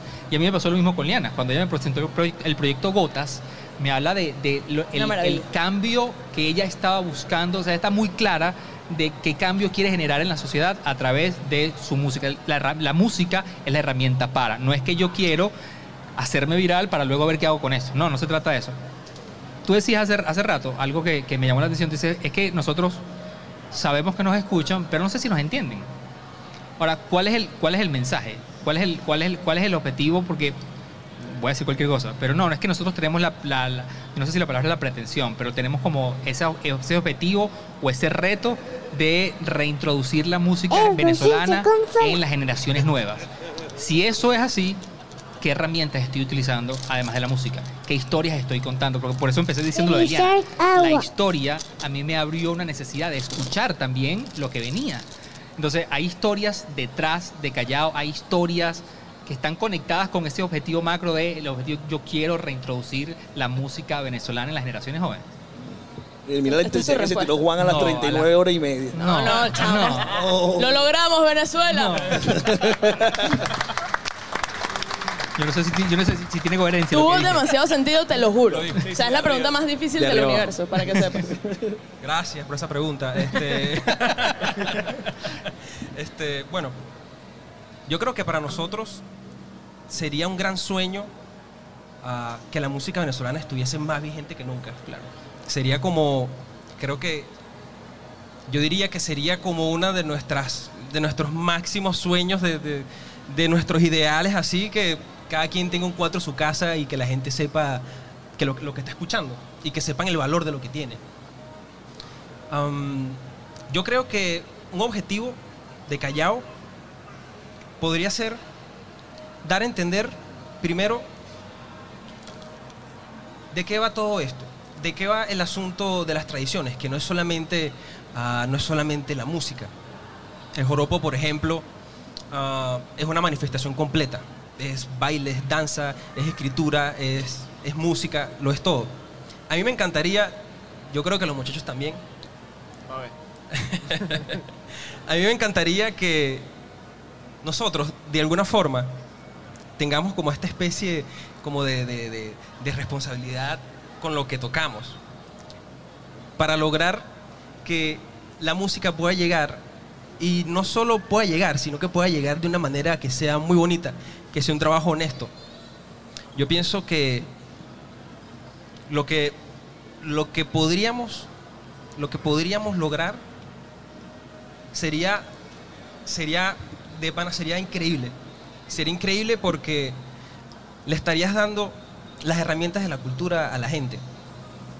La gente te podría hablar de joropos. La gente te podría hablar de merengues. Creo que llegar a eso sería muy importante. Creo que como uno de los objetivos. Sí, eh, me gustaría com- complementar un poco. Me encantó que Jos- eh, José Lunar nos estaba haciendo una confesión también a nosotros mientras daba tu respuesta. Fue muy bonito. Eh, porque el- lo tradicional, la cultura como se conoce, tiene, tiene cosas muy específicas y hasta para nosotros a veces es abrumador poder hacer las cosas de forma de la forma exactamente tradicional que se hace. Es muy diverso. Es muy diverso. muy diverso. Hay demasiados golpes de tambor, golpes de, de joropo. Hay distintos. O sea, hay una, un universo impresionante de nuestra, de nuestra música.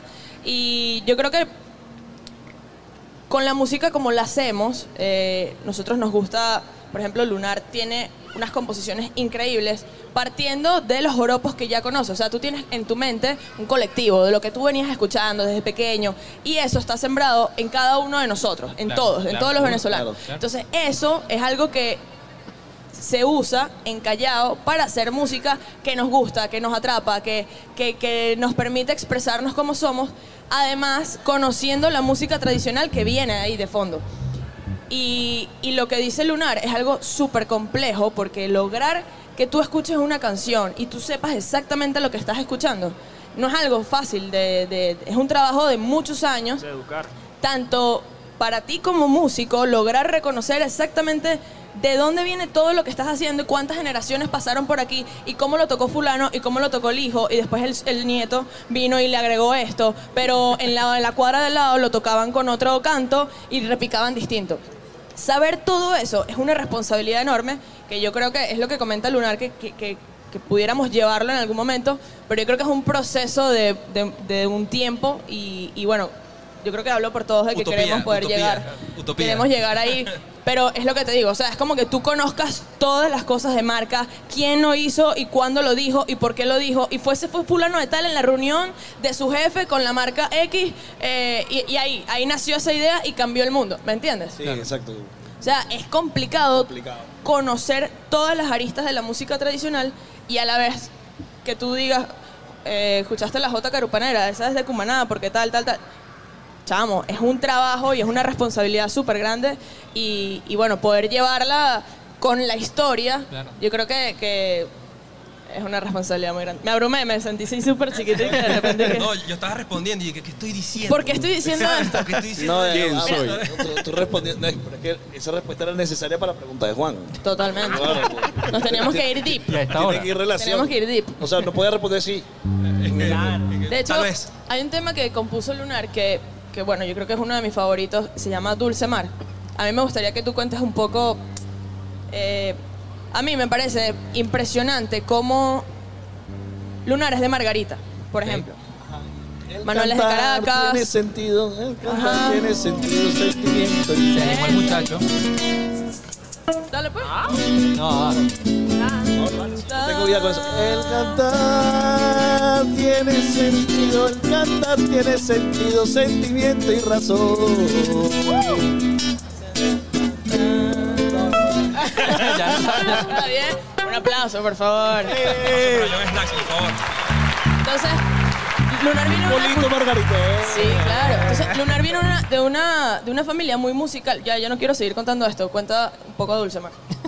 Hola, buenas. Hola, buenas noches. Buenas. Bueno, este, lo que lo que dice María José, que soy Margarita, es cierto, completamente cierto. Em, otra cosa que es cierta es que, bueno, hablando del tema Dulcemar, ¿no? Específicamente Dulcemar.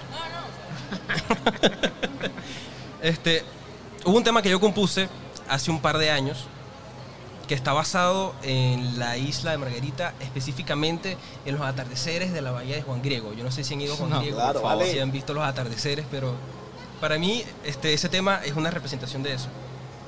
Eh, siempre que iba a la escuela de música, porque claro, el margariteño tiene una cosa que disfruta todas las tardes y es que tú pasas a cualquier momento así del atardecer y es increíble, Se- se- estés donde estés.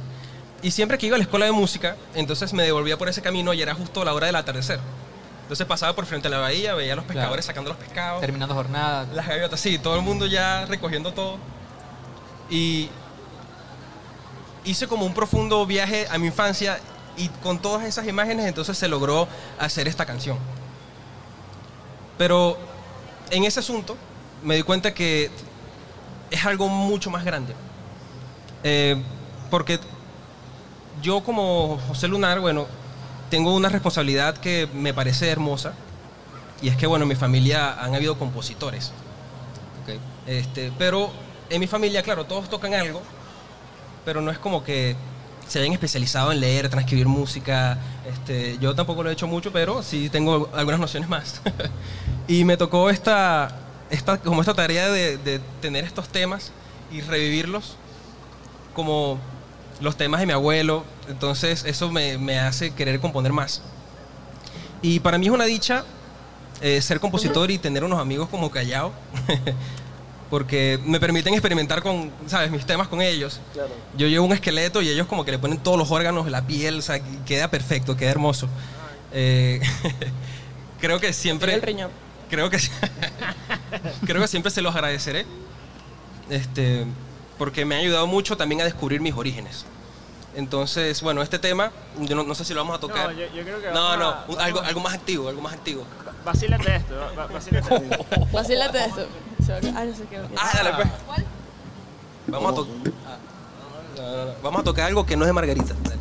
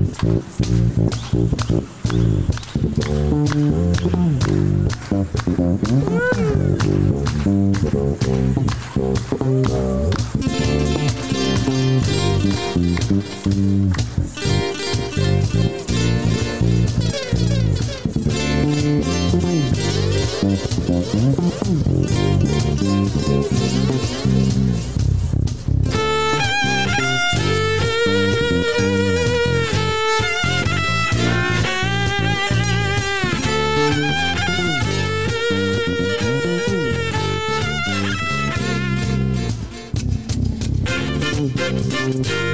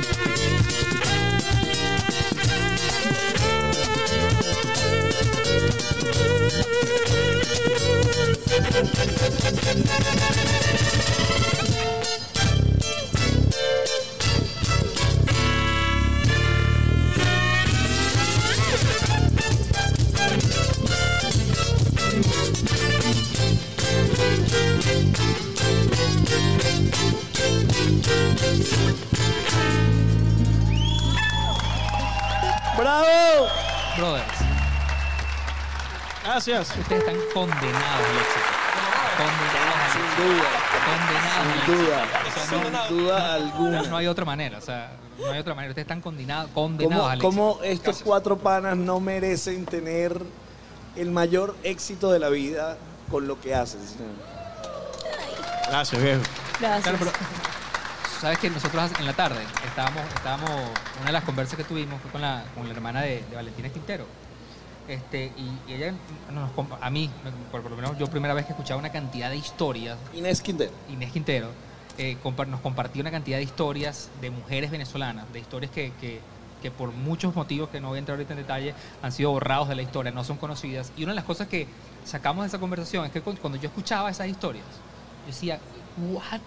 O sea, ¿cómo, está, ¿cómo es que esa historia de esta mujer no ha sido contada? Mucha más gente no la conoce. Y una de las cosas que decíamos es, ah, bueno, vamos a agarrar esta historia de Inés, que nos está contando Inés, y vamos a convertirla en un vacílate esto y vamos a soltarla. Porque obviamente cuando lo hacemos sentimos, obviamente, esa, esa, esa, responsabilidad y esa gratificación de transmitir esa historia y exponerse a las nuevas generaciones. Y yo creo que cuando yo veo su música, yo digo, ¿cómo hago? O sea, yo, yo en este momento, el, el- el coco se me está partiendo decir, ¿cómo aportar para que esta lo mismo. música la conozca siento lo mismo. y la escuche más personas? Ay, Yo siento lo bonito, Bueno, muchas creo que invitarnos al podcast eterno del Record Guinness es la mejor forma de En el apoyarnos, cierre. así que gracias.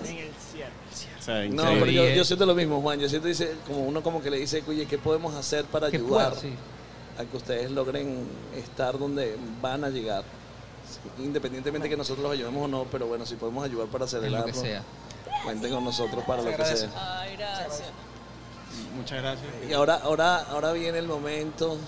Lloramos y nos abrazamos. No, todavía no. Ah, ok, ok, ok. Hacemos lagartijas para soportar. Sí, ahí hay un medidor del tiempo. Aquí lo tienes. No, pero en realidad No, son... súmale 15 10 más. minutos. Sí, súmale 15 no, más. no, hay que sumarle 15 minutos más. Es a, a las 40 y 15. Está raro, esto está Ah, de raro. acuerdo. Sí. Está raro. Faltan 40, 15, 18 más 15, 32. 32. 32 al 8 pago. No, vale. Me siento como en fin de año. Lagartijas, jumping jacks. No, no, 5 y 5 mínimo.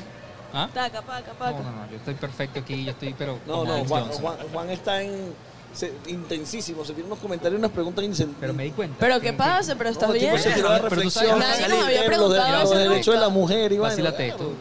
En la, obviamente, en la parte de la preparación psicológica, física y, y todo, todo lo que requirió para, para hacer esto, yo me puse obviamente a buscar una cantidad de datos y ahí qué pasa con la gente que no duerme Claro. y qué pasa y que sí, que no, y que no.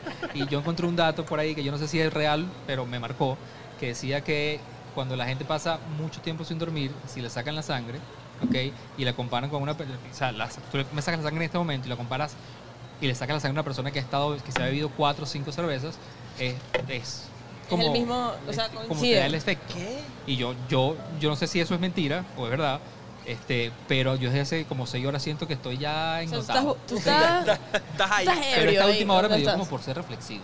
Y, y se los puse difícil. ya veo. ya. Ajá. Se agradece. A ver, Se agradece a la escuela. pero Mira, una pregunta que les tengo. A ver. La voz, yo iba para eso. Sí. ¿hay previsto voz? Yo, Colaboraciones. Ah, disculpa, disculpa. Yo En te estoy la gente aquí ya va, allá. En Callao normalmente este, el que canta es el violín, Claro. bueno, y, y- y digamos que los contracantos los hacen los otros instrumentos. Eh, pero nosotros no estamos negados a utilizar, digamos, voz humana. bueno. Eh, lo hacemos, digamos, de una manera, em, de una manera, no necesariamente para, para- para cantar diciendo palabras, sino este sino que la voz puede funcionar como otra especie de instrumento que llene eh, otro momento en la canción, pues. O sea, mm, qué sé yo, ahorita en, en vivo utilizamos muchísimo el recurso de, de hacer coros.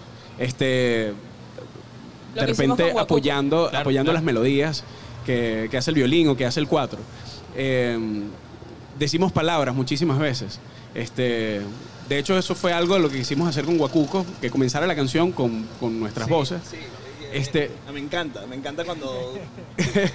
porque, o sea, la voz, la, la voz humana, la voz humana, te voy a seguir con esto.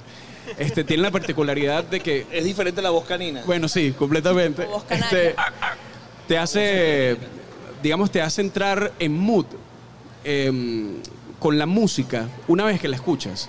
O sea, ya te conecta. Tú, tú entiendes que no son unos extraterrestres allí haciendo música y que, que está sonando un violín con un efecto, sino que eh, Puedes está hacerlo hecho tú por. también. Sí, está hecho por. por Sí, o sea, la, la, la voz tiene un superpoder que justamente es, es lo que comenta Raymond, que tú puedes hacer el coro al igual que lo hicimos nosotros y eso tiene un superpoder. O sea, que tú puedas hacer lo mismo que estoy haciendo yo, lo mismo que está haciendo Raymond. O sea, y cuando ves, es masivo, es demasiado poderoso. Eh, tiene una conexión que, que es humana, no, nadie la puede explicar y eso es lo que también te da la voz. Y nosotros no queríamos privarnos de eso, sino más bien utilizarlo como un recurso a nuestro favor. Chicos, ahí atrás hay una máquina en que tiene Nesti. Ah. Sí. Y, si- y ahí están los vasitos, se pueden servir. O sea, mientras conversamos, Sí, sí, yo voy sí, a... Exacto, Raymond y yo vamos a apoyar. es ¿Tú parte de los colaboradores que nos han apoyado en todo este proyecto este, y que ha colaborado con nosotros de una manera in- total. Fantástica. La máquina de Nestí hace como una máquina de café. ¿Sí? Así Sí, que... sí, sí, claro. Que no has sentido ese sonido durante Mira. toda la tarde. La gente, estoy leyendo el chat Háblame, de la sí, gente. háblame, háblame de comentarios de la que gente. son ¿Cuánta gente parte- hay? ¿Cuánta gente hay? No, se fue un gentío porque la gente se fue a dormir. El- el, eh, la gente del chat que también es parte de este, de este, de este proyecto. Viva Venezuela, qué música tan hermosa. Callao era lo mejor para cerrar el podcast eterno. No había nadie mejor. Limón de este lado, durazno de este lado. Gracias chicos por estas bonito 40 mensaje. horas. Eh, Juan está filósofo. No, a ver, me- me- iba a decir algo demasiado profundo. No, pero no, yo lo voy a aceptar. Extraordinaria música. Sí, sí. No, de, de- de hecho, un debate que tengo en mi cabeza ahorita, porque si, si, si, si pensamos. bueno, Dale, dale, dale, dale, dale, Juan, dale, dale. suéltalo. ya le voy a dar para abajo. O sea, voy a ¿Qué- qué seguir, pasó? en- en- voy a seguir intenso. Pero si, si, si somos, co- a ver, si, si lo que yo dije al principio tenía sentido, de decir, bueno, hay, un- hay como un objetivo de tratar de, de reintroducir los ritmos venezolanos a generaciones jóvenes.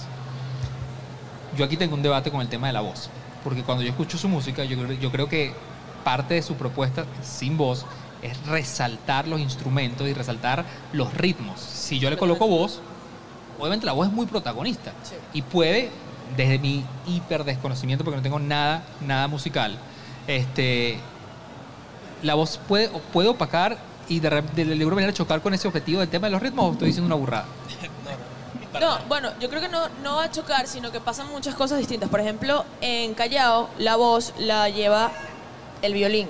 O sea, la melodía, lo que diría, lo que cantaría una voz, quizás está pensado para que lo cante el violín. Claro. Entonces, eh, es como el formato instrumental también, lo- el, el approach que tiene.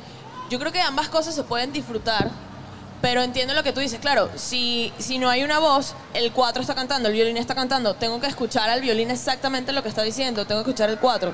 Y, y obviamente allí hay una, hay una brecha menos para, para observar y disfrutar algo que, que se está exponiendo con la música, pues. Es una experiencia distinta.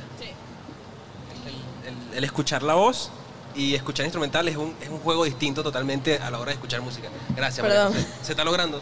¿Se logró? Ok. Pero, pero sí han tenido, se, sí han tenido temas donde, do- o sea, con voz o no. Hasta Colab- ahora no. No, no. Pero queremos hacer colaboraciones con cantantes Claro. y estamos abiertos a cualquier género. Ok. No estamos cerrados así. Bueno, no sé, a menos que haya un género que, que ustedes no quieran, pero... No, pero este, este se tira las decisiones y después consulta. Sí, claro. no te digo que es como... Democráticamente. O sea, aquí nos estamos enterando de varias cosas Sí, todavía, sí, sí. ¿sabes? Como que, ah, Hablamos cuando lleguemos a la casa. ¿no? sí, que- Es ahora o nunca, es el podcast eterno. ¿por qué dijiste eso? Tú sabes que nosotros, obviamente, para cada tema preparamos, o sea, el equipo, el- el- un equipo de guionistas, que hace rato conversábamos con ellos, tuvieron como la responsabilidad de ayudarnos a dirigir toda la conversación, Claro. con la investigación, pero hay cosas que yo estoy leyendo y, y- y- y me da risa la reflexión porque hay cosas que yo digo, no, esto no lo voy a decir, no, esto- y de repente digo, claro, es que esto lo escribió una chama. Una chama que, eh, de- hablando generacionalmente, Claro. es, es- es parte de este- probablemente de este público que ustedes les quieren llegar. Y, y hay cosas como salir, lo conecto con algo que tú dijiste, sal- eh, decías hace rato, dice, salirse del estereotipo, hablen de, de- de la importancia, o no, o el debate, o ahora en el debate, de salirse del estereotipo del llano, o sea, del llano, del típico liquiliqui y alpargatas. Pero tú hace rato decías, yo, se viene liquiliqui. Sí, sí, sí. o- Aun- Aunque María José es una representación gráfica de, de- ¿sabes? de- de- de la belleza en el asunto de, por ejemplo, eh, de su apariencia que es muy distinta a la de los demás maraquistas. No sé qué va a decir. no, amiga, que tu presencia resalta como maraquista Gracias. porque Yo- tienes una estética distinta a la del llano, precisamente. Gracias. Bueno, eh, en verdad, eso puede ser un cumplido o no puede serlo porque no es. O sea, es simplemente algo que sucede. No es algo que fue pensado para. Eh, en mi caso, mi familia es de Sarasa, Estado Guárico, y, y toda mi familia es súper llanera, les encanta. Y a la vez yo no crecí en el llano, yo crecí en Puerto La Cruz, soy de Ciudad Bolívar, nací en Ciudad Bolívar, entonces tengo como un mix de, de muchos sitios en los que he estado, pero todas mis vacaciones, todas mis navidades, mis años nuevos, primero de enero, recibiendo, eh, ¿sabes? La, típica ternera que se hace al amanecer llanero. Yo todo eso lo disfruté. Y tuve un momento en, mi, etapa de, de adolescencia, 15 años, que me fascinaba. O sea, cuando tenía 11 no me gustaba. Me parecía bellísimo, pero ya papá, me quiero ir a dormir, ¿sabes? Como que no conectaba 100%. Y hubo un momento de mi vida en el que sí conecté y esa conexión me hizo entrar a tocar las maracas, pero no por tocar maracas tenía que cambiar mi forma de ser, de vestirme ni nada, porque, porque bueno, yo soy yo y lo vivo de esta forma y creo que a lo macro también callado completamente tiene, tiene como que esa, ese formato, ¿no? O sea, no, no, no somos los super oriundos, en el caso de Lunar creo que sí, pero de hecho hoy no tenés alpargatas, pero siempre usa sus alpargatas. Yo tengo unas alpargatas también, me gusta usarlas, pero no es mi estilo. Yo no, yo no, no crecí usando botas, usando mi villa y un sombrero de guama, no lo crecí así. Pero hay fotos. Más hay tengo- fotos de eso. hay fotos. Doris. Pero no, no por eso no voy a hacer la música que me encanta, Claro. que pasa a ser exactamente esa. Entonces, esa, esa dualidad de, de- de cosas internas que están sucediendo, creo que es algo que visualmente no todo el mundo lo tiene. Y por eso creo que puede crear una, un distintivo. Mira, Ya la, se me gente, la gente en el chat nos está pidiendo que hagamos 41 o 50 horas. De verdad. Chévere. Bien. Bueno, pero ustedes- gracias. tú estás activo, tú no se necesitas que hagas como una flexión. No, sí, una flexión me quedo de allá abajo de una vez. Esta alfombra es muy suave. Me quedo allá abajo de una vez.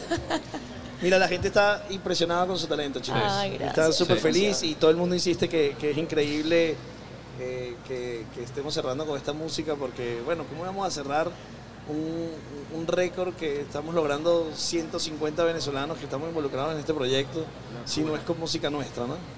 Y obviamente con música nuestra, ¿cómo, la- ¿cómo le llamaste tú? Joropo Millennial. Este, este está, igual, la mente No, la no. tiene... Tienes sharp. Pero entonces no se diga más. Más música entonces. Vamos con más música. Vamos a... a un-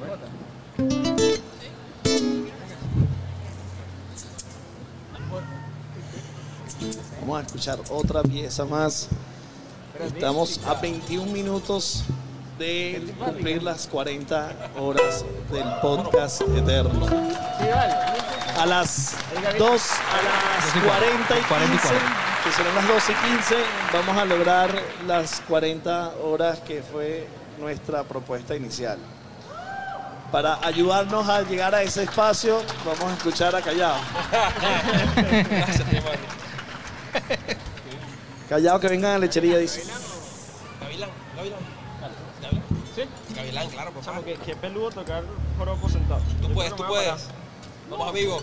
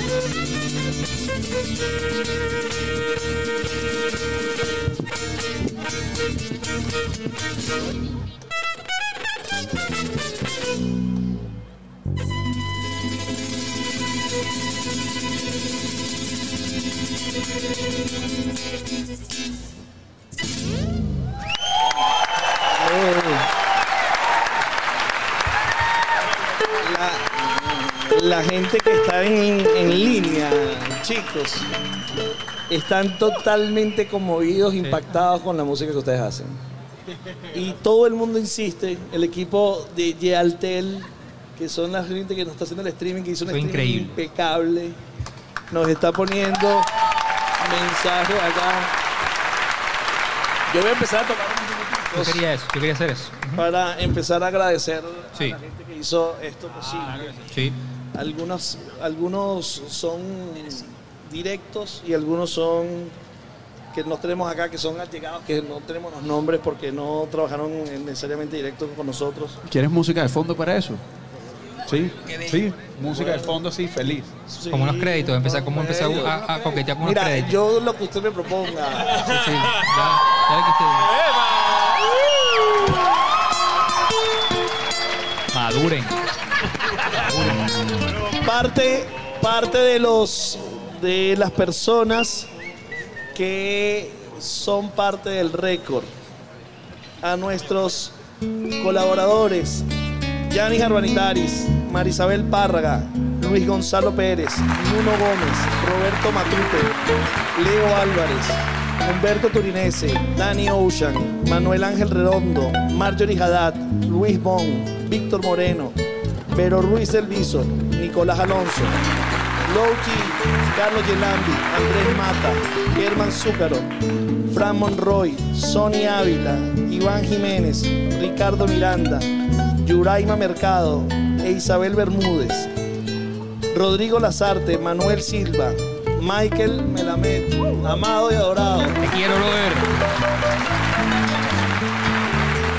Gensi Vega, Sumito Esteves, Jenny Álvarez, Ali Morales, Cristina Mosquera, Gonzalo Velasco, Valery Sá, Emmanuel Viera, Inés Quintero, Pili Modroño, Pili Modroño, Edgar Caro, Leonardo Padrón, Valentina Quintero, Luis Carlos Díaz, José Ochoa, Maga Kenza, Liana Malva, María José Castejón, Raymond Mariño, Manuel Ortiz, José Lunar. Estas fueron todas las personas que estuvieron hablando con nosotros en las últimas 40 personas. nos aportaron un montón el día de hoy. Que yo logré, yo se lo, hablábamos en la tarde, logré darme cuenta que uno no sabe nada. O sea, que, que- que- porque fue muy interesante hablar con personas de todos los ámbitos y te das cuenta que, en entender la vida desde la perspectiva de todos te hace mejor persona. O sea, no es un tema de competir, es un tema de colaborar. Y yo me voy a tomar el mismo tiempo que se tomó John para agradecer, para agradecer ahora a todo nuestro equipo técnico, Valeria Rodríguez Villapol, Franco. Bel Estrella Rodríguez, María José Noguera, María Alejandra Gómez, lo voy a decir mal, Maga Cuenza, Julio Alfonso, Gabriel Brombín, Darwin Rivas, Kerman Zúcaro, Caupolicán Cárquez, Dayana Alonso, Elisa, Elizabeth Yushmovic, Alexander Rojas, Ismael González, José Luis Poleo, Johnny Poleo, Michael Davis, Isaac Samuel Ochoa, Johnny Hernández, Héctor Castañeda, Richard Hernández, Juan Uricare y a todo el personal de la web Mercadeo Interactivo, Ángela Palencia, Jace León, Joana Julio, William Pérez y Luz Paz. Un montón de gente. a nuestra doctora María Elena y al equipo de Planeta, ¿cómo es que se llama? Planeta Respiratorio. No, Planeta Respiratorio. Nos salvaron la vida. No tienen salvaron idea. la vida. Esta gente nos sacaba de las de las Sacaba de huecos profundos. set, nos daba pastillas No, no, no, no. para la tensión, nos daba de todo. Nos sacaron de unos huecos. Increíble el trabajo que hicieron. Yo creo que gracias a ellos estamos acá. Sin duda alguna. Y finalmente, otros colaboradores que son parte de este proyecto y que hicieron este proyecto posible, KFC Venezuela, Nestí de Venezuela, Net1 que hizo una transmisión en streaming de 40 horas ininterrumpidas, conectados. El Centro Banabé en el Cubo Negro, nuestra casa de hace Maravilla. 25 años. Muebles Lima nos hizo toda la decoración. Ambiente que nos hizo el segundo set y el set para invitados. Prenta que nos hizo las impresiones Grandes. que vemos en, todo lo que es el- el- el- los espacios y la, y lo- y la esa. Eh, Blue Note que nos puso la valla en la Prado del Este. MyWays, el app de transporte que también nos está apoyando. GMP que nos puso a rodar por toda Caracas en el camioncito por allí. Savoy, Maggi, Cocosete, la marca del orgullo por lo nuestro, Polar Pilsen, que cuando terminemos tenemos un after con la marca del orgullo por lo nuestro, Solera, Oreo, que tomamos Oreo con lechita ayer, Unión Radio, Televen, nuestra casa, Planeta Respiratorio de nuevo, Altel, Zuc Films, Poleo Sound, Michael Davis, los hermanos de High Protection, Grandes. Danubio, Il Capo, Seba Urbet, Happy Arepas. Y La Tasca. Ah, de Cervantes. Todas estas personas con las que trabajan en estas compañías fueron parte del podcast eterno, más todos ustedes que están acá con nosotros, más todas las personas que están en el chat. En el chat, en el chat dicen que la forma de cerrar sería pedirle a Callao el alma llanera. Yo estoy simplemente leyendo. Claro, tú estás transmitiendo información. Yo estoy transmitiendo información. Gracias a todos, chicos. Gracias, chicos.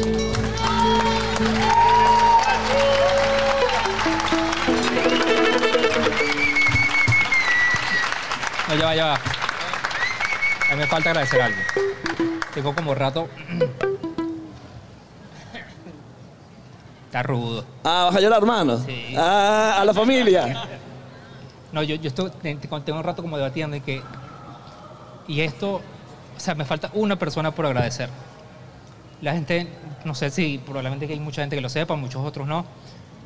John y yo tenemos 15 años trabajando juntos y en 15 años hemos emprendido muchos retos, eh, hemos logrado algunos, hemos fracasado en muchos, pero si tenía que agradecer era a ti por retarme siempre. Por retarme siempre.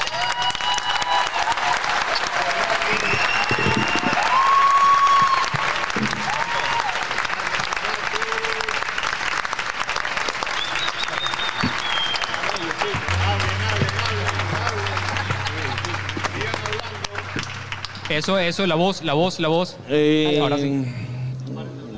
Hermano, siempre juntos. Siempre más nada.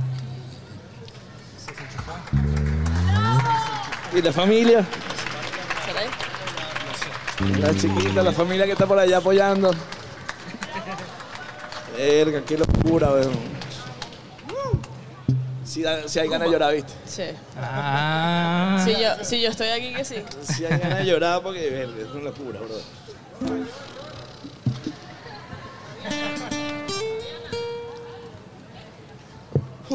Música maestra. Va- vamos a hacer un tema, pero que necesitamos ayuda de todas las personas que están aquí, porque las personas que están en este momento viendo por YouTube queremos que sientan esa vibra de felicidad, de compañerismo y de amor, porque lo que están haciendo requiere, requiere eso, requiere ese amor de todas esas personas que, que creen en ustedes, que creen que ustedes lo pueden hacer. Yo no, no sé si estoy en el... O sea, no me siento en el en la posición de hablar por todos los demás, pero sí digo que admiro completamente lo que han hecho. Es fascinante, es inspirador, es creativo, es retador. Y, y creo que contagian a todos los venezolanos de eso. Y sin duda todos los que están aquí presentes son como esa antorcha. Así que gracias. No sé si soy palabra para todos, pero creo que sí para nosotros. Y bueno, y si lo soy, también para que ustedes lo sepan. Ok, con este tema la cosa se pone gozona. Ok, este se llama La Jota y necesitamos de su ayuda. Bueno, no sabemos. Se escucha. Ok, Raymond les va a dar las indicaciones de qué deben hacer. Oh, wow. Hola. Ok, esto es muy sencillo. Cuando inicia el coro de la canción, ustedes tienen que gritar. Gritar, simplemente gritar. Ok, vamos a hacer una prueba. Como si acabaran de hacer un récord Guinness de 40 horas. Exactamente, como si estuvieran demasiado felices y van a brindar con unas cervecitas increíbles allá abajo. Ok, Seis minutos nos quedan. Un, dos, tres.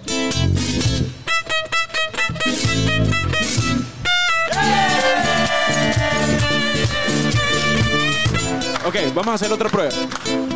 Rapidito. Un, dos, tres.